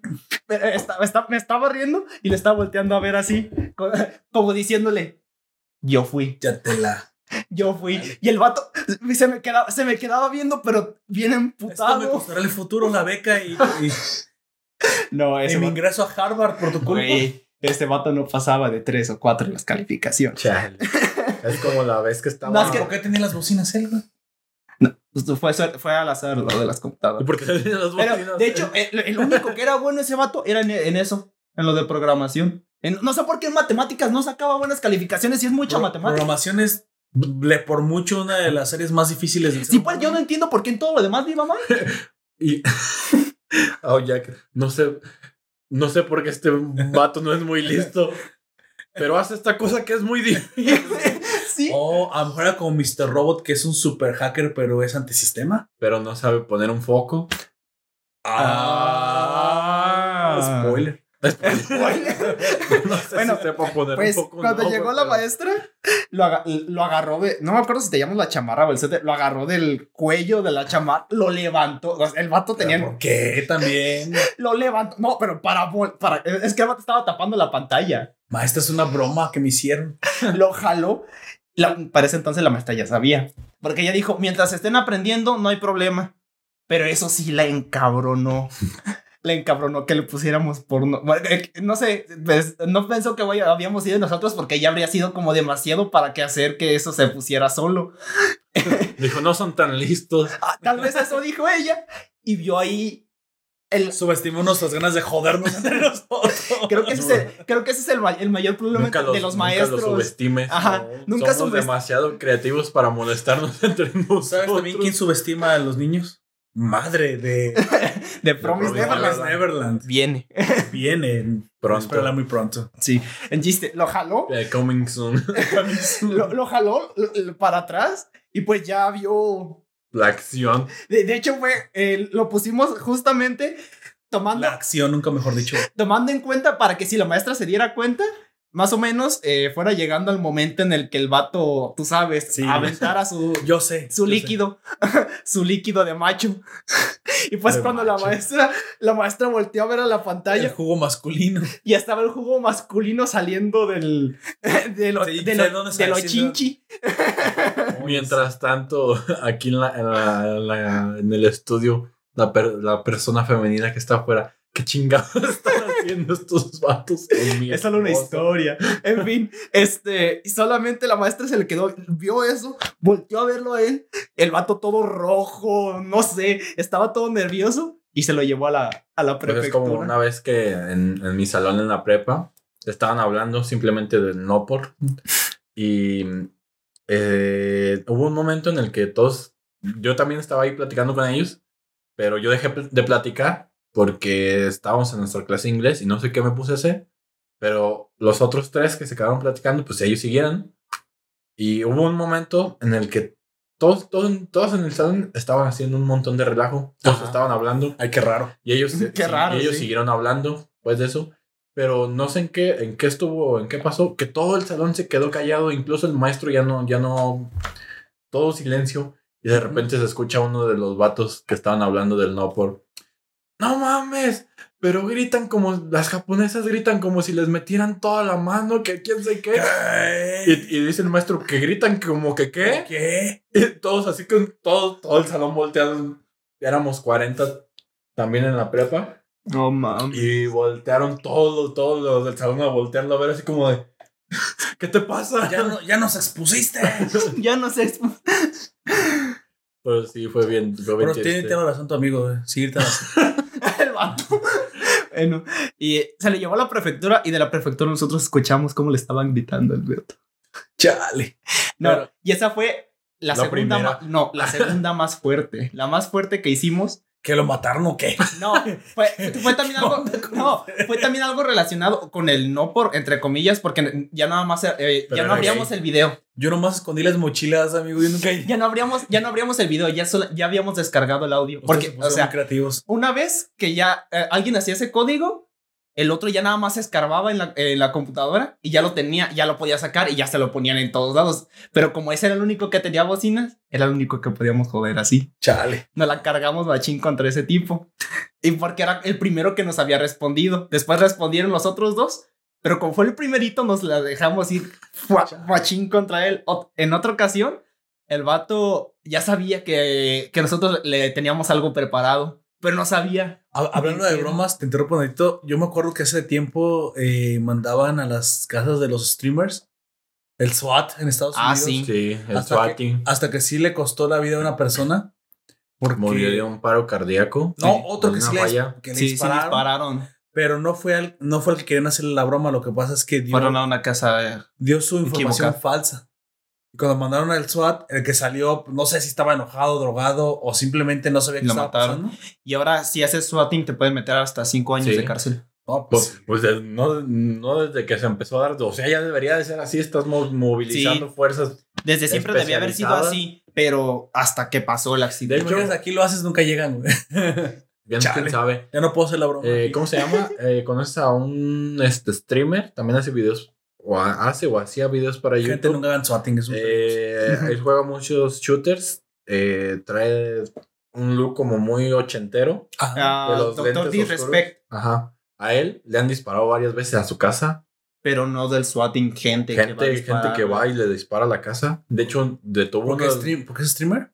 Sí, Pues sí, por eso. siempre odio. Lle- De hecho, ya no hace. Ya se salió de esa escena por lo mismo. Ya generó suficiente dinero como para ya no hacerlo nunca más.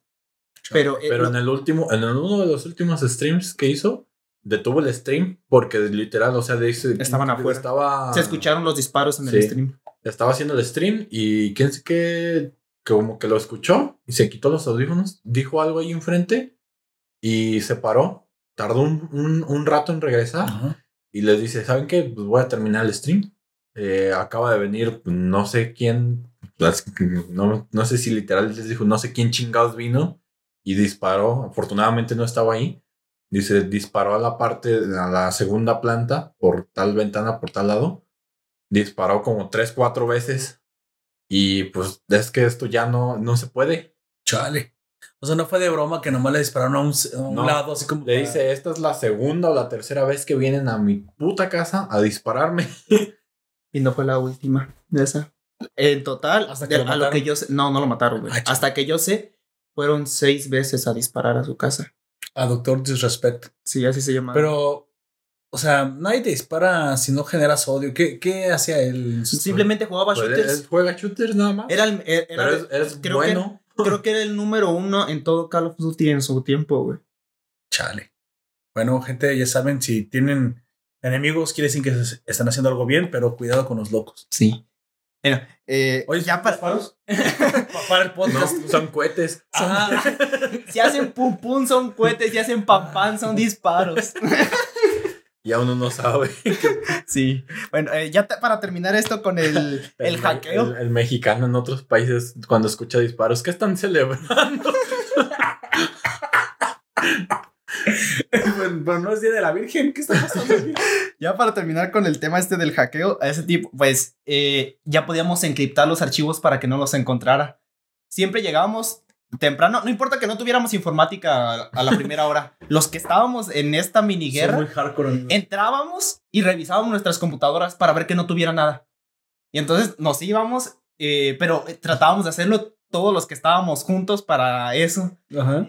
Y cuando nos íbamos, ya, pero yo aprovechaba cuando yo pedía para ir al baño, pero yo ya tenía todo el código en una USB. Yo iba al baño, nomás, "Ve, maestra, ¿puedo entrar? Y la maestra ya sabía, ya, no, ya le valía. y me, me, me dejaba entrar, ya nomás era de copiar, pegar y poner todo lo necesario y me iba. Chale. La maestra, ay no, Otra no de nuevo. ya estaba acostumbrada, sí. Esa vez, en, eh, en vez de ponerle gemidos de porno, mm, me acuerdo que no es- le pusimos, pero fueron gritos, gritos de gente, pero así machín, pero para. Ah, como los que te asustan, ¿no? En los de. Ajá. Los screamers. sí, los por- screamers. sí, pero era puro audio. Este. Y lo. eh, y no era abriendo Word. Creo que esta- estábamos viendo Excel y tenía que abrir Excel. la computadora. No, no, no, eso habría sido demasiado predecible, güey. Este, No nada más des-. Para eso nada más desconectas las bocinas desde el principio, güey. Y se, y se lo ahorra todo. Si desde el. Y si ese vato, eh, como que era confiado también, si no pasaba algo luego, luego, lo dejaba. Lo que hacíamos es que si duraba cierto tiempo, no me acuerdo Un cuánto timer, tiempo. no, ah, un timer. un tiempo en Excel pasaba. Explotaba su máquina, güey. No solamente pasaba eso, o sea, se reproducía el audio, No solamente. se le bloqueaba el teclado, el mouse y la pantalla. Chale, y le decían Soti a su abuelita. Eso tiene su abuelita. No, el sea, vato. La computadora del suelo, ya estoy harto. Y esa fue la última que hicimos porque ya los gritos sí se escucharon en toda la escuela. güey. No se suicidó, güey. No, no se suicidó, pero nos regañaron ya todos y también regañaron a la maestra.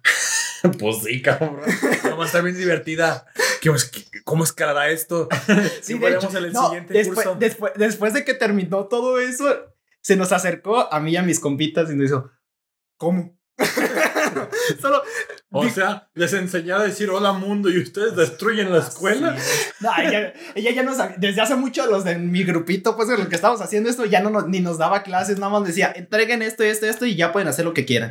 Las- las- esas cosas las hacía en mi casa. para no te, para, eh, Estamos para- hablando del código, ¿verdad? Ah, el código y, la, es, y, y el hackeo. y el, el hackeo y los trabajos de la escuela. No me iba a arriesgar a que me pasara algo entre- delante de toda la clase ahí. Lo que yo hacía ahí era jugar solitario güey, en, en clases. Yo jugaba Yo solitario. jugaba contra.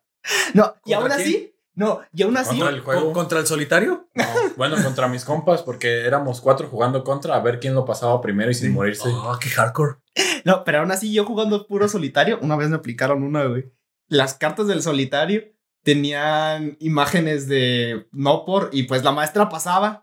Y, se me, y, y pasó la maestra y yo estaba jugando solitario tranquilamente. Tú no me engañes, era el solitario Las Vegas Edition, güey. No, o sea, era el, soli- era el solitario normal. Y, y yo también. y cuando Le la, pusieron un mod, güey. Y la reina de corazones estaba muy bien, amigo. y la maestra pasó, vio mi computadora, yo la volteé a ver, le dio risa y siguió caminando. Pero no fuera el otro, güey, que lo puso en, en, en video. No, pero es que ya, eso fue ya mucho después. Ya fue mucho después. Pero es que también los profesores, mira, cuando el que saca cinco y cuatro dice una estupidez o hace cualquier cosa, le caen. Si sacas dieces, se rinde tu chiste. O sea, No, pero es que ese vato, amigos, saquen dieces. ese vato en informática tenía buenas calificaciones. pero es que como fue el primer ataque que hicimos con audio, yo creo que ella no se lo esperaba. como eres el que sabes y estás aprendiendo como dice él, pues a veces hasta los profesores dicen, bueno, supongo que es parte de crecer. Es- Timmy". de hecho, ese fue el- eh, cuando nos Pero ese es llamaron. el tipo que vale madre, que, que Nos- Soy sí, yo. Nos llamaron cuatro y cinco. la directora Sacaba o director, no me acuerdo qué tenía. Sacabas. Acaba. Sí. Y luego que Y- hicieron la broma, los dejaste. No, de hecho, los profesores. ¿El día de la broma? No. Los Gunter no profesores, estuvo en mi los profesores secundaria. dudaban de mí. Por suerte. Por suerte, Gunter no estuvo en mi Porque de secundaria. hecho, varios de ellos, eh, incluso en exámenes o cuando contestábamos eh, libros y todo esto, específicamente una que era de geografía, una materia de geografía. Dudaba de ti. Mm, Sí, porque decía que yo no podía sacar buenas calificaciones en su materia porque no hacía mis tareas. Pero lo que no sabía era que lo que nos pedía contestar del libro eran unos cuestionarios del libro.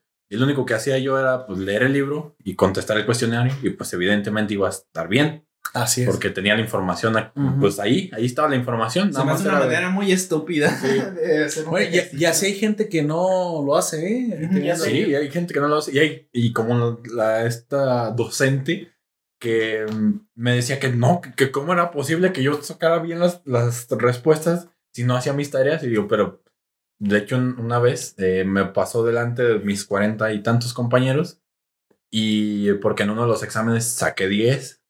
Y, y no se le hizo probable y les preguntó a todos, les dijo, que "Di- quién le había pasado. Digan, díganme quién le dio las respuestas, quién le dejó que copiara el examen, de dónde sacó las respuestas bien. Díganmelo ahora o si no los voy a reprobar. Y los amenazó literal. Y todos, pues, es que nadie se las pasó. Pero es que no la encubran, que- bien enojada. Pero es que no lo están encubriendo, que quién sabe qué, que no sé qué tanto. Chale. O sea, con ira la maestra ya. Toda roja del coraje, Sí. me imagino. Y, y les dice, pero díganme, díganme ya. Y Gunter, ve. ¿Por qué está enojada más? Yo lo habría. no se graduó de la primaria y pues bueno. De la secundaria. Ah, de la secundaria. Pero, este, les, pues todos literal, pues es que les dicen, pues es que no, no, nadie de nosotros se las pasó. ¿Cómo le podemos decir que sí? Sin, si, pues no es cierto. O sea, al grado de que incluso tus propios profesores dudaban y, y amenazaban al grupo porque, porque Pues te has hecho muy mala fama, amigo. ¿Qué pasaba? sí, es que raramente me aparecía a las clases, eh, no hacía mis tareas, pero pues eso no, nunca me detuvo a aprender. O sea, yo aprendía bastante bien, por suerte. Ah, amigos, no sigan el ejemplo de Gunter. Sí se puede aprender sin ir a la escuela, pero preferible que de todos modos aguanten un ratito en la, sí, en la escuela. ya, ya se lo Pues fui miren. aprendiendo conforme crecía. O, pero o pueden hacer lo que yo. No, no se crean, no haga lo que yo. Miren, Gunter creció bien y ahora hace un podcast. saben, saben que soy una eh, persona no, pues, mala. No, no, no. que no verdad. tengo tampoco mala educación, suelo ser muy formal. Simplemente digamos que le tenías un poco de repelencia a lo académico. Sí, porque aparte tenía pues docentes bastante repelentes. Ay, Que- sí, que cuando no, los maestros o son sea, así de. Ellos mismos, pues te digo que dudaban de mí. Y hasta, hacer, hasta tal grado de que pues obviamente pues por mis hechos y todo esto, pues era la idea más concebida que tenían. De que no podías. Ajá, de Pues que si no, no, podía. aplicas, te aplicaron la de cría fama Y échate a dormir. Exactamente. Crea fama, perdón. Muchas veces me Chale. dijeron ese dicho. Me dicen, te duermes en tus laureles, creaste fama y te echaste a dormir. Le digo, pues está bien, al menos me creé algo. Chale. Y pues también les molestaba, les calaba. Pero en esa ocasión, pues es que nadie, nadie, pues, todos le, literal le dijeron, pues es que no, no le podemos decir eh, que uno de nosotros se los pasó, porque nadie se los pasamos. Ahora sí estudió maestra. Ajá. Y de hecho, les, les- pues yo ya no, ya no aguanté y me reí. Y me dice, "¿De- ¿tú de qué te estás riendo? Y yo, pues es que nadie le va a poder decir quién de ellos me la pasó, porque nadie, me, la las pasó. ¿Cómo que no? ¿Que quién sabe qué? Tú no puedes sacar un 10. Y digo, pues sí puedo, Es ahí el está. misterio de la vida maestra. Ahí Sí. está. Y le digo, El mundo ¿y es sabe, mágico. ¿y sabe qué? ¿Qué cree? me estoy riendo porque nadie le va a decir quién me las pasó. Porque yo fui quien se las pasó a ellos. Tan, tan, tan. Ah. Plot twist. Y se, Oye, y se enojó, bueno este podcast. se A enojó aún más la maestra. Megalo que no, no, no, cuéntame más de tu. Déjame saber. Este, pues se enojó todavía más la maestra. Y le dice, Chale. ¿cómo es probable eso? Que quién sé qué. Y ya volteó con mis compañeros. ¿Me pasaron las respuestas del examen? No. ¿Quién les Se pasó las respuestas del examen a ustedes? Tú. sí. Y volteó con la maestra. ¿Qué le acaban de decir cuarenta y tantas personas? Sí. Y me sacó del salón. Ah, Chale. Bueno, yo creo que todos vivimos también injusticias con los profesores. Si tú viviste alguna injusticia y no la quieres compartir, déjala en la cajita de comentarios para so- solidarizarnos con nuestro amigo Gunter que tuvo pues eh, yo terminé más eh, con todo, a- a- terminando ya lo de casi completamente. Mataron al tipo, ¿verdad? No, no, Ah. eh, la- a la maestra la regañaron y la obligaron a que nos reprobara a los seis. Ah. Pero es que ella, ella, ella, Este profesor escuchaba chida. sí, no, o sea, nos trataba de defender porque ellos están aprendiendo a su manera. Déjenlos que aprendan. Y es cierto. Como ¿Sí? dijo María Montessori, deja que se rompan su madre. Pero María Montessori, no podemos escribir esto. Ah, sí, la vida y la educación deben ser libres para que florezcan en Así libertad. es. Pues es que no les puedes enseñar a todas las personas de la misma manera No, porque no. todos aprendemos de la misma manera. A mí, cierto. mientras me estés enseñando una manera de joderle la vida a alguien más, Siempre es útil. eh, te, te aseguro de que voy a ser el más aplicado. Bueno, te, te voy a contar algo. Es, lo, que, lo que pasa es que en cierta edad Mientras- el hombre Todos los que nos escuchan. Megalobots. así tiene un pico Bueno, delincuencial. Pero, es en la secundaria. pero sí lo tiene, tiene sentido porque todos nosotros tenemos una experiencia difícil donde no éramos precisamente los mejores Así ni de los mejores lugares, pero fíjate, sobresalimos, crecimos y aquí De hecho, estamos. deja- déjame. Y no me he matado. Que, es el problema de también de Joe. Joe tiene que sobresalir con un resentimiento y en eso sí me identifico con él. Porque a veces Pues uno sí. tiene un resentimiento y es muy difícil quitarse su propio resentimiento. O para incluso todas esas, esas cosas que muchas veces te dicen, es que tú no puedes, es que tú Sí, no vas a poder, para es qué que te tú no esfuerzas? debes. Tú no debes, tú no quieres, tú no, tú no lo necesitas, No ¿para qué te podrás. esfuerzas? No sé si ya En, en mi caso esfuerzos. específico nunca fueron mis papás. Mis papás siempre me apoyaron hasta eso que sí, sí puedo decir que ellos no, no, no, no fueron la causa. Pero yo siempre sufrí de bullying. No grueso como el que ustedes hicieron a ese tipo. Bullying normal. Y eso Pero un solamente es momento la en que punta del iceberg. Nosotros agarramos a chicotazos a uno. Pero es que a veces eso, eso no está mal. Yo también me peleaba de, de golpes. No, o sea, O llegaba a lo físico, pero de, de mal, mala creo onda. que hay un momento en el que el psicológico es peor. Sobre todo cuando Sí. tú dices, es que no puedes, es que los niños profesores no confían en ti. Yo no voy a decir que todos fueron buenos o todos fueron malos. Pero creo que el momento en que hubo un vuelco en mi vida fue cuando dije, bueno, voy a dejar de llorar. Yo soy el que tiene que tomar las riendas. Pues, es Las que sí es, decisiones. o sea, y tomé, y, corté amistades. Y sabes lo difícil que es cortar amistades. No lo sé si lo sepas, amigo, pero cortar amistades es lo es más bastante difícil. que hay. difícil. Bueno, creo que terminé estando bien. Solo, solo le tomo al tequila directo a la botella, pero no es eso tan mal. Eso es porque mi garganta me duele. Pero fuera de eso, ya, ya, ya en, en, eh, pegarnos un poquito más a Joe. Te hablamos de esto precisamente, oyente, porque cuando trata- tratas de, de plasmar precisamente el mensaje del- Pues, del autor, un es que ideal. el ideal de Chitano Yo, y por lo que yo creo que también fue tan popular, es que habla del crecimiento. En aquel entonces no podemos imaginarnos también cómo estaba la situación económica en Japón. ¿Recuerdas el milagro japonés? Los japoneses venían de, de Del- una guerra. de una guerra. de una segunda ser, guerra sí, pues, mundial. estaban masacrados. demacrado. Vean la, tumba de los luciérnagas para que conozcan Uf. cómo estaba el país. comían, ¿cómo se llama? Tempeyaki. ¿Cómo? Eh, Teriyaki. no, tempeyaki es, eh, no sé si ese es el nombre, si lo saben, no lo pueden escribir. Eh, pero es, esa comida se volvió popular después de la Segunda Guerra Mundial, ya que no tenían muchos recursos alimenticios o económicos o lo que tú quieras. Era una comida muy barata, usualmente te la vendían en 100 o 10 yenes, no recuerdo, pero era un precio así muy, muy barato. Ujú. Que era nada más como agua con verduras, no era un tipo de caldo. No, era, bueno, también estaba ese, pero no recuerdo cómo se llama. No sé si es sopa de miso o algo así. No, no es sopa de miso. Eh, la sopa pero- de miso es bastante cara. Oh. El, este platillo se, se hacía con los restos de todas las demás comidas. O sea, todo lo- todas las obras que, te- que tú tenías, Ah. las juntabas. Si tenías fideos, si tenías este repollo, si Verdura. tenías verdura, arroz, huevo, todo lo que te hubiera sobrado de otros días, lo juntabas y lo cocinabas. Y lo Y hacías luego- como una especie de omelette. Ajá. Y luego lo envolvías en hojas. Ajá, y lo, lo envolvías. Y esa, era- y esa era tu comida. Chale. Bueno, supongo que eh, de ahí viene también el crecimiento de, de cómo, de cómo la, la historia también hace clic con el espectador. Es muy importante hacer clic emocional porque si tú tampoco te puedes identificar con algún rasgo del protagonista, pues entonces tampoco te va a interesar. Se llama publicidad. Sí, sí, claro. Sí, es cierto. Pues sí, técnicamente No, lo no- es. no tienes por qué ser un underdog o un perro callejero como lo es yo, pero, Un ser pero sí, te puedes, sí te puedes identificar con los valores de crecimiento y, mej- y mejora. De que no te debes de quedar tirado. Exactamente. de que levantarte cada golpe que te da la vida. Y, as- y aspira a lo mejor, porque precisamente si yo, como lo dije, no hubiera aspirado a lo mejor, no se hubiera levantado del golpe con Shark y no hubiera enfrentado también a, a Ar- Araraki, el que tú dices el sin patas, El sin patas. pero que también es tu culpa. Pero que también Araraki trae, y esto ya saltando No busques culpables, a la, amigo. A la siguiente. pelea, No en esta ocasión. Araraki también tiene un tipo de resentimiento, pero Sí. también Pero son de los personajes. triunfa Bueno, dos de los personajes que tienen más trasfondo. Sí, él y Nambu son los que eh, tienen un De hecho, poco se me hizo más- mucho más interesante incluso Araraki que el mismo eh, Yuri al final, ¿eh? Sí. Araraki, ¿nos quieres contar un poquito más de la motivación de Araraki? Araraki antes, este, hace mucho tiempo fue alumno de Nambu.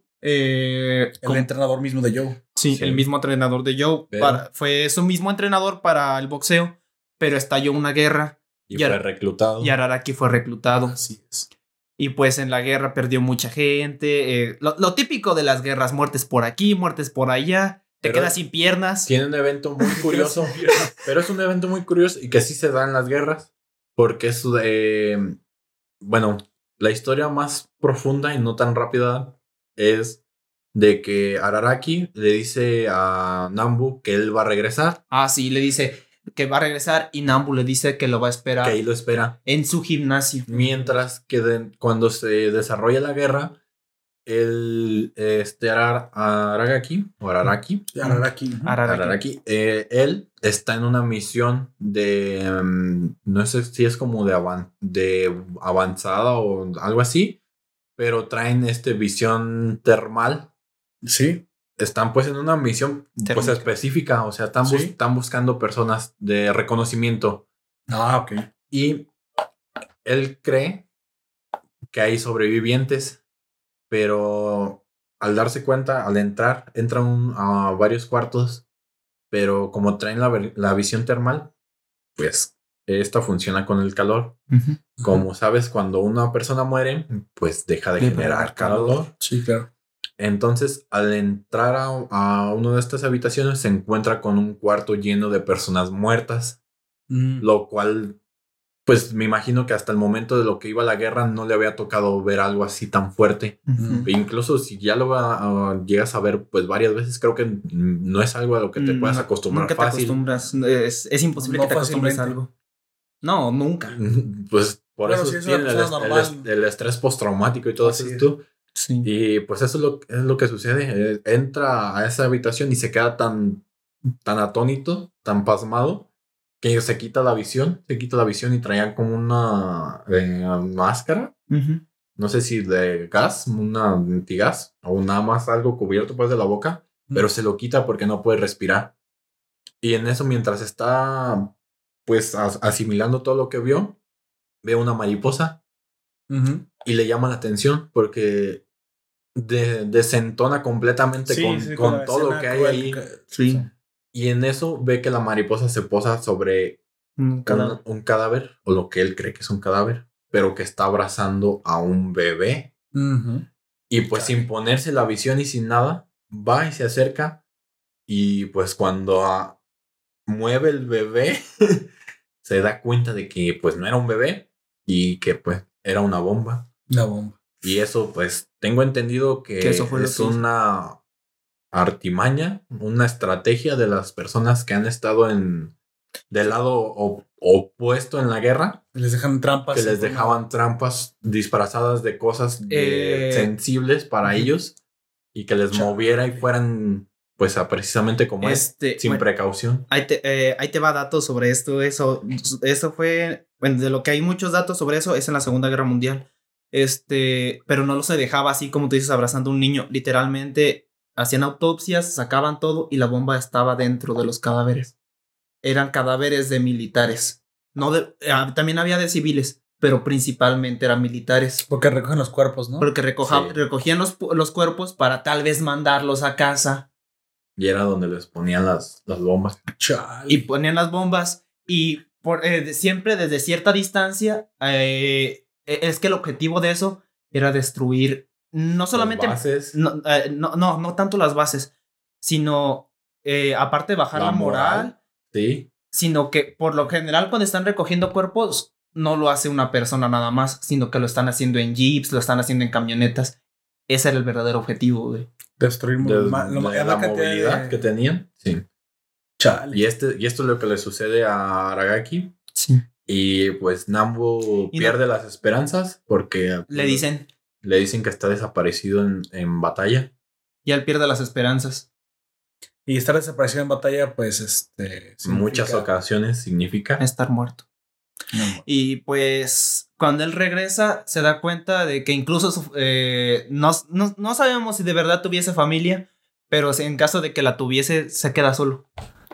Ni Sí. su familia, ni sus amigos, ni nadie. Y es el momento en que precisamente Araki tiene que sacar fuerzas, pues, su desgracia y. Pues sigue boxeando. Pues es que, es que Sí, llega al y- punto de. y después, no, primero Sí, eso, ¿o qué llega al no? gimnasio, llega al gimnasio de, en donde estaba el gimnasio de Nambu. Y, y ya no estaba. Ni, si- ni- no, no es que no esté él, sino que literalmente ya no es nada, no hay, no hay gimnasio. Había que. Lo embargaron. Había quebrado el gimnasio así. Sí. Y entonces él intentó buscar a Nambu por muchos lados, pero nunca lo encontró. En ese momento me imagino que Nambu ya estaba teniendo problemas con la mafia. Sí, sí. Pero yo eh, Pues llega no sé, tanto, a- tanta su desesperación que se intenta, pues, suicidar. quitar la vida. Se trata de suicidar. Algo muy real, amigos. Algo Sí. muy real. Y yo no estoy seguro, pero yo estoy casi seguro de que Nambu no lo quería ver sin, pero porque sentía culpa o algo así. Porque Pero él no, yo- él no sabía que no, sí. realmente estaba vivo. No, porque hasta el momento que se lo encuentra, ¿Ah, sí? le dice, pero es que yo, mm, me dice, "Ves, yo esperaba verte ahí y no estabas. La única persona que confiaba en mí y en la que yo quería que, que de verdad estuviera ahí cuando yo regresara, no estaba. Y le dice este Nambu, pero es que, pues que, ¿cómo iba a estar? Yo te di por muerto. Me dijeron que estabas muerto, le dice. Sí. Y le dice, pues no era cierto. Pero también Nambu, a partir de la, de la, de precisamente la desaparición de Araki, entró en depresión, ¿no? También. Sí. También es culpa de- de Araki el que haya caído al gimnasio y Nambu en esos problemas. Bueno, no digo pues. No directo, no, no o sea. directo, pero también a, Puede ser un Pero aporta. Sí. sí es. Y bueno, pues, este, sus amigos de del club de veteranos, creo, no sé si se diga así. Sí. El- sí, sí, sí. le- una asociación de veteranos. La- La asociación, esa es la palabra que El buscaba. club así. Únete al club. No, gracias. Bien así. Sí, este, pues eh, de- son quien en realidad lo están ayudando y apoyando para que siga adelante. Y le Porque- consiguen unas prótesis para Sí, exacto. hasta nuestro amigo sin patas. Lo cual deben ser unas prótesis, prótesis muy avanzadas porque se ven. Hay notas que, pues. el- funcionan La, la tecnología impulsos. está en el salto, pues futurista. Es futurista, Pero tampoco no tanto. tan futurista, porque te- los coches todavía no vuelan, pero, pero sí es futurista. pero hay Eh, avances Hablando de, hablando de eso de buenos. los coches que vuelan, Ya se tiene la tecnología, pero no se hace porque no es rentable, güey. De hecho, Elon Musk, literalmente en una empresa, en una Entrevista. entrevista dijo que no solamente no es rentable, sino que es demasiado peligroso. Sí, porque pu- puede haber mucho borracho o pendejo que se vaya. Eso dijo que es, Sí. somos demasiado estúpidos para volar eh, automóviles, pero lo que sí podemos hacer es Hacer tener túneles aviones, o túneles. túneles, Dice, hacia arriba, nada, pero hacia, hacia abajo, todo. Lo que quieras. la cantidad de túneles que quieras hacer hacia Sí. abajo son, son posibles. Pero crees que se acabe el- ¿Crees que en esa ambición de llegar tanto a tan lejos se acabe por hacer túneles? No sé. Mira, yo no creo que haya dicho que. En e- yo creo que fue una exageración. No creo que dijo que los que quieras. Tal vez cuatro o cinco pisos, pero son un montón de pisos. O sea, Sí. para no poder mover el tráfico de una ciudad y, y más que cada vez tenemos esos tráficos. Viviríamos como en Evangelion abajo del Ya sé, güey. Eso sería genial, güey, que se levante. Seguro. Seguro. No ¿Quieres pues, que te ataquen ángeles? No me refiero a estás eso. invadiendo su planeta. no me refiero a eso, me refiero a que se estuviese Ah. moviendo la ciudad. ¿Qué pedo con Entonces la ustedes? Tierra no es el planeta de los Me humanos. está, me está diciendo que en Chile las personas se divierten cada terremoto. Oye, habría que preguntarle Chale. si les pareció muy gracioso eso.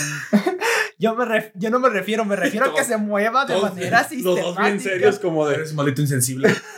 Sí lo soy, pero yo estoy hablando de manera No se crea. sistemática, por eso le estoy diciendo sin patas a Araraki, sí soy insensible.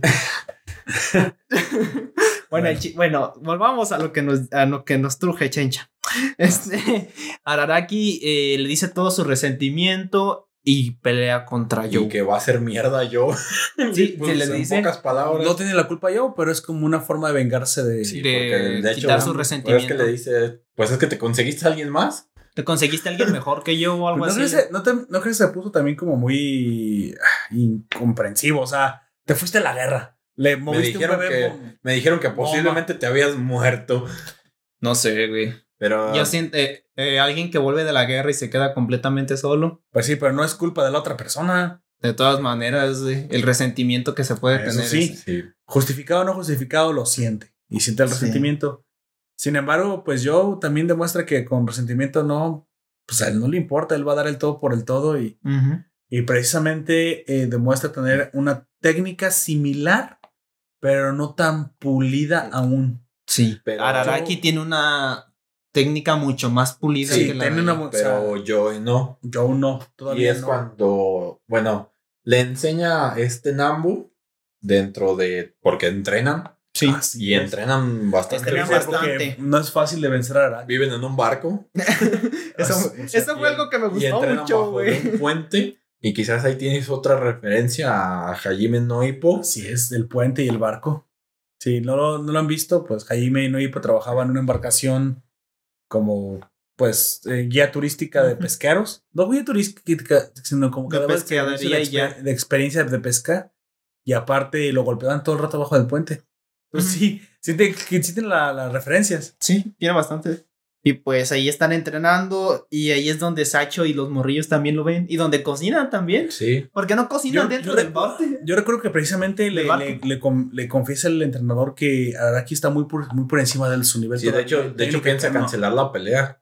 Si no le vas a poder ganar. O sea, yo lo entrené, yo sé de lo que es Dice, capaz de él tiene más técnica que tú y tiene más experiencia que tú.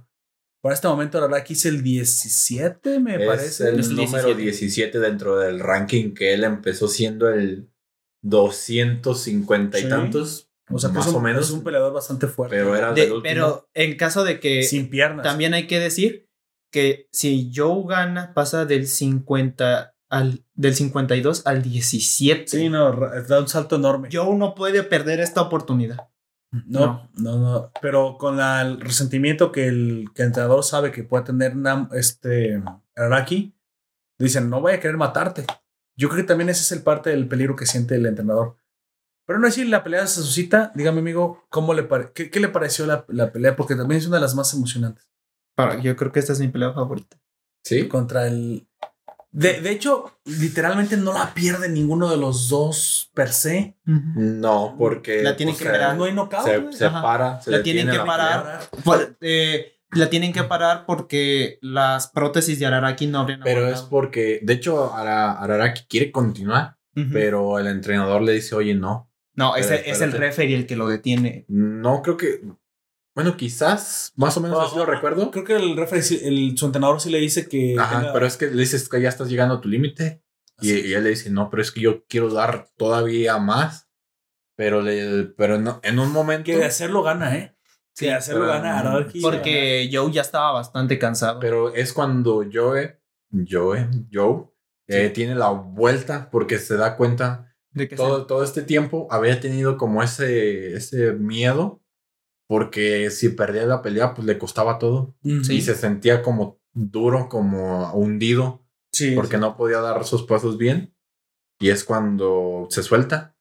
Le dice la, lo que te acabo de enseñar porque de eso es lo- de lo que hablábamos en el entrenamiento, le enseña a moverse Ah, Sí. de cierta forma en la que esos movimientos sean más impredecibles para el oponente y él pueda contestar. De hecho, ahí hay otra referencia al Hajime no Ippo Sí, por más cómo se- técnica. Bueno, mira, eh, sí y no. Lo que pasa con Hajime no Ippo es que él literalmente no sabe moverse. Pero le, le tratan de, enseñarse, de enseñarle a moverse y no, porque él es un inboxer. Él mismo va, precisamente nada más decirte cómo lo resolvió, él lo resuelve. Pero él, o sea, él sabe, él sabe su limitante. Eh, sabe que no se puede mover muy bien y pone un tubo como en una pared. Mm. Entonces él se agacha como haciendo la técnica de, de esquive de los, de los boxeadores. Debajo del tubo, derecha. Debajo del tubo, izquierda. Pero dice, pero si hago el esquive, no ataco. Y si ataco, no esquivo. Entonces, ¿qué hago? Esquivo y ataco. Esquivo y ataco. Pero si entonces cuando me balanceo, ataco y de regreso me balanceo y vuelvo a atacar con la otra mano. Ahora, esos golpes mm, no son tampoco demasiado potentes. No, por el. Por- porque Por- estás en porque está movimiento. esquivando. Pero en Hippo sí. Porque Hippo es una, mm, Una ma- bestia. Una bestia para golpear. Entonces deduce en la siguiente pelea que tiene contra el Pacquiao de este mundo, supongo, que le llaman Ponchiao. O sea, le cambiaron. Sí. Sí, que, que también era un tailandés. De hecho, era un tailandés o era un filipino, no me acuerdo, pero no es exactamente pues el mismo. Y desarrolla precisamente el Dempsey Roll, que es atacar mientras, mientras esquiva, porque él sabía que no podía. Pero él, él, él lo que hace es que lo resuelve de esa forma. Resuelve no recibir tantos golpes y poder atacar de la misma forma. Todo el tiempo lo que me gusta de Hippo, nada más como para finalizar, es que no, no resuelve todos sus problemas como el protagonista que, que puede superarlo todo. No, o sea, No. tiene práctica, tiene un Y, y encuentra sus truquitos para poder compensar su falta de habilidad. Claro. Sus Así es. defectos. Y pues algo más o menos similar. Más o menos similar a con Joe. Joe. Así es. Pero a lo que yo me refiero es a los movimientos que hace, porque hace un movimiento parecido a, a esa técnica, que se, que se agacha Ah, sí, y sí. se vuelve a Pero, mover. pero él hace mientras está en su mismo lugar, no, no, puede, no puede hacer. Joe sí tiene como que un baile de pies. Sí, más es más- es más ágil. alrededor del, sí, del es ring. mucho más ágil que. Iba a decir escenario. pues Eh, técnicamente es un escenario. Y aparte es Pues súper sí, largo. Te da, la, impresión de que Joe es más alto. O sea, es, es la, tiene piernas largas. Este, pues sí, mide como 1.70. Sí, pero el estándar Según las- japonés está bien. Entonces, pues su baile de piernas le ayudan y puede. Esos son outboxers, esos tipos de. Y tiene que ser outboxer porque no se puede meter a los golpes. No. Un outboxer es. este Si se mete a los golpes, lo, matan. Lo matan un golpe. Pues, literal. O esquiva todo y. Pues da su golpe. Pero cuando pega su golpe, Joe, lo, lo hace contundente, pues. Sí. A mí me gustó mucho también la pelea. eh, de hecho, sí se siente. Si te pones a pensar, se siente un poquito feo por Araki. Pero también como que estuvo bien el hecho de que el autor lo hubiera hecho de esta forma y no hubiera perdido ninguno de los dos realmente la pelea. Tuvo que parar, pero Por, al mismo por tiempo la limitante. Araki pues dice, bueno, pues es mi derrota porque Pero de hecho, él Sí. se da cuenta de que en ese momento, porque falla, falla uno de sus movimientos, y es cuando Joe puede responder. así es. Es cuando empieza a responder Joe. Empieza, él empieza a responder, pero él se da cuenta de que, pues ya, o sea, Sí, ya, ya, él- Ya lo está falló. dejando atrás. Sí. Y que si en uno de esos momentos en el que se descuide, pues lo va a mandar a la lona, lo va a noquear. Y pues deciden terminar O esa sea, digamos pelea. que eh, Araki al final se da cuenta que yo, no- yo no, tiene, no tiene la culpa de nada de lo que haya pasado entre él y el entrenador y que verdaderamente es un diamante en bruto. O sea, se la lleva. Entonces, si quieres, hasta de cierta forma, eh, Araki tenía que tener esta pelea. Me gusta porque se redimen muchas cosas aquí, se Sí, solucionan le da una cosas. resolución Da, a todo. da un cierre, todo ello. un cierre Sí. muy padre. Cierra así. cierra ciclos y se porta el, corta el cabello a Araki. Bueno, pues eh, algo que se tampoco cortó las piernas, que no se corta el. No se las cortó. Eso fue. eh, no mames. Yo le iba a decir, pero ya me sí no. desarticulé. Claro. Bueno, pues algo que también Es un para agregar. 2D, amigo. Espera.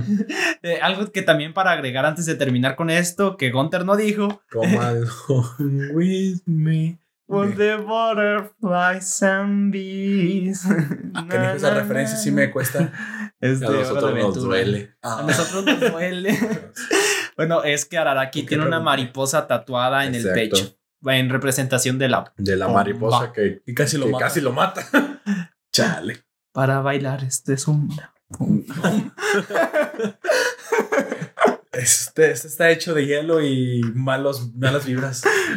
Bueno, precisamente eh, eso le, le, Le abre las le puertas. abre las puertas. a Se poder- vuelve popular. se vuelve popular y vemos que Y ya no lo vamos a conocer como Jung Dog, ya es Gearless Gear, y ese es otro de los que iba a decir precisamente. Se gana su nombre Fifi, su nombre de primer mundo, Ay, no. que es eh, Joe, el que no tiene equipamiento. Y yo no El- sé qué tan bueno es Gearless eso, Joe. pero Gearless Joe. Y de hecho se vuelve una sensación de dónde Oh, sí. venía. Incluso en, los- en, en La los gente demás. le comienza Empiezan a hablar por la forma en la que él pelea. Porque también el público es muy importante. Si tú no tienes el, el público a tu lado, pues no Incluso creas. se tatúan su cara. Sí, Es cierto. una, una chica Unas se tatúa su su cara. Eh, de hecho, es con el mecánico, al- con el que él va que le arreglen la motocicleta. Pero ¿El tipo lo- también pero- es tatuador? No, se, se lo van a presumir, le enseñan la- las, las chicas porque pues es mecánico, traen Ah, una sí. moto buena y llegan con él y le dicen, ah, como de mira lo que nos hicimos de algo así, porque Ah. pues Y pues han de, saber, de saber que él va ahí entonces. él iba ahí y de hecho in- in- empiezas a ver más de esta cultura que no todo el tiempo convive en la serie, Ujú. pero que está ahí, o sea... Y es está lo que co- dices, ahí, es el pero público, es- es Está como está omisa, pero al mismo tiempo presente. Empiezan a hacer grafitis de él, empiezan a hacer carteles de él. El niño que se- este niño que siempre está El cantando. niño que rapea, rapea de él. Eso, eso es algo que me gustó Sí. bastante de la serie. eh, Aunque a alguna gente no le haya, a algunas personas no le haya gustado, como tú dices de tu amigo.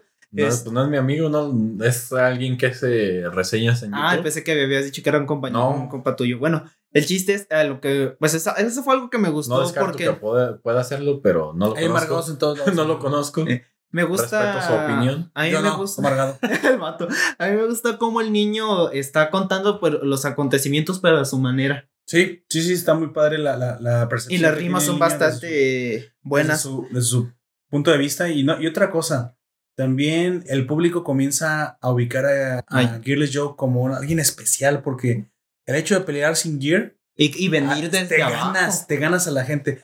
Y pero más de- que eso, el, el valor de pelear sin gear. O sea, Ujú. sí, también si quieres es un plus el, el que venga de pueblo bueno y lo que tú quieras.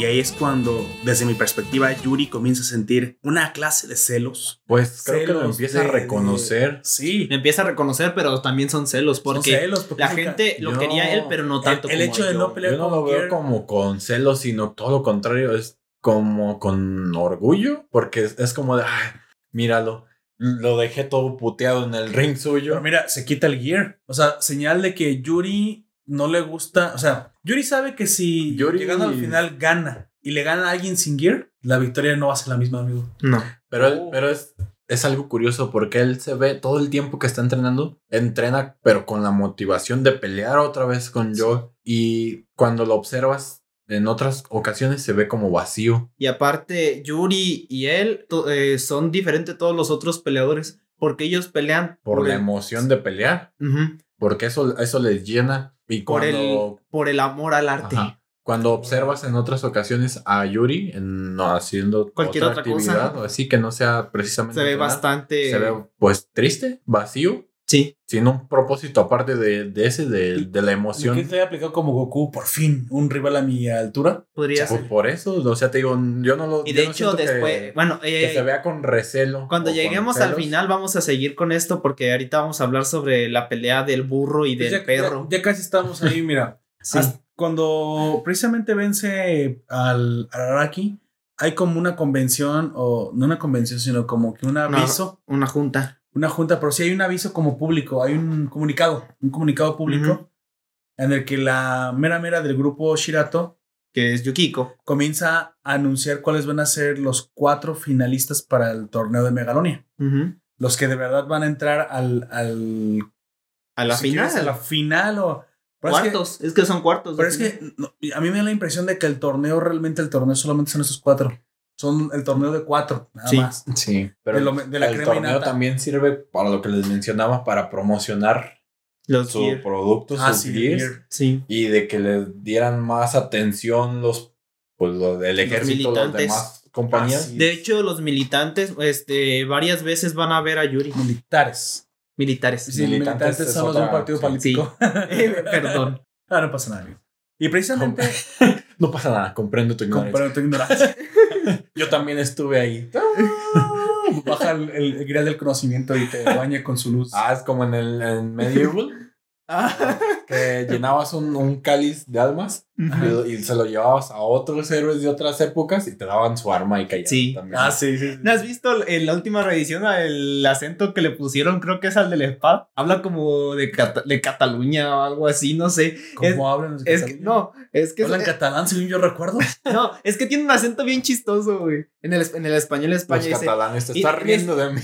no, no me estoy riendo de ustedes, sino que le ponen un acento de una región de No España. creo que nos escuchen catalanes. Si nos escuchan catalanes, díganos si, si tienen este acento. A ver, mi, ¿qué acento es? Es, le- te voy a apretar mi espada porque mi espada es la más mejor. Y, y le da la espada. Es un acento más o menos O sea, así. como el mangel. Y luego a- otro acento que también se me hace bastante curioso. No sé dónde es, pero es el de Paso están, Ramón. ¿No lo has visto? Al del manguito. Aquí con. Aquí Ah, el con manguito maracatón. Ese, es- ese es de acá de la quién sé qué. Bueno, y al final, precisamente, el grupo Shi- Shirato tiene un problema. Y el problema es el hermano de la presidenta. Que está frustrado. Así es, que es un boxeador frustrado, supongo. El Mikio. Sin embargo, él Mikio es Shirato. un, es un excelente Ingeniero. Ya desarrolla, la, desarrolla inteligencia artificial para pelear contra, contra los oponentes utilizando, pues básicamente los cálculos matemáticos que le haga la. IA. Pero eso me, incluso me recordó, ¿te acuerdas de esta película que, en la que sale Wolverine? Wolverine ya no, ya no se llama, Logan. no, el personaje que hace el Wolverine. Ah, ya. Ah, Hugh Jackman. Hugh Jackman. No, ya se va a llamar Wolverine de aquí para adelante. ¿Te acuerdas que él controla un robot que se usa para sparring, pero vence a otros Ah, sí. robots? El de llama- Gigantes de Acero. Ese Gigantes de acero. me recordó mucho al precisamente al campeón. Que acuerda que él Ah, ya ni siquiera peleaba, Ah, Se llama Zeus. Zeus. Sí. peleaba automáticamente ya el. Casi eh, el. Y aparte, hay algo que me gustaba mucho esa- de Zeus. En esa pelea. que es la- bueno, Zeus es el, el, El el ingeniero. No, así se Es, llama el- el es el robot. Es el No, Zeus es el robot. ¿Sí? Sí, Zeus es el robot. Sí, sí me, sí me acuerdo porque El- lo dicen gracioso en la El versión tipo tenía un nombre chino que no me acuerdo. Zeus. Zeus, algo así, Sí. pero no le dicen Zeus, le dicen Zeus. Sus. Sus. Sus. Sus. Eh, bueno, eh, me gusta ese personaje porque eh, de hecho es otra que tiene parecido con este eh, Mikio porque yo creo, Quizás No. está basado también. ajá, Es por- posible. eh, tiene eh, al momento de dar golpes el mismo Gear como que tiene una especie como de pistón en él, ¿no? Sí, y tiene una corrección de la trayectoria. Incluso Ajá.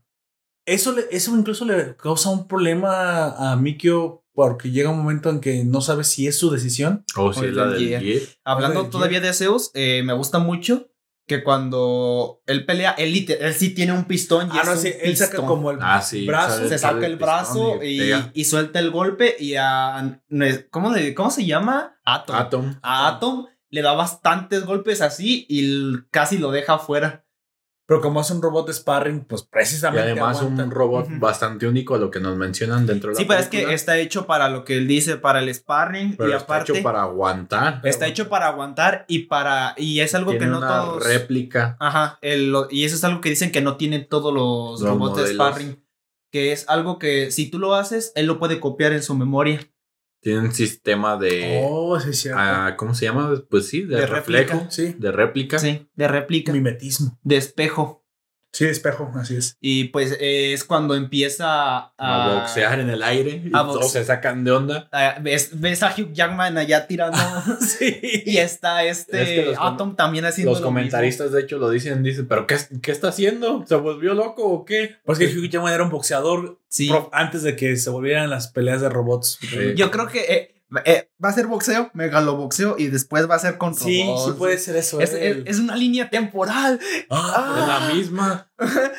Porque tampoco son tecnológicos, pero tampoco está tan tecnológico. Mira, hasta que no nos ganen los, los, las inteligencias artificiales en League of Legends, no podrá.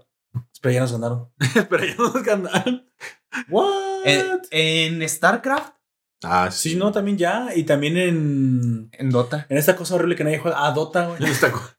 El único en el que todavía no, pero ese es porque tienen problemas con la cámara, es en Smith. Smite. Smith. Smith ¿El- iba a ¿Lo del decir. jungla? No, en el juego Bueno, que es en ah, tercera sí. persona. en teoría utilizas- no es nuestro problema. Nosotros vemos así, en tres dimensiones. Nosotros vemos Sí. así. Sí, por La eso. computadora. Por eso tiene ¿Qué es problemas. esto? De hecho, ya solamente, posibilidades. solamente lo vería en una o dos dimensiones, dependiendo, ¿no? Sí, Solamente de- debería poder ver así.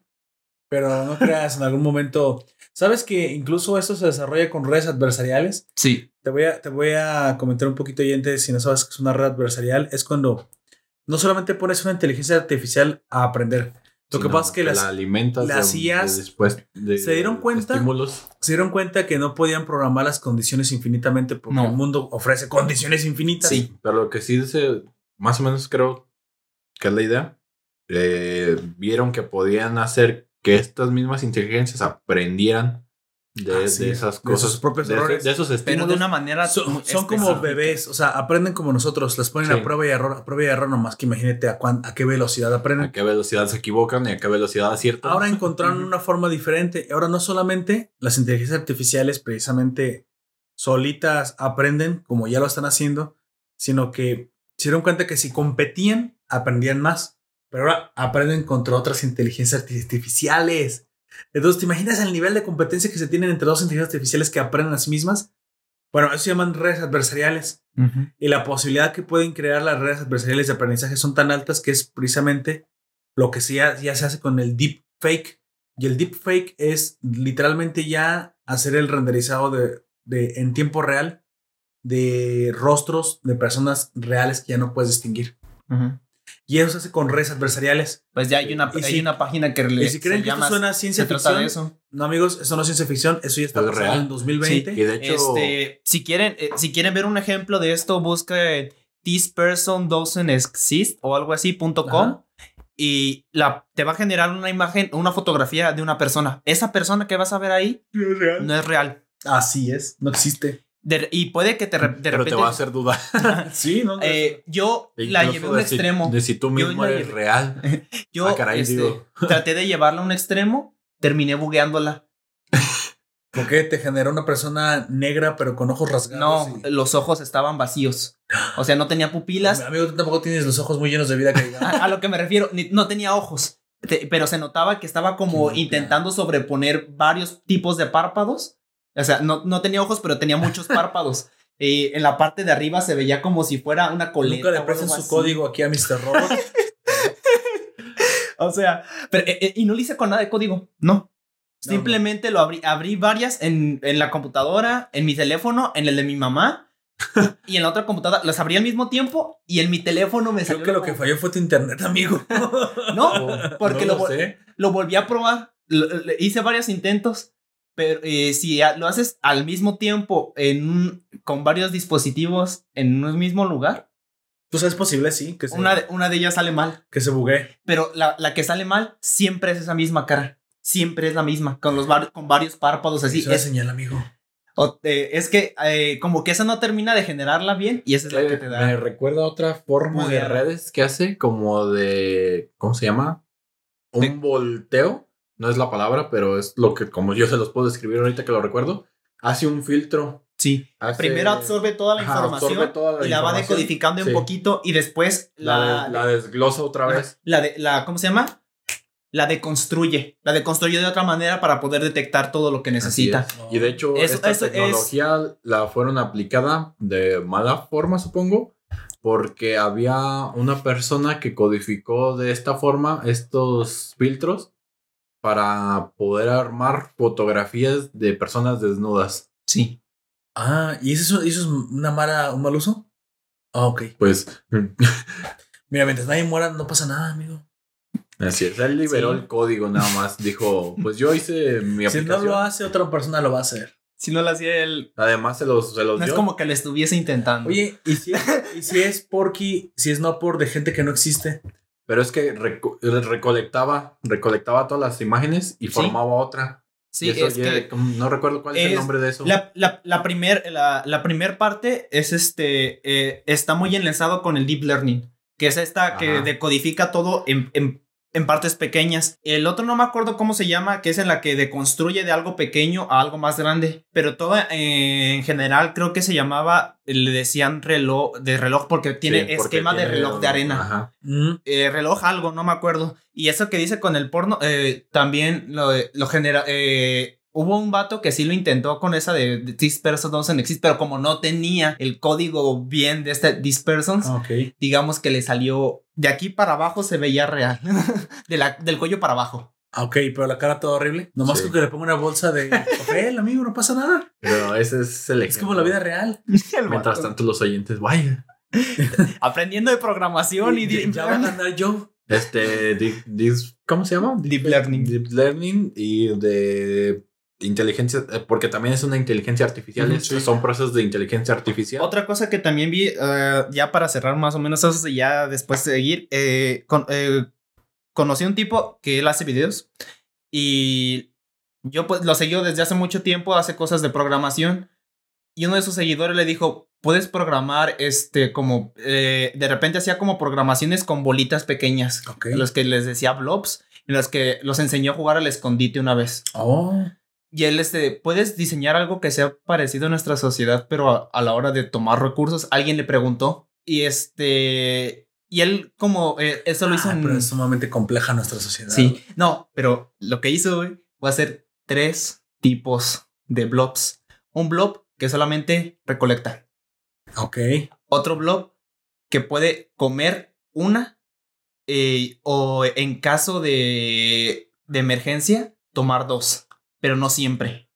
Y uno que comía la suya y la mitad del otro. Pero para poder seguir subsistiendo necesitaban una, Oh. una, una, una de comida completo. Este, y primero puso todos los de recurso normal. Y se comían una, se reproducían y se hacía más, se hacía más. Empezó con cuatro y después de unos 10 minutos eran 50. Órale. Y después agregó ese que nada más agarraba una y- o, a veces agarraba dos. Después de 10 minutos eran 25 porque algunos habían agarrado dos sin que fuese necesario. Y se murieron los demás. Y los azules este, eran azules, verdes y rojos, respectivamente. Y los azules empezaron a morir. Cuando puso los rojos en el algoritmo, los rojos siempre estaban comiendo de, de a una y media. Se murieron los azules, se murieron los verdes y los rojos poco a poco se fueron exterminando uno al otro. Hasta que al, al final nada más quedaron dos. Pero como estaban en lados opuestos, a los dos, te- los dos tenían dos para seguir comiendo. Se no se reproducían, conocían, güey. se reproducían, pero ya no todos matar, eran rojos. Ok, ok, ok. Y se hizo un ciclo. Vaya, aprendí que no voy a invitar rojos, güey. Por dos. Saludos. Pero sí, eh, y se me hizo muy interesante cómo hizo todo eso. Sí, Y- son, son los eh, algoritmos de ADN. Ujú. Se le llaman a ese tipo de, de algoritmos. De hecho, se, se hacen pruebas de. Hacen con cuadrados, con figuras, ah, implementan el algoritmo genético, algoritmos genéticos y evolucionan, desarrollan piernas. Ujú. Los, los algoritmos no los tenían, los desarrollan. Entonces quedas, ¿what? Somos un código de programación. Y es que, de hecho, si tuviéramos, si encontráramos aliens, van a ser sumamente similares a nosotros, porque la física no se puede romper. No puedes andar en dos o cuatro piernas sin ciertas reglas específicas. O sea, aunque cuando nos encontremos cier- vida extraterrestre va, va a ser decepcionantemente similar, pero va a tener todos Y, modos. y ellos los dejamos hace muchos milenios. Creí que serían más listos en este punto. Eh, algo que eh, yo también veo como una posibilidad de verdad es que tengan más de cuatro piernas dependiendo de la situación, ¿no? Cuatro piernas. Más de cuatro, tal vez Ah, tengan bueno. seis. Si son insectos, sí. Es a a lo que me refiero. Chale, Insectoides. O te, te- te imaginas algo como Sleipnir del caballo, el caballo de No, Odín que cállate, yo tiene. les disparo, amigo. No, es, es que Sleipnir tiene cuatro pares de pat, eh, o sea, tiene cuatro patas delanteras izquierdas, cuatro patas delanteras eh, derechas y, y traseras también. Nah. Luis estaba deforme. No, es que ese, ese es el caballo de Odín, por eso es el caballo más rápido. Porque tiene muchas patas. Esa es la, la lógica. como No sé, dile a los nórdicos, ellos entre más patas más rápido. Log- lógica huevo. implacable. Si mi barco tiene más, más personas que lo remen, más rápido es. Lo mismo con los caballos. Pues así es Sleipnir, güey, ¿qué quieres que te diga? Se lo contaré a las generaciones. Oiga, pero no, no se estorbarían que lo escribas. No te pregunté qué pregunté opinabas. ¿Qué opinabas? Te dije, escríbelo. ¿Me estás desobedeciendo? No, no, no, no, no, padre de todo. No. Así es. Oiga, ¿qué le pasó en el ojo? No, mejor no me diga. Le dieron un patazo. Se lo quitó para que Joe pudiera ganar. Ah. Y eso no estoy precisamente. lamentablemente en este momento el, el Mikio, estamos con el, el tema de Mikio en el que se empieza a dudar de si es de verdad él Así el es. que está boxeando. Mikio no tiene la seguridad si son sus golpes o los de la inteligencia artificial. Llega un momento en que incluso la desactiva. Te Es- deja en un, en un 50% que técnicamente ya no es nada. De hecho, realmente tiene que ganarle a Mikio si quiere entrar en el. Sí. A Mega- a- Y eso ya no es Porque de hecho, Mikio Mega anteriormente lo, pues, lo, lo extorsiona. Para Sí. que no entre. Ah, así es. Porque sabe que pues tiene él, él es boxeador y el otro pues tiene la tecnología. y le dice que, eh, que él sabe que no es legal. Que no es un ciudadano de verdad. No es un ciudadano de verdad. Sin embargo, al final, eh, el entrenador arregla con la hermana que precisamente quería que Mikio Y además de que es la jefa de la empresa. que la pelea se dé. Y es durante esta pelea donde Mikio no está muy seguro, ya, ya comienza incluso a dudar de su propio método.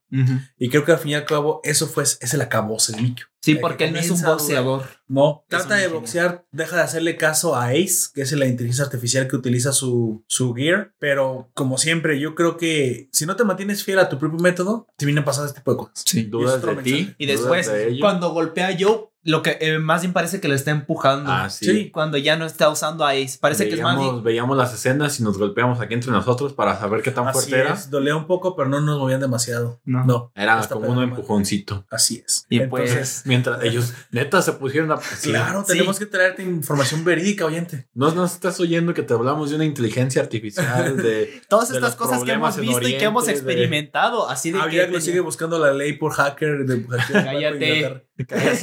No es como que haya sido yo el que liberó ese programa de los que No. no se vende. ¿Qué?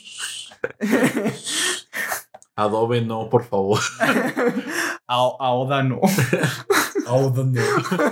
Chale. Bueno, El chiste malo del. pierde, pierde Mikio, como se esperaba. Pues sí. Y eso mete a Joe al, a la megalonia. De tajo a la megalonia. Pero antes de que suscite la megalonia, El, el, Fumiaki aparece como de. Ah, creían que ya me había ido. Pues no. precisamente recordemos que todo el, todo el boleto, toda la oportunidad de El entrar, patrocinio. el patrocinio era porque precisamente Le habían dinero mafioso- a, a Fumiaki. Pero bueno, el mafioso había hecho el trato con el entrenador y el entrenador decía que pues, sí podía llegar hasta el final y ganarla. Entonces dirás, bueno, pero eso es lo que quieres que haga, que gane. Pues No, todo pues, cambia. Se vuelve todo demasiado popular. depende de la situación, porque en este caso, todas las, las apuestas, suben las están a favor de, de Joe. de Joe. Así es. Y si él pierde, eh, si Joe pierde, él gana mucho dinero. Así, así es. Y eso también lo sabe nuestro amigo el, el león burro.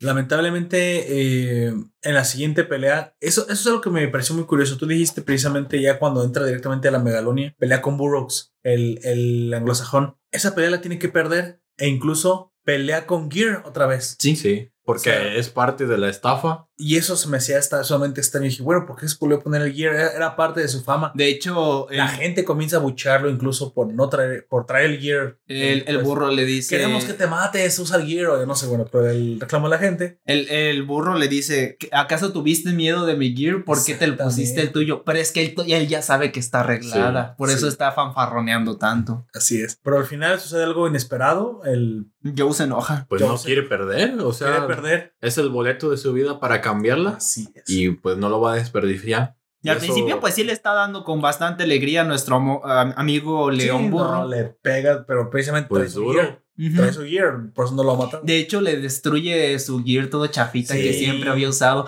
Ya le había Su agarrado su cariño. XP, güey. ya le habíamos agarrado cariño a esa wea. y- Era, era como un bocho de los de antes. un- Sí. un- estos Volkswagen tipo pulga. Sí. Era chafita, bardito, el bocho. pero, güey, Pero no, funcional. Pero funcional. Y pero este, ma- este vato hasta Ay, con malicias lo rompe. Pero es como, ¿no han escuchado ustedes del que compraron un bocho un- a unas personas y que fueron a golpear al anterior dueño del bocho que porque se los vendió sin motor? Porque no nos vieron que estaba atrás. No manches. ¿En serio eso pasó? Eso cuenta. Chale. no. Nah, Toma, no tómalo creo, como gracia porque me imagino que ese es un chiste. Pero sí, da- o sea, te, te trajo el carro, lo movió y le vas a reclamar Sí, que no tiene, que no tiene motor.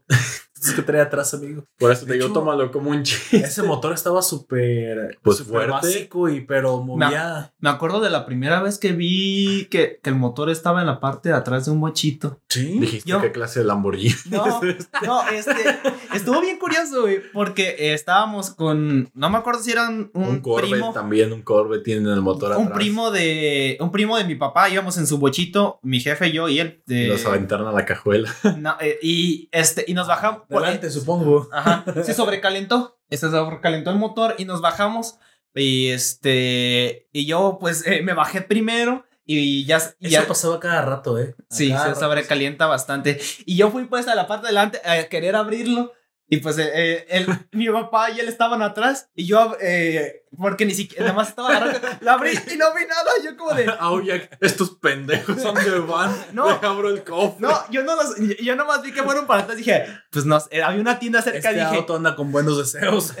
Eh, iba- vi una tienda. Yo vi una tienda y dije, bueno, a lo mejor van a la tienda. Y entonces yo abro, yo abro el cofre, lo que yo. Y, y no veo nada. y Yo, eh, ¿qué? Ah, caray, el motor. Nani. Siempre estuvo aquí. ¿Cómo nos movíamos? Yo, eh, ah, yo estaba, en ese entonces era más chiquito, tenía como unos 10 años, como de, entonces, ¿cómo funciona? y, y cerré el ese y me fui corriendo con mi papá. Todavía no habían abierto la parte de atrás. Dije, ¿cómo funciona si no tiene motor? Y mi papá, con magia. Con magia. yo como de, "Ah, es magia. Y mi, y mi tío, pues. Su que- tío riendo. mi tío dice, no, te- le, no le no le- no le digas, este güey está pendejo, no le hagas Así lo caso. dijo, así lo dijo, güey. Dice, no te hagas pendejo. Y lo abrió y salió el motor y yo me le quedé yendo mi jefe. Me engañaste. ¿Cuál magia? Y allá estaba el motor y dije, Chale. y me agarró la, ma- la mano mi tía y dice, mira, está bien caliente. y me quemé los dedos. ¿Qué güey. clase de familia? No, olvídalo. Ya, ya hablamos de. Sí, sí, ya hablamos de la clase de, de forma en la que crecí. Pero bueno, teníamos al, al León Burrows o Al peleón burro. Es que bueno, hace enojar a Joe. Joe demuestra en un. Su maestría pues, y una- en un- una, una cuestión de dos, tres movimientos que todo el, todo el tiempo pudo vencer al rankeado Sí. 3. Pero es que yo no creo O que sea- nada más sea eso, sino que el otro tampoco no es como que se esperara. Ah, sí, del porque todo. ya que mencionas un ranking, tenemos a, a Yuri en el, primer uno, el lugar, campeón. a Miki Shirato en el segundo lugar Así es. y a Burro. Leon Burrows, a ¿qué? Glenn Burrows como el tercer Tercero. lugar. Y después está Pepe Iglesias. Pepe Iglesias. Como el cuarto. Que también es una pelea que no es- simplemente sirve para demostrarte contra Pues- Yuri que Yuri está muy por encima del nivel. Pero Sí. por muy por encima. Pues Porque- nada más por no decir que Sí. lo metieron No por más. ser el campeón. Ajá. Sí, sí, sí. Así es. Y Le- pues yo creo que eh, el, el León Burro se perdió tan fácil, pero yo creo que más que nada fue porque no se esperó que él fuera, porque él ya sabía que estaba, no, él ya sabía que ya estaba arreglada, él sabía que iba a ganar, no se esperaba que de verdad Joe eh, peleara en serio. Pero aún así, yo, yo ni siquiera pienso que él hubiera podido defender esos golpes porque se veía pesado. Yo, yo, defenderse tal vez, ganar, yo estoy seguro de que no, pero defenderse tal O vez... sea, no hubiera acabado como acabó tan súbitamente. Ajá, no habría acabado tan súbitamente, pero sí le habría dado como una batalla, pero para poder darle un buen golpe, porque como su hierro es bastante grande, Ya. abarcaba demasiado espacio. Así Estoy de de que para poder dar un buen golpe tendrías que ser bastante rápido y preciso. Pues bueno, y al ganar, Joe mete un, en un problema a su coach. Sí. Pero un problemón gordo. Ganó la pelea, pero Tenía que perder. perdió todo lo demás. tenía que perderla. Pero, ah, y está ese, está ese punto, ¿no te hace este mafioso dar la impresión de que es un mafioso como más honorable, güey? sí. Porque, pues. Pues en, cual- cual- en cualquier momento les puedo pues, cobrar la vida, como él decía. Hacerlo Pero- sopa, como se lo dice a Nambu en algún momento. Pero no, se, se espera, dice, a ver, ¿qué, qué me puedes ofrecer? ¿Qué, ¿De qué forma me puedes ser útil? Pero bueno, ya, ya ni siquiera útil. Yo De hecho, que- eh, lo del ojo sí. que- exactamente. Es que. Pues es por honor, o sea, sí. sí, pero es que se lo plantea desde mucho antes. De- eh, cuando está haciendo lo de. lo- lo- Cuando- cuando, le dice lo de la sopa, Sí. le dice. ¿Acaso quieres sacrificar tu otro ojo? Y eso como que nos da la idea de que el ojo que perdió también lo perdió por lo mismo. Es que no sabemos. No nunca- sabemos. No sabemos y tal vez no lo sepamos.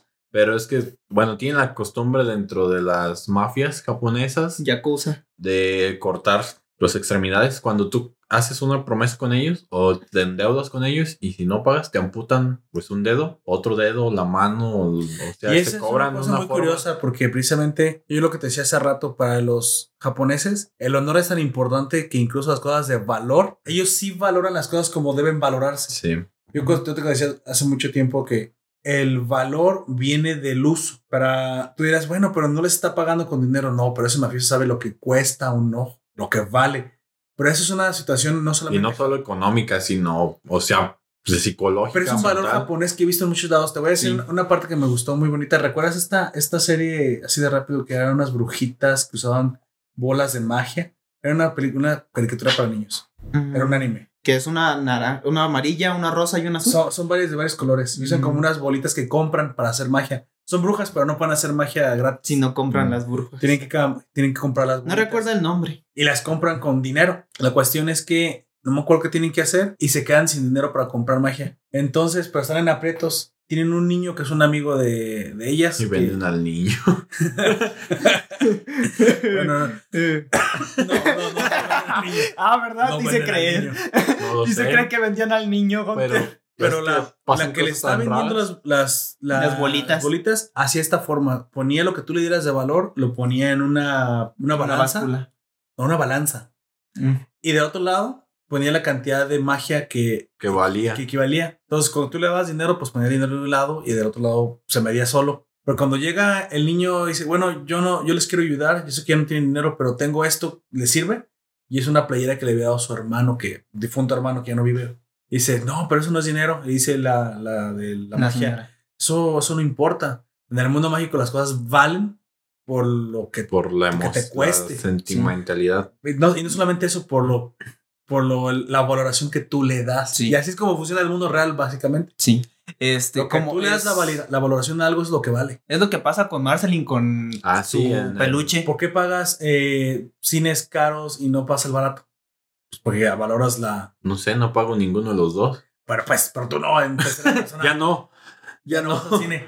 Pero cuando ibas al cine, bueno, yo, tra- yo dejé de ir al cine barato cuando comencé a ir al cine caro, porque el cine caro era de muchísima más calidad y la verdad yo no estaba dispuesto a tener ahí niños gritando dentro de la sala. Aunque también a veces van al cine. Ah, demonios, ¿por qué? Bueno, por favor no sean así. no- si son mamá- madres con niños pequeños, no los lleven al cine, no sean. Aparte Ellos no entienden lo que está pasando en la No. pantalla. Ya dejen de llevar porque no bebés. entienda, sino porque el nivel de decibeles que se encuentra en los cines, Aparte. pues les afecta Porque llevan niños de bastante. tres años. Les, les afecta bastante a ellos. Está prohibido, güey.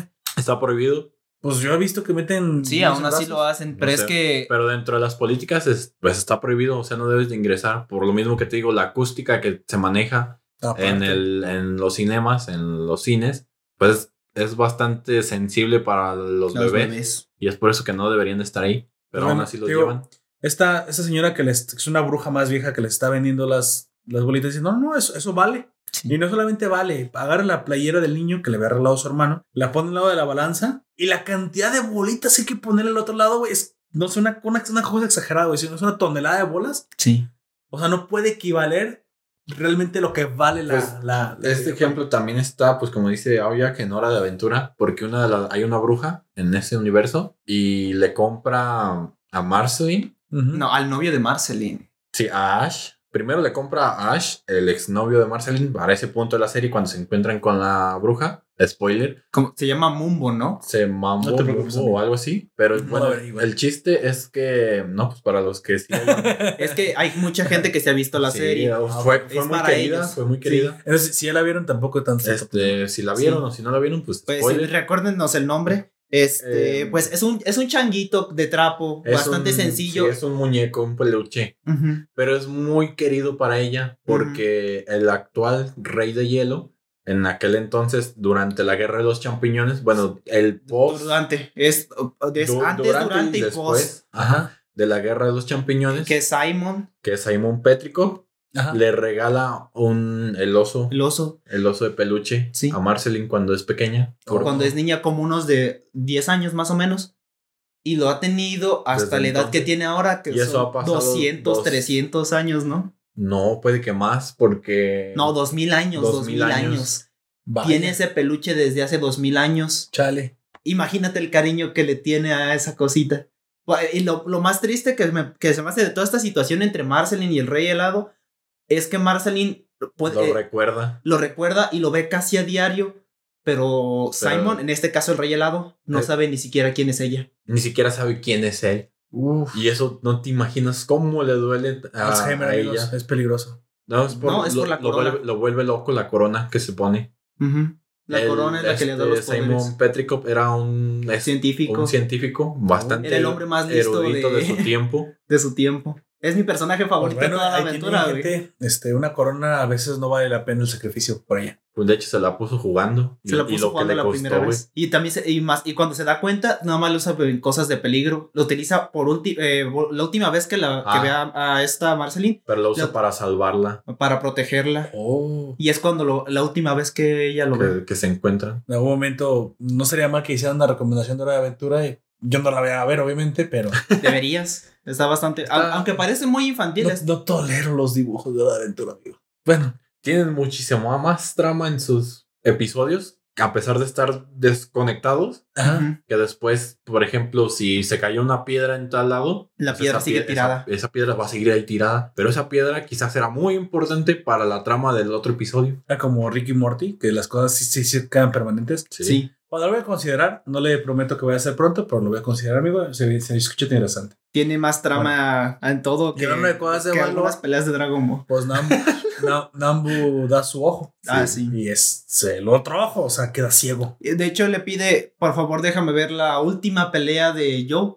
Pero se lo niega. Se lo niega porque él sabe que lo que más le va a doler a Lo que más Nambu anhela en ese momento es, es ver es a ver a Joe. Joe como el campeón. Chale. Y por eso le arrebata. Porque igual vale más en ese momento el otro ojo. Para Sí, el porque igual, perdió. igual le podría, pues digo, cortar la mano, cortar un brazo, una pierna, pero no, le quita el otro ojo. Porque sabe lo que habría valorado él por ver, poder ver a Joe como el campeón. Pues bueno, y esa es una cuestión que se nos. Bueno, también se nos priva a nosotros el, la, la- el cómo acaba, porque hay un momento en el que te das te la impresión de que yo gana, pero no por knockout realmente. Eh, la pelea con Yuri, precisamente, que es la pelea principal, véanla, está- si no han visto Megalobox hasta este momento, esa pelea con Yuri, obviamente al ser la última, tú dices pues que, la, el, que no ti- el sin patas está, está, está muy buena. Pero yo, Por- es más por su trasfondo. Por su trasfondo. pero por animación Por pelea- y por esa todo. pelea de Yuri la sí, de Yuri. Yo me quedo con esa última de, de Yuri, Yuri se quita el gear. Porque le hace, le hace, le pega tan duro que lo hace reflexionar de decir, lo que está haciendo es boxear. Y, y Yuri Sí. se quita el, el, el gear y dice, ¿sabes qué? Voy a pelear Como tú. como en condiciones iguales. Como los hombres pelean. Y de hecho, eso hace que Yukiko se enoje porque ella lo que quería era O sea, era- a los era- militares. Era promocionar el gear. O sea, me estás diciendo que te puse un gear de un Sí. millón de yenes de dólares. Y, no solamente eso, le, la- lo que la factura eh, médica, la factura de salud que le pasa a quitarse el gear, ¿no? Porque algo me dijiste que eso es lo que lo deja como paralítico. Lo, lo deja en silla de Lo ruedas. deja en silla de ruedas y lo vemos después de que todo el suceso de su pelea espectacular sucede. Está en silla de ruedas, silla hablando de con. Joe. ¿Valió la pena? Sí, para él sí. Pues quién sabe. De hecho, solo te lo puede responder Te yo. digo, no, él, él mismo te lo responde, no con palabras, pero en su expresión. Porque antes, se- cuando no estaba peleando o algo así, Se veía muy serio. se veía serio. Pero ahí, es, en ese Es- momento es en el que está hablando, sonríe, está sonriendo y está feliz. Chale, ¿qué le pasa a la gente en esta serie? Uno se quita el ojo, el otro se queda político y está feliz, el sin patas está a gusto, o sea, De hecho, el sin patas también sale en esas escenas Sí. del final. el sin patas. El único entero, pues es yo. Y bueno, ese, ese final que estaba, que fue tan, tan icónico, es precisamente un vuelco. Y ahora sí, el, A lo que- comenzamos por el final. A lo que, Lo que tú les decíamos de, de es que es Ashita una- no Joe, en el que no te lo dicen, pero el creador sí lo, lo confirmó, que Joe, a Joe lo ves morir en el último capítulo. En Ashita no yo. En Ashita no Joe, ves cómo se queda este, en su esquina. En Del, su esquina. En su esquina. Porque Mm. habían terminado, iban a esperar. A ver, ¿quién decía el- ajá, quién el era ganador, Y él se quedó sin saber si ganó o no, Le entrega los guantes a su prometida. llenos de sangre. Le dijo, cuídalos bien. y la morra los tiró. Pero es porque se da cuenta que cayeron, se le cayeron. Se le Ah, cayeron. El ganador, si al fin y al cabo sí fue el mexicano, que bueno, te creemos que fue el mexicano, Ajá. quedó Sí, con el sin que dientes, con el pelo blanco, también Por el estrés. Por el estrés que le causó Pero eh, lo que también confirmó el autor es que también nuestro amigo mexicano muere, pero muere días después de O la sea, ta- pelea. en esa pelea ambos mueren, Ambos tanto el campeón como el Dieron todo lo que podían dar de ellos. chale. Toda una pelea, pues literal, para Yo esto lo el veo como- alma. Esto lo veo muy a lo vikingo, y te hace ¿sabes? pensar- a lo que lo máximo que ¿Por qué puedes. llegar hasta ese nivel? O sea, ¿te imaginas? Pero es, es lo, es lo que yo digo. Yo esto lo veo como a lo vikingo. A morir en la batalla. Ajá, morir en la batalla es, Es tu como el máximo máximo honor. honor. Y para ellos, eh, a- encontrar la mejor pelea es como su máximo honor, Los sin importar Chale. que, pi- que pierdan la vida. Lo que es una realización muy cara. Sí, pero de todo. Pero pues Pero es me que imagino que la ya muerte- después ya no te sientes igual. Sí, la muerte en, da- en su caso eh, no es como un objetivo, pero tampoco les importa que pase. Es, es lo mismo que dicen los astronautas, ¿sabes? Este, hay una hay Un estudio que se hizo sobre los astronautas que Mm. van al espacio, que ven la Tierra y que cuando vuelven, Ven a alguien sí. espero que no, pero No lo sé. literal, raras. literalmente cambia una estructura en su cerebro, cambia su forma de pensar, pensar para toda la vida. Básicamente, cuando ven la Tierra desde la Luna o desde una estación espacial, pues ya ningún problema es importante para ellos. Básicamente nada es tan importante porque ven O sea, lo insignificantes que somos Sí, y que todos los problemas que suceden en esta en este es porque estamos pendejos. Pues ya lo decía Carl Sagan, güey, en esa pequeña mota azul de polvo suspendida en el, en el rayo de Es luz. donde encuentras el Sucede el amor, sucede las guerras, de suceden los odios. güey. En esa, en esa pequeña mota suspendida de la luz. estamos nosotros. Así es. Y pues los problemas no son nunca tan grandes. Claro, pues que obviamente hay que resolver los problemas que tenemos presentes. Pero hay problemas mucho más grandes como un agujero negro que Pero- tal vez se está acercando hacia nosotros. Pero te imaginas entonces llegar a, a esa realización de la pelea en plenitud. Pero qué feos. ¿Por qué lo mató el, el autor, güey? O sea, Eh, está como- gacho, ustedes güey. me conocen y a mí me gusta la ese final. tragedia. Me gusta mucho el, me, me gusta ¿Era ese- necesaria? Negarle a el... Yo soy un fanático de la tragedia. ¿Sabes que en aquel entonces a lo mejor era un- precisamente la tragedia griega? Yo recuerdo que también muchas películas de los 80s y 90s no acababan bien, ¿eh? No, acababan en finales trágicos. Y Trágicos. como, como lo que dices de las Exacto, comedias, del, Una bueno, tragedia de las Es que- tragedias. griega, perdón. Sí, es que la, sola- eh, para los griegos solamente hay dos tipos de... O tres si lo quieres tal vez. Es tragedia, comedia y tragicomedia, pero... Eh, eh, pero solamente es tragedia o comedia. En las comedias es Por eso tenemos a las dos máscaras de, de Sí. teatro, de teatro. Tragedia y comedia. güey. Las tragedias son todo lo que... te- Llorar o reír, no hay puntos medios. Sí, eh, es aquellos que te llegan al corazón y todo eso. Y en la comedia incluso entran las, de- las historias de superación para ellos. E incluso, pues también así actuaban, güey, con máscaras. Salían con Las máscaras historias de superación. el sentimiento que tenía la máscara. Sí, Vaya. una tragedia sería, por ejemplo, este. Para que vean que sí estudié. Ajá. Sí, sí estudiamos, ¿no? ¿Por eso se ligaron a la mujer de anfitrión? ¡Ah, pro!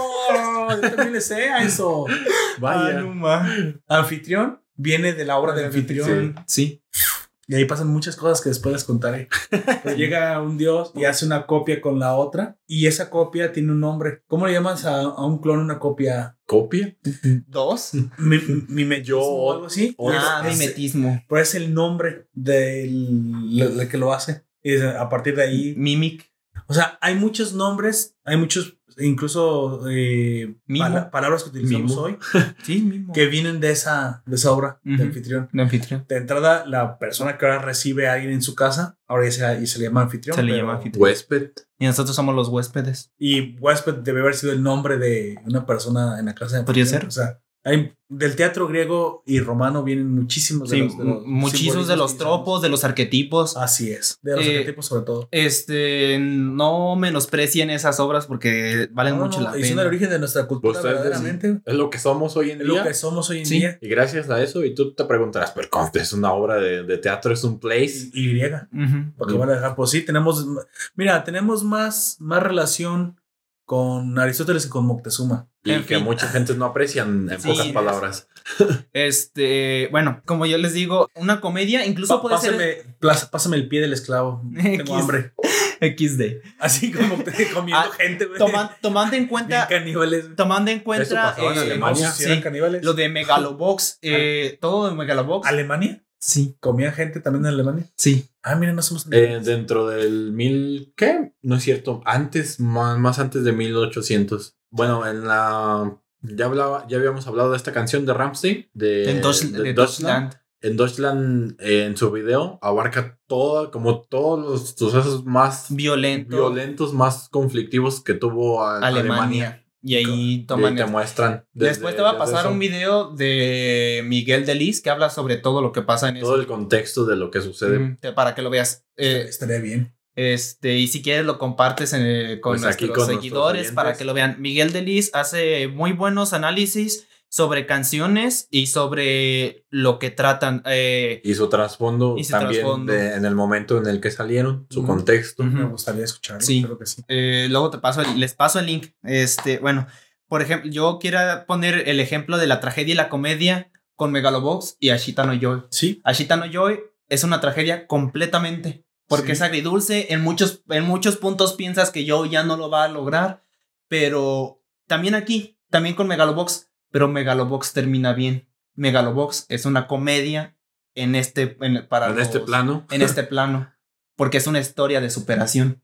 Y no termina mal. Exactamente. Es la adaptación a, si quieres, al mundo occidental presente de Shita no Yo, porque con estos copos de cristal que tenemos y ven eso y ven la muerte, tragedia del protagonista como sucedió. A mí me sigue gustando mucho más el, el Pues es final que No, no digo que no, no digo que no. se que vuelve más, ¿cómo llamarlo? Pues personal. O sea, creciste con el personaje y, te, lo, y te lo matan. O sea, te están quitando algo de ti. Chale. Y Sí. te, te causa, pues sí, un vacío. Y preguntarte, pues, ¿eso era, era necesario? No, todo eso- y solamente eso y no gana. No gana, pero pierde. Y se Sí. muere. Sí, de hecho, justo después de que, eh, De que dicen- anuncian. eh, no, de hecho, no sabes si ya está muerto cuando lo anuncian. Oh, Porque sí. le da los guantes a. No Y recuerdo. cierra los ojos. eh, cierra los ojos y se queda ahí. Y entonces dicen que el ganador es Méndez. José. José. José Méndez. eh, ¿Cómo creo- José Méndez gana. Y le levanta la mano, pero él ya tiene el cabello gris de, del estrés. Como tú dices, está chimuelo, está todo golpeado. Y entonces se le acercan su, su coach, su equipo. A y decirle. a decirle, La mala noticia. le dicen, bueno, no ganaste, pero no hay resentimientos, hay que seguir intentándolo para el próximo, para el próximo torneo. Lo, Joe. dio, lo dio todo en ese. En esa- Y, y, y Joe, Joe. Y, y ahí es donde su prometida se da cuenta Sí, de que él está y muerto. tira los guantes. Le dijo, cuídamelos. Y no sé, algo, eh, no sé, hasta se me hace Pero como... es que todo, todo se rompe ahí porque Sí, es como. se me hace hasta, no sé, hasta catártico de alguna manera cómo se queda él sentado en, es- en, en, en la esquina del ring. Pues es que ya Definitivamente es una catarsis. Literal, o sea, él lo, pero de- fíjate, tuvo como la fuerza suficiente para decirle todo eso. O sea, le dice, yo, Sí. yo, yo voy a colgar los guantes. Literalmente Yo colgó los yo- guantes. los-. Ves que él ya sabía. Los, O sea, que él se está sintiendo morir en ese momento Sí. y solo aguanta el tiempo suficiente para despedirse. para despedir. No, se está, estaba sobreesforzándose para hacer eso. Le- porque antes de morir y bueno, es que no sabemos si ya se murió. Y se muere con una sonrisa. pa. Sí. Eh, le dice, eh, se sienta ca- todo cansado y le dice, y le habla a su coach, no recuerdo el nombre ahorita, dice, quítame los guantes, Sí, le pide que se los quite. por favor no- quítamelo, no- pero se lo dice un poco, se lo dice hasta desesperado en ese momento, quítame los guantes, y le quita los guantes y dáselos a, digamos de Yukiko, no me acuerdo bien del nombre de la chica, dáselos a Yukiko y ella los recibe, los, los guantes están todos llenos de sangre Sangre. suya, de y es- sangre y es de lo- José, Y es lo que le dice, pues te los, te los dejo, te los obsequio, te los obsequio, cuídalos Guar- bien. cuídalos bien, Yo voy a colgar los Voy guantes. yo voy a colgar los ¿Qué, guantes ahora. qué, qué crees que exista en la psicología de esos hombres que llegan a ese punto, amigo? Pero que, como lo demuestra, muere feliz. Sí, y él, él sonríe. Pues es lo que Y no sabemos si desde ese momento. ¿Crees que es la plenitud que, Sí. lo que ¿Te acuerdas lo que hablábamos en Sabrina la Bruja Feminista? Precisamente en nuestro otro podcast. Que somos capaces que por un ideal la muerte es poco, güey. Sí. Pues, honestamente, es sí. Yo. Pues es que eso, que eso- sí- eso sí lo te entiendo, expresa Sí lo entiendo. que, o sea, para él fue su culminación, o sea, fue su, ¿cómo le llaman? Un Heinum, el, su cúspide. su, su cúspide de todo eh, lo que podría todo lo haber que hecho. podría haber sido él. Ujú. Y no y le- de lo que más le Y gustaba. no le parece malo porque, exacto, a él le gustaba boxear, su pasión era Ujú. eso. Y pues te digo, nada más, También pudo haber ganado el campeonato y retirarse siendo campeón. O sea, pero el autor le quiso dar un. pero ahí, o sea, Pero es que, ambos, aunque ambos ganara, peleadores se esforzaron a eh, lo es- máximo. pasaría como lo que te dije hace rato con Joe y este Yuri. Ah, sí. Ambos, ambos sobrevivieron, porque tal vez habría sido muy predecible que, antes, que los dos murieran como en el original. Pero no solo es eso, sino que los, como los dos se retiran del boxeo, los estás Ambos- ambos obligando. muere en su carrera. Y Yuri tiene el pelo blanco. Sí, Estaba no, estresado eso- todo el tiempo. No, eh, a lo que yo voy es que los obliga a seguir viviendo Sin poder hacer lo que más aman, ajá, para encontrar un nuevo camino. Para ser repartidores Esa es la ventaja pizza. que Joe al morir tuvo. Él se murió. Me llamas ventaja. Sí, oye, cabrón. No, es que te- técnicamente es una ventaja, güey. ventaja en Porque el imagínate, argumento. imagínate ganar, Argumental, güey, pero. so- sobrevivir y después de eso, ¿qué hace? Yo creo que siempre es triste una muerte, amigo. Siempre. No te estoy diciendo que no sea triste, Y güey. yo creo que es mejor vivir como Joe, ya sin poder boxear, pero haber dicho, mira, lo Ese fui logré, yo. lo hice, y ahora lo, porque las personas somos multifacéticas. Pero creo que para Shitaro Joe, el gran logro fue de haber salido de donde salió hasta donde llegó. Sí, hasta donde llegó. Y para él eso fue lo máximo. Y por eso fue que Se muere sonriendo. Vaya, qué llegador está eso. Sí. Por eso yo, yo siento, a mí me gusta más por eso el final de Ashita Se le pasa un pañuelo, amigo. Bueno, este, oyente, ojalá hayas disfrutado de esta historia porque precisamente hay más Y de de lo que todas las ver. demás de nosotros. Y de todas las demás, hay, hay más de lo que hay que ver en Sí. Megalobox. eh, lo que, la obra que está basada en el mismo Megalobox, en obras similares que muy probablemente tiene alguna clase de inspiración como Hajime no. Mientras tanto, ¿te imaginas, güey, que alguien saque como mm, una guía como las de Naruto? ¿Cómo escuchar los podcasts de Nación Poperto sin, Sin relleno? relleno. Un algún día les vamos a hacer un podcast de puro De relleno. puro y re- Güey, entonces, ¿de qué son esos podcasts y no son de puro No, o sea, no, va a o haber- sea, ¿te vamos a empezar a hablar de, así de, de la nada y vas, van a ser Mira, tres horas de hablar solamente de lo que se nos es que hay que, hay hacer un podcast de... Yo, yo le mencionaba que hay que hacer un podcast de historias de terror. Sí, eso Pero es que yo no tengo historias de terror, yo Pues les puedo contar mis sueños y ya. O lo más tétrico que te haya pasado, no sé. Si comienzas a hacer memoria, seguro que a ti te han contado a todos. Sí, algo- algo que te hayan contado. Créeme que nada supera lo que yo sueño a veces. Pues no lo sé, güey, pero nada, nada es más feo que la realidad, güey. Por eso hay videojuegos. Así es. bueno, entonces, eh, No, no se cree. el, el oyente ahorita, los videojuegos eh, existen por otra cosa, pero te ayudan Sí. a Bueno, aliviar un poco hasta, te, hasta te curan la depresión algunos. eh. de hecho, de Hay algunos que están enfocados a eso. No recuerdo, hay dos, no recuerdo los nombres. Mira, Pero uno que te pueda ayudar, que no está totalmente enfocado en eso, es Dark Souls. Así es. ok, te ayuda a la frustración, supongo. No, No, sino que Si- la si historia, lees toda la ajá, el historia, lore, es, es una, eso. ajá, es una, es una forma de, eh, te está, te, si esto- lees toda la historia, te están enseñando cómo salir de la depresión. güey. Te están Oh, contando Nunca, una historia nunca has, leído toda la historia, solamente vas a dar Sí, no, madrazos. yo nomás entré a darle más. Busca, bus- si no quieres buscarla por ti mismo, Hay un video que busca lo explica. un video que explica todo de no, principio. No recuerdo al, al Ah, youtuber, pero hay un youtuber que te explica por A mí qué la frustración. ¿No? Dark Soul. ¿No es Eric de sé. leyendas y videojuegos? Quizás podría ser. Bueno, ah, creo que es Pero te enseña pero pues el por qué eh, Dark Souls maneja este tema sin decírtelo y que te ayuda a Sí. verlo de otra forma. Y incluso, y incluso a la gente con depresión, este, muchos estudios, aunque no vean la historia, han demostrado que jugar Dark Souls les ayuda. A mí me animó bastante. Es que, es que yo creo que los logros que llevas al superar los monstruos. Y, y Son yo, bien, yo bien feliz, güey, sí, güey.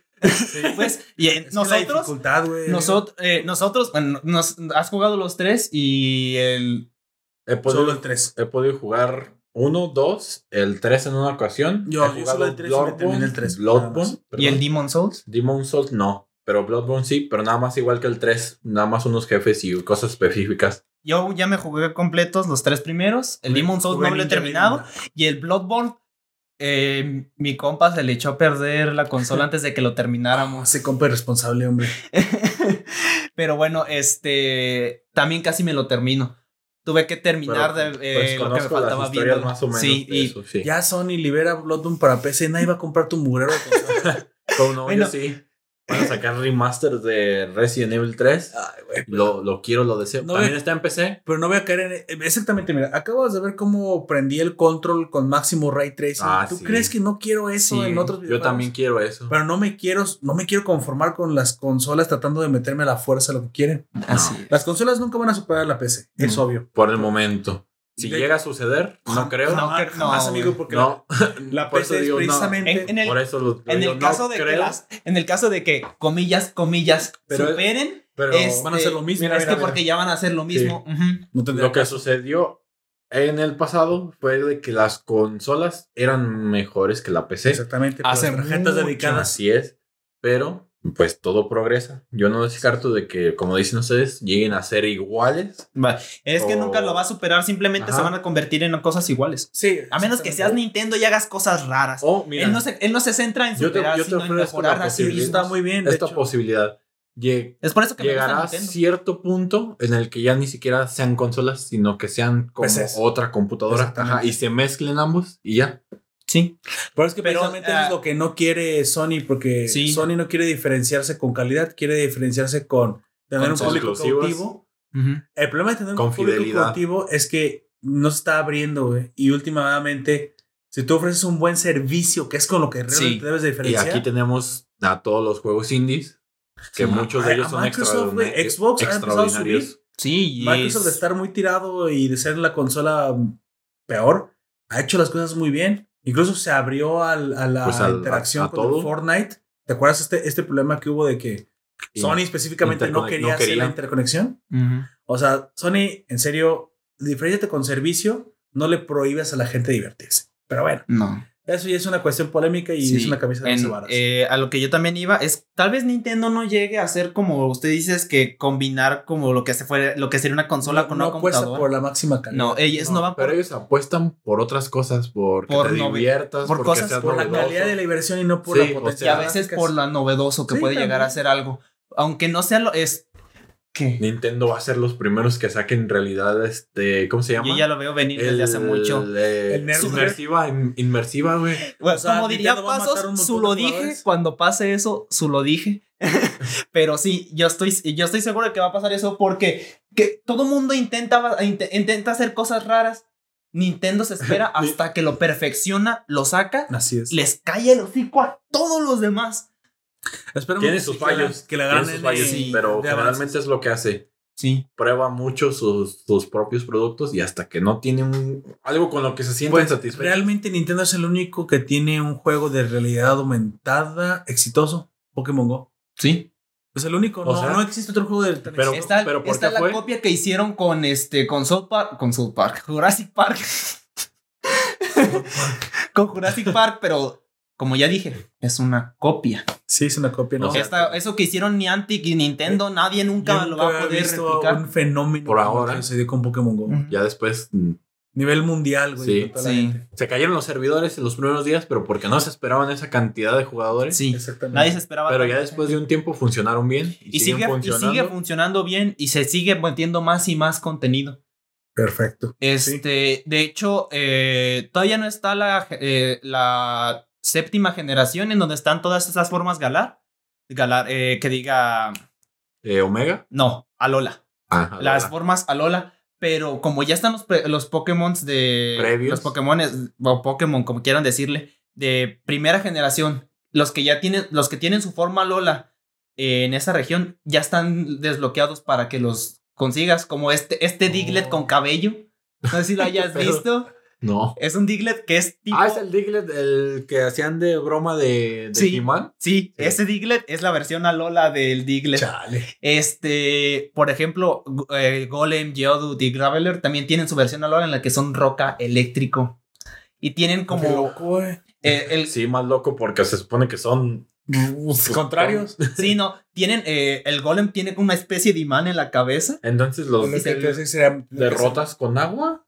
Sí. Con, pues sí, sería agua y plantas. Sí. Este. Y Plantas de- el- que más- bien duro. los que. Planta o veneno también. Los que. funciona eh, los, el, la forma Bueno, mi favorita, meta bien raro. Le- Mi favorita de todos fueron los de Ninetales, Vulpix, Sand, Sandslash y Sandshrew, que los hicieron tipo hielo. O sea, Ah, todo sí. lo contrario. Lo hicieron y se ven súper bonitos. El Sandshrew Son adorables, este, de tipo hielo se ve como un iglú, güey, se ve súper adorable. Y el Sandslash Me- con, terem- con Mira, de picos de siquiera conozco hielo. la historia. Me gustaría que saqueáramos en algún momento también de videojuegos y habláramos de las historias que continuaron en esos. Pues yo sé todo eso, así si quieren. Sí, en algún Yo momento. me yo- quedé hasta blanco y negro 2. que En blanco, en blanco y negro es, Ay, es donde están. platino nada más. En blanco y negro es en donde está la mejor historia, güey. Pero yo le- es. Ahí les, les voy a pasar eh, un, un video en el que Sí, se. ya, ya con el dragón vacío y los dos dragones, ¿verdad? Algo así. Eh, pero es que en el blanco y negro es do- mm, donde es. es- es que la mejor Y a historia. Reshiram y a- Ese. Sí. Así. Es la, me- es la mejor historia y nadie. no- y perdónenme los que les gusta Pokémon y lo que sea, no la van a mí me superar. gustó mucho esa Nunca. historia y me gustó mucho una película que sale. Pues que- tuvo dos sacaron. juegos para contarla, ¿te imaginas? Sí, Pero es que también eh, están los, eh, los de Sol y Luna. sí. También tuvieron una segunda parte. Y las Ul- Ultra Sol y Ultra Luna Pero son en Hawái, que no lo puedes tomar en Pero es serio. el No. único, pero es el único, empeoraron. es Por el único de Pokémon que ha tenido numeración, un 2, Ah, aparte sí. del de cartas. Mm. Porque el Pokémon cartas, del Pokémon, El, no sé T- cuál es el. TGC. Es cierto, es único que he tenido. tiene, dos. tiene dos, TCG. Sí, tiene, tiene dos. continuación.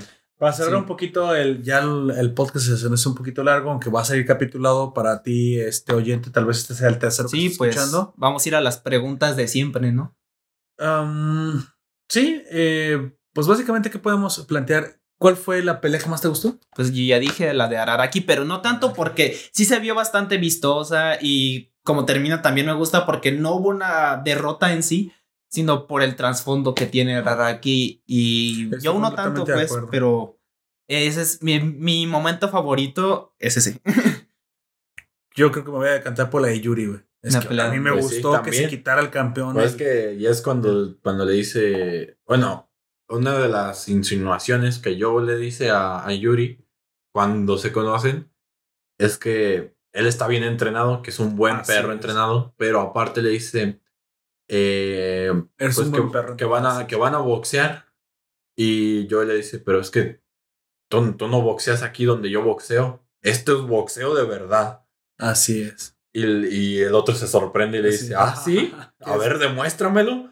A ver si es Y es cuando Y es, y es cuando, pues, le, le- o sea, le se motiva, se, se cala el Yuri y le va y le parte su madre. Sí. Así es. Y es hasta mm, todo lo que transcurre en la serie cuando por fin, Se ve esa revancha. cuando por fin dice, dice Yuri, ah, esto era lo que, lo que en ese momento que todavía tú no podías, me, Quería. estabas, me estabas queriendo decir. Ok.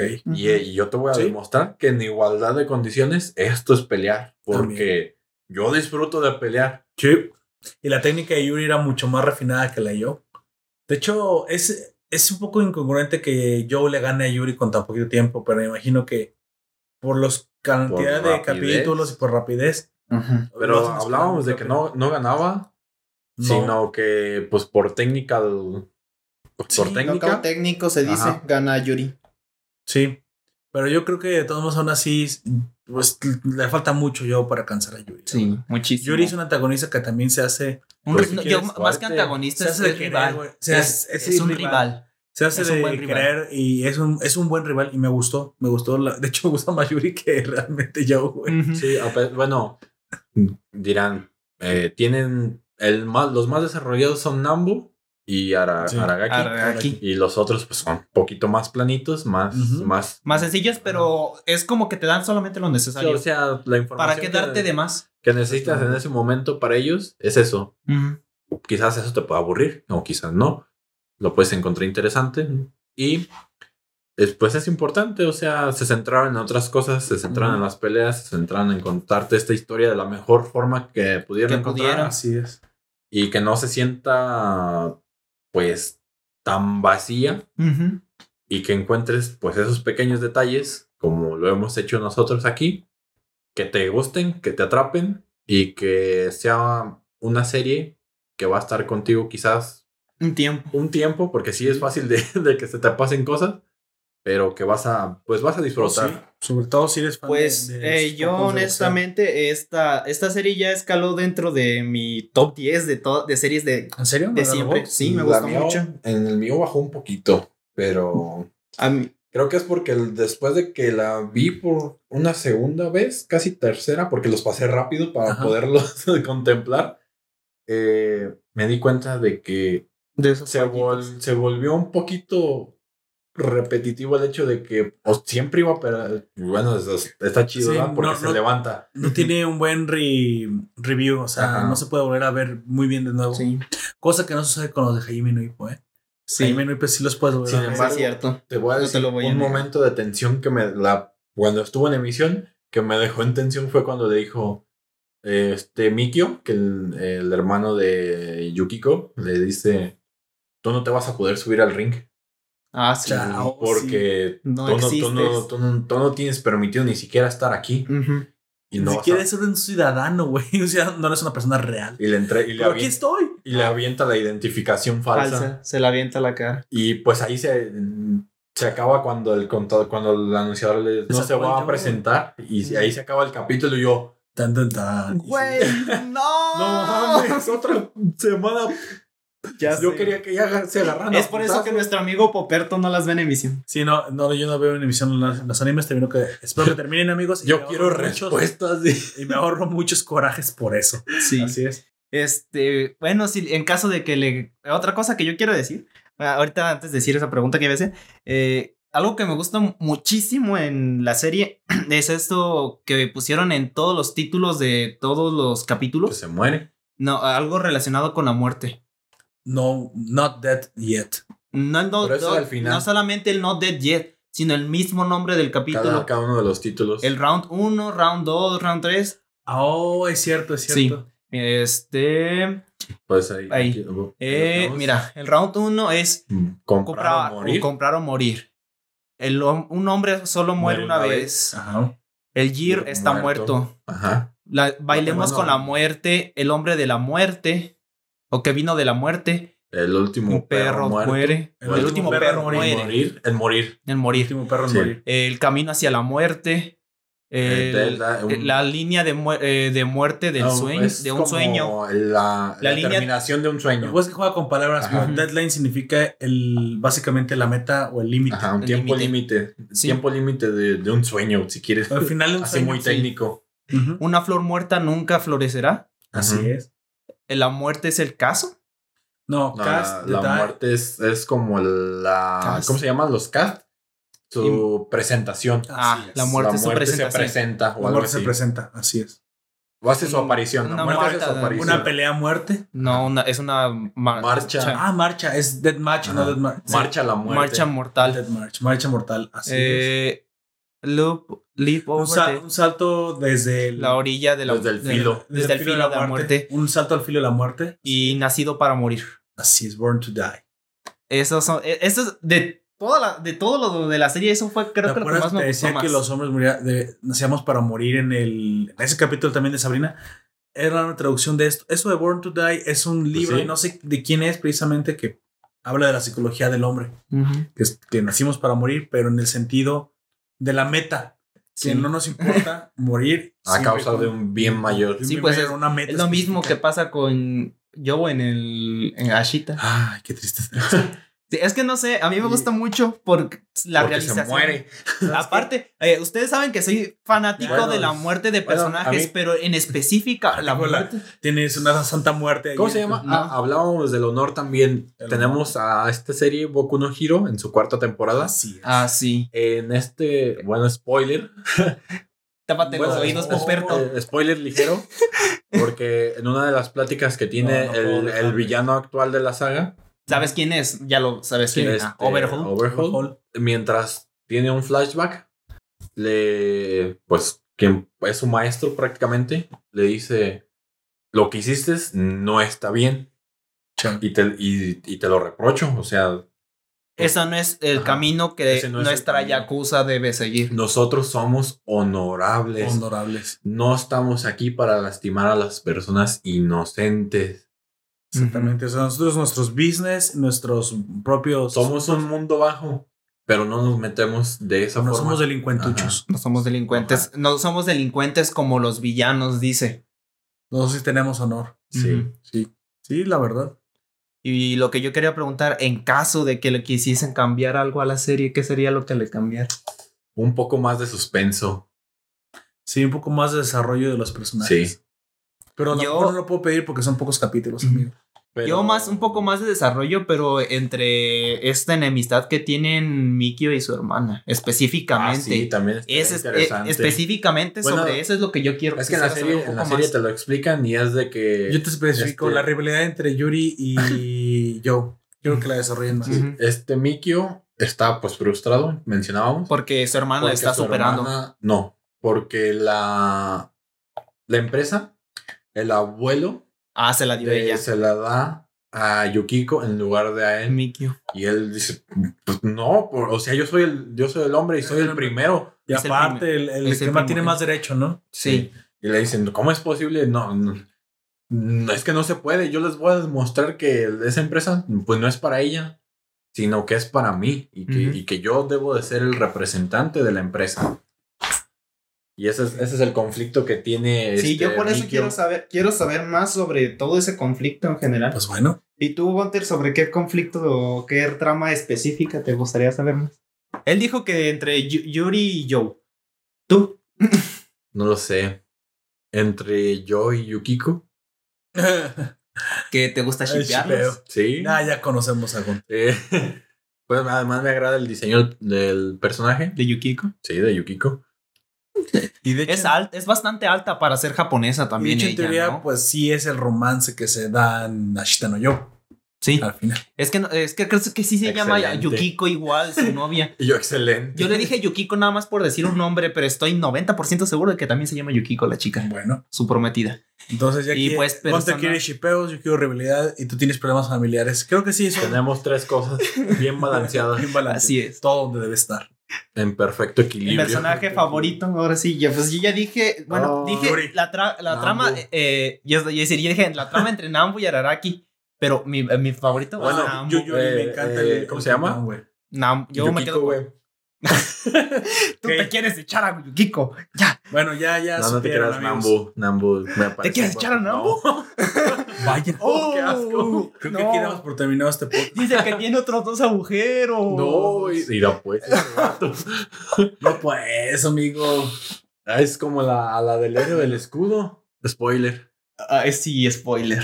Gunter, te. Gunter, te pasaste Bueno. de lanza con ese spoiler. No manches. Eso ni siquiera Poperto lo sabía. Sí, ya lo sabía. Ah, ¿ya, le- ya te lo comentó? ¿Qué? Lo que le pasa a... Ya le había dicho, ya, ya sabía. Ah, sí, ya. sí, ya sabía. Pero. Lo que no le he dicho es lo que sucede De después. hecho, te decir una cosa. Escuchamos, cuando hicimos el que ver, ni siquiera recordaba lo que había dicho Gunter, güey, del. Entonces, cuando estaba escuchando el, nuestro propio podcast, porque yo escucho nuestros propios Sí, yo podcasts, también porque los soy escucho. fan de nuestros propios podcasts y los edito. y los edito aparte. Cosas que no recordaba que había dicho Gunter para el podcast. Dije, tengo que terminar de ver la serie porque me está spoileando este tipo. Intenté no hacerlo. Pero es que con Tate no Yusa es muy difícil.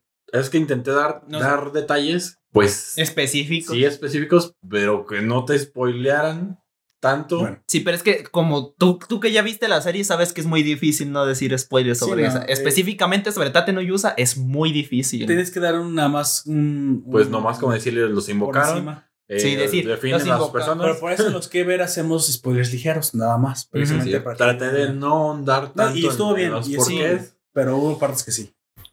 Así que, Sí. pues bueno. Si no tenemos nada más que decir, vamos a- dándole cierre a este podcast. Y pues bueno, ah, se alargó un poquito, pero porque tenía que ser un podcast que yo especialmente quería hacer, ya que soy fan del box. Me gusta Jaime Noipo, como ya les dije, que me gusta. Ahora soy fan de Ashita no Yo. Me gustaría ahora sí aventarme toda la serie completa. Aunque tenga- pues ya vimos el final No muchas importa que O tenga sea, este final trágico. Nosotros mismos verla. nos spoileamos para, Sí, yo- quiero verla. de- de- para de los- compartirles esto. de los que estamos aquí, me parece yo fui el único que ya había visto antes esa serie y ni siquiera me acordaba Pero, hasta que vi. Megalobox. Lo que había hecho, pues ver curiosidades igual. o sea, informarme eh, más o menos qué, era- qué era su trama. Ujú. De hecho, esto fue antes, poco antes de empezar. Ah, Venía en el, en el camión y me estaba viendo. No, estaba, de hecho, él me, él me encontró, Así es. este, estaba rankeando. Y de hecho, le iba a invitar, pero se desconectó y dije, ah, caray. Solo me metí a ver si, si alguien había conectado. No, me metí este a ver cuáles eran las misiones del día, pero me salí. Y, o sea, yo iba terminando mi ranked y lo vi y dije, ah, déjale, invito para que arranquemos una o juguemos una, un URF. Y me Ujú. salí. Y se salió y dije, ah, caray, ya no está. Y luego ya vi la hora y dije, ah, caray, no. Ya, ya me tengo Sí. que salir. Sí, era ya.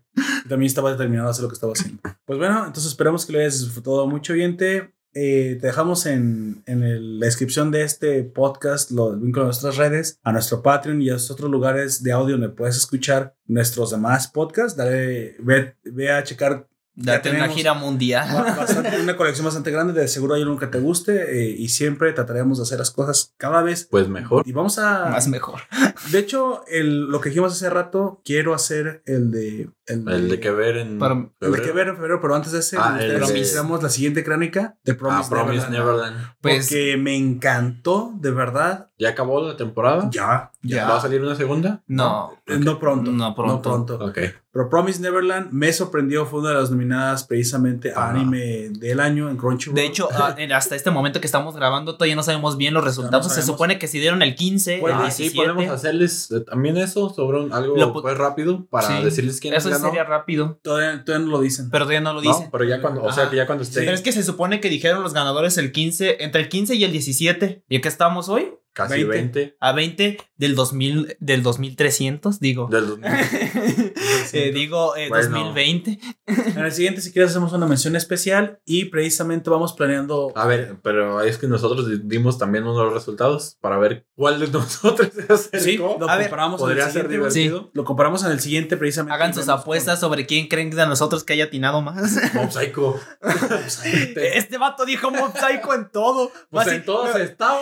Mejor personaje favorito en femenino. Mob Mob. Psycho. Mob. Mejor actriz de voz. Mob Psycho. Pues es que prácticamente es, comenzó a desvariar. es Dios. Es Diosito.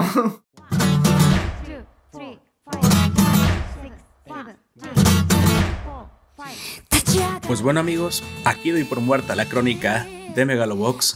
Esperamos que la hayas disfrutado. Déjanos tu like si te gustó y coméntanos qué te pareció a ti este homenaje a la obra de Ashita no Yo en la cajita de comentarios de Evox o YouTube.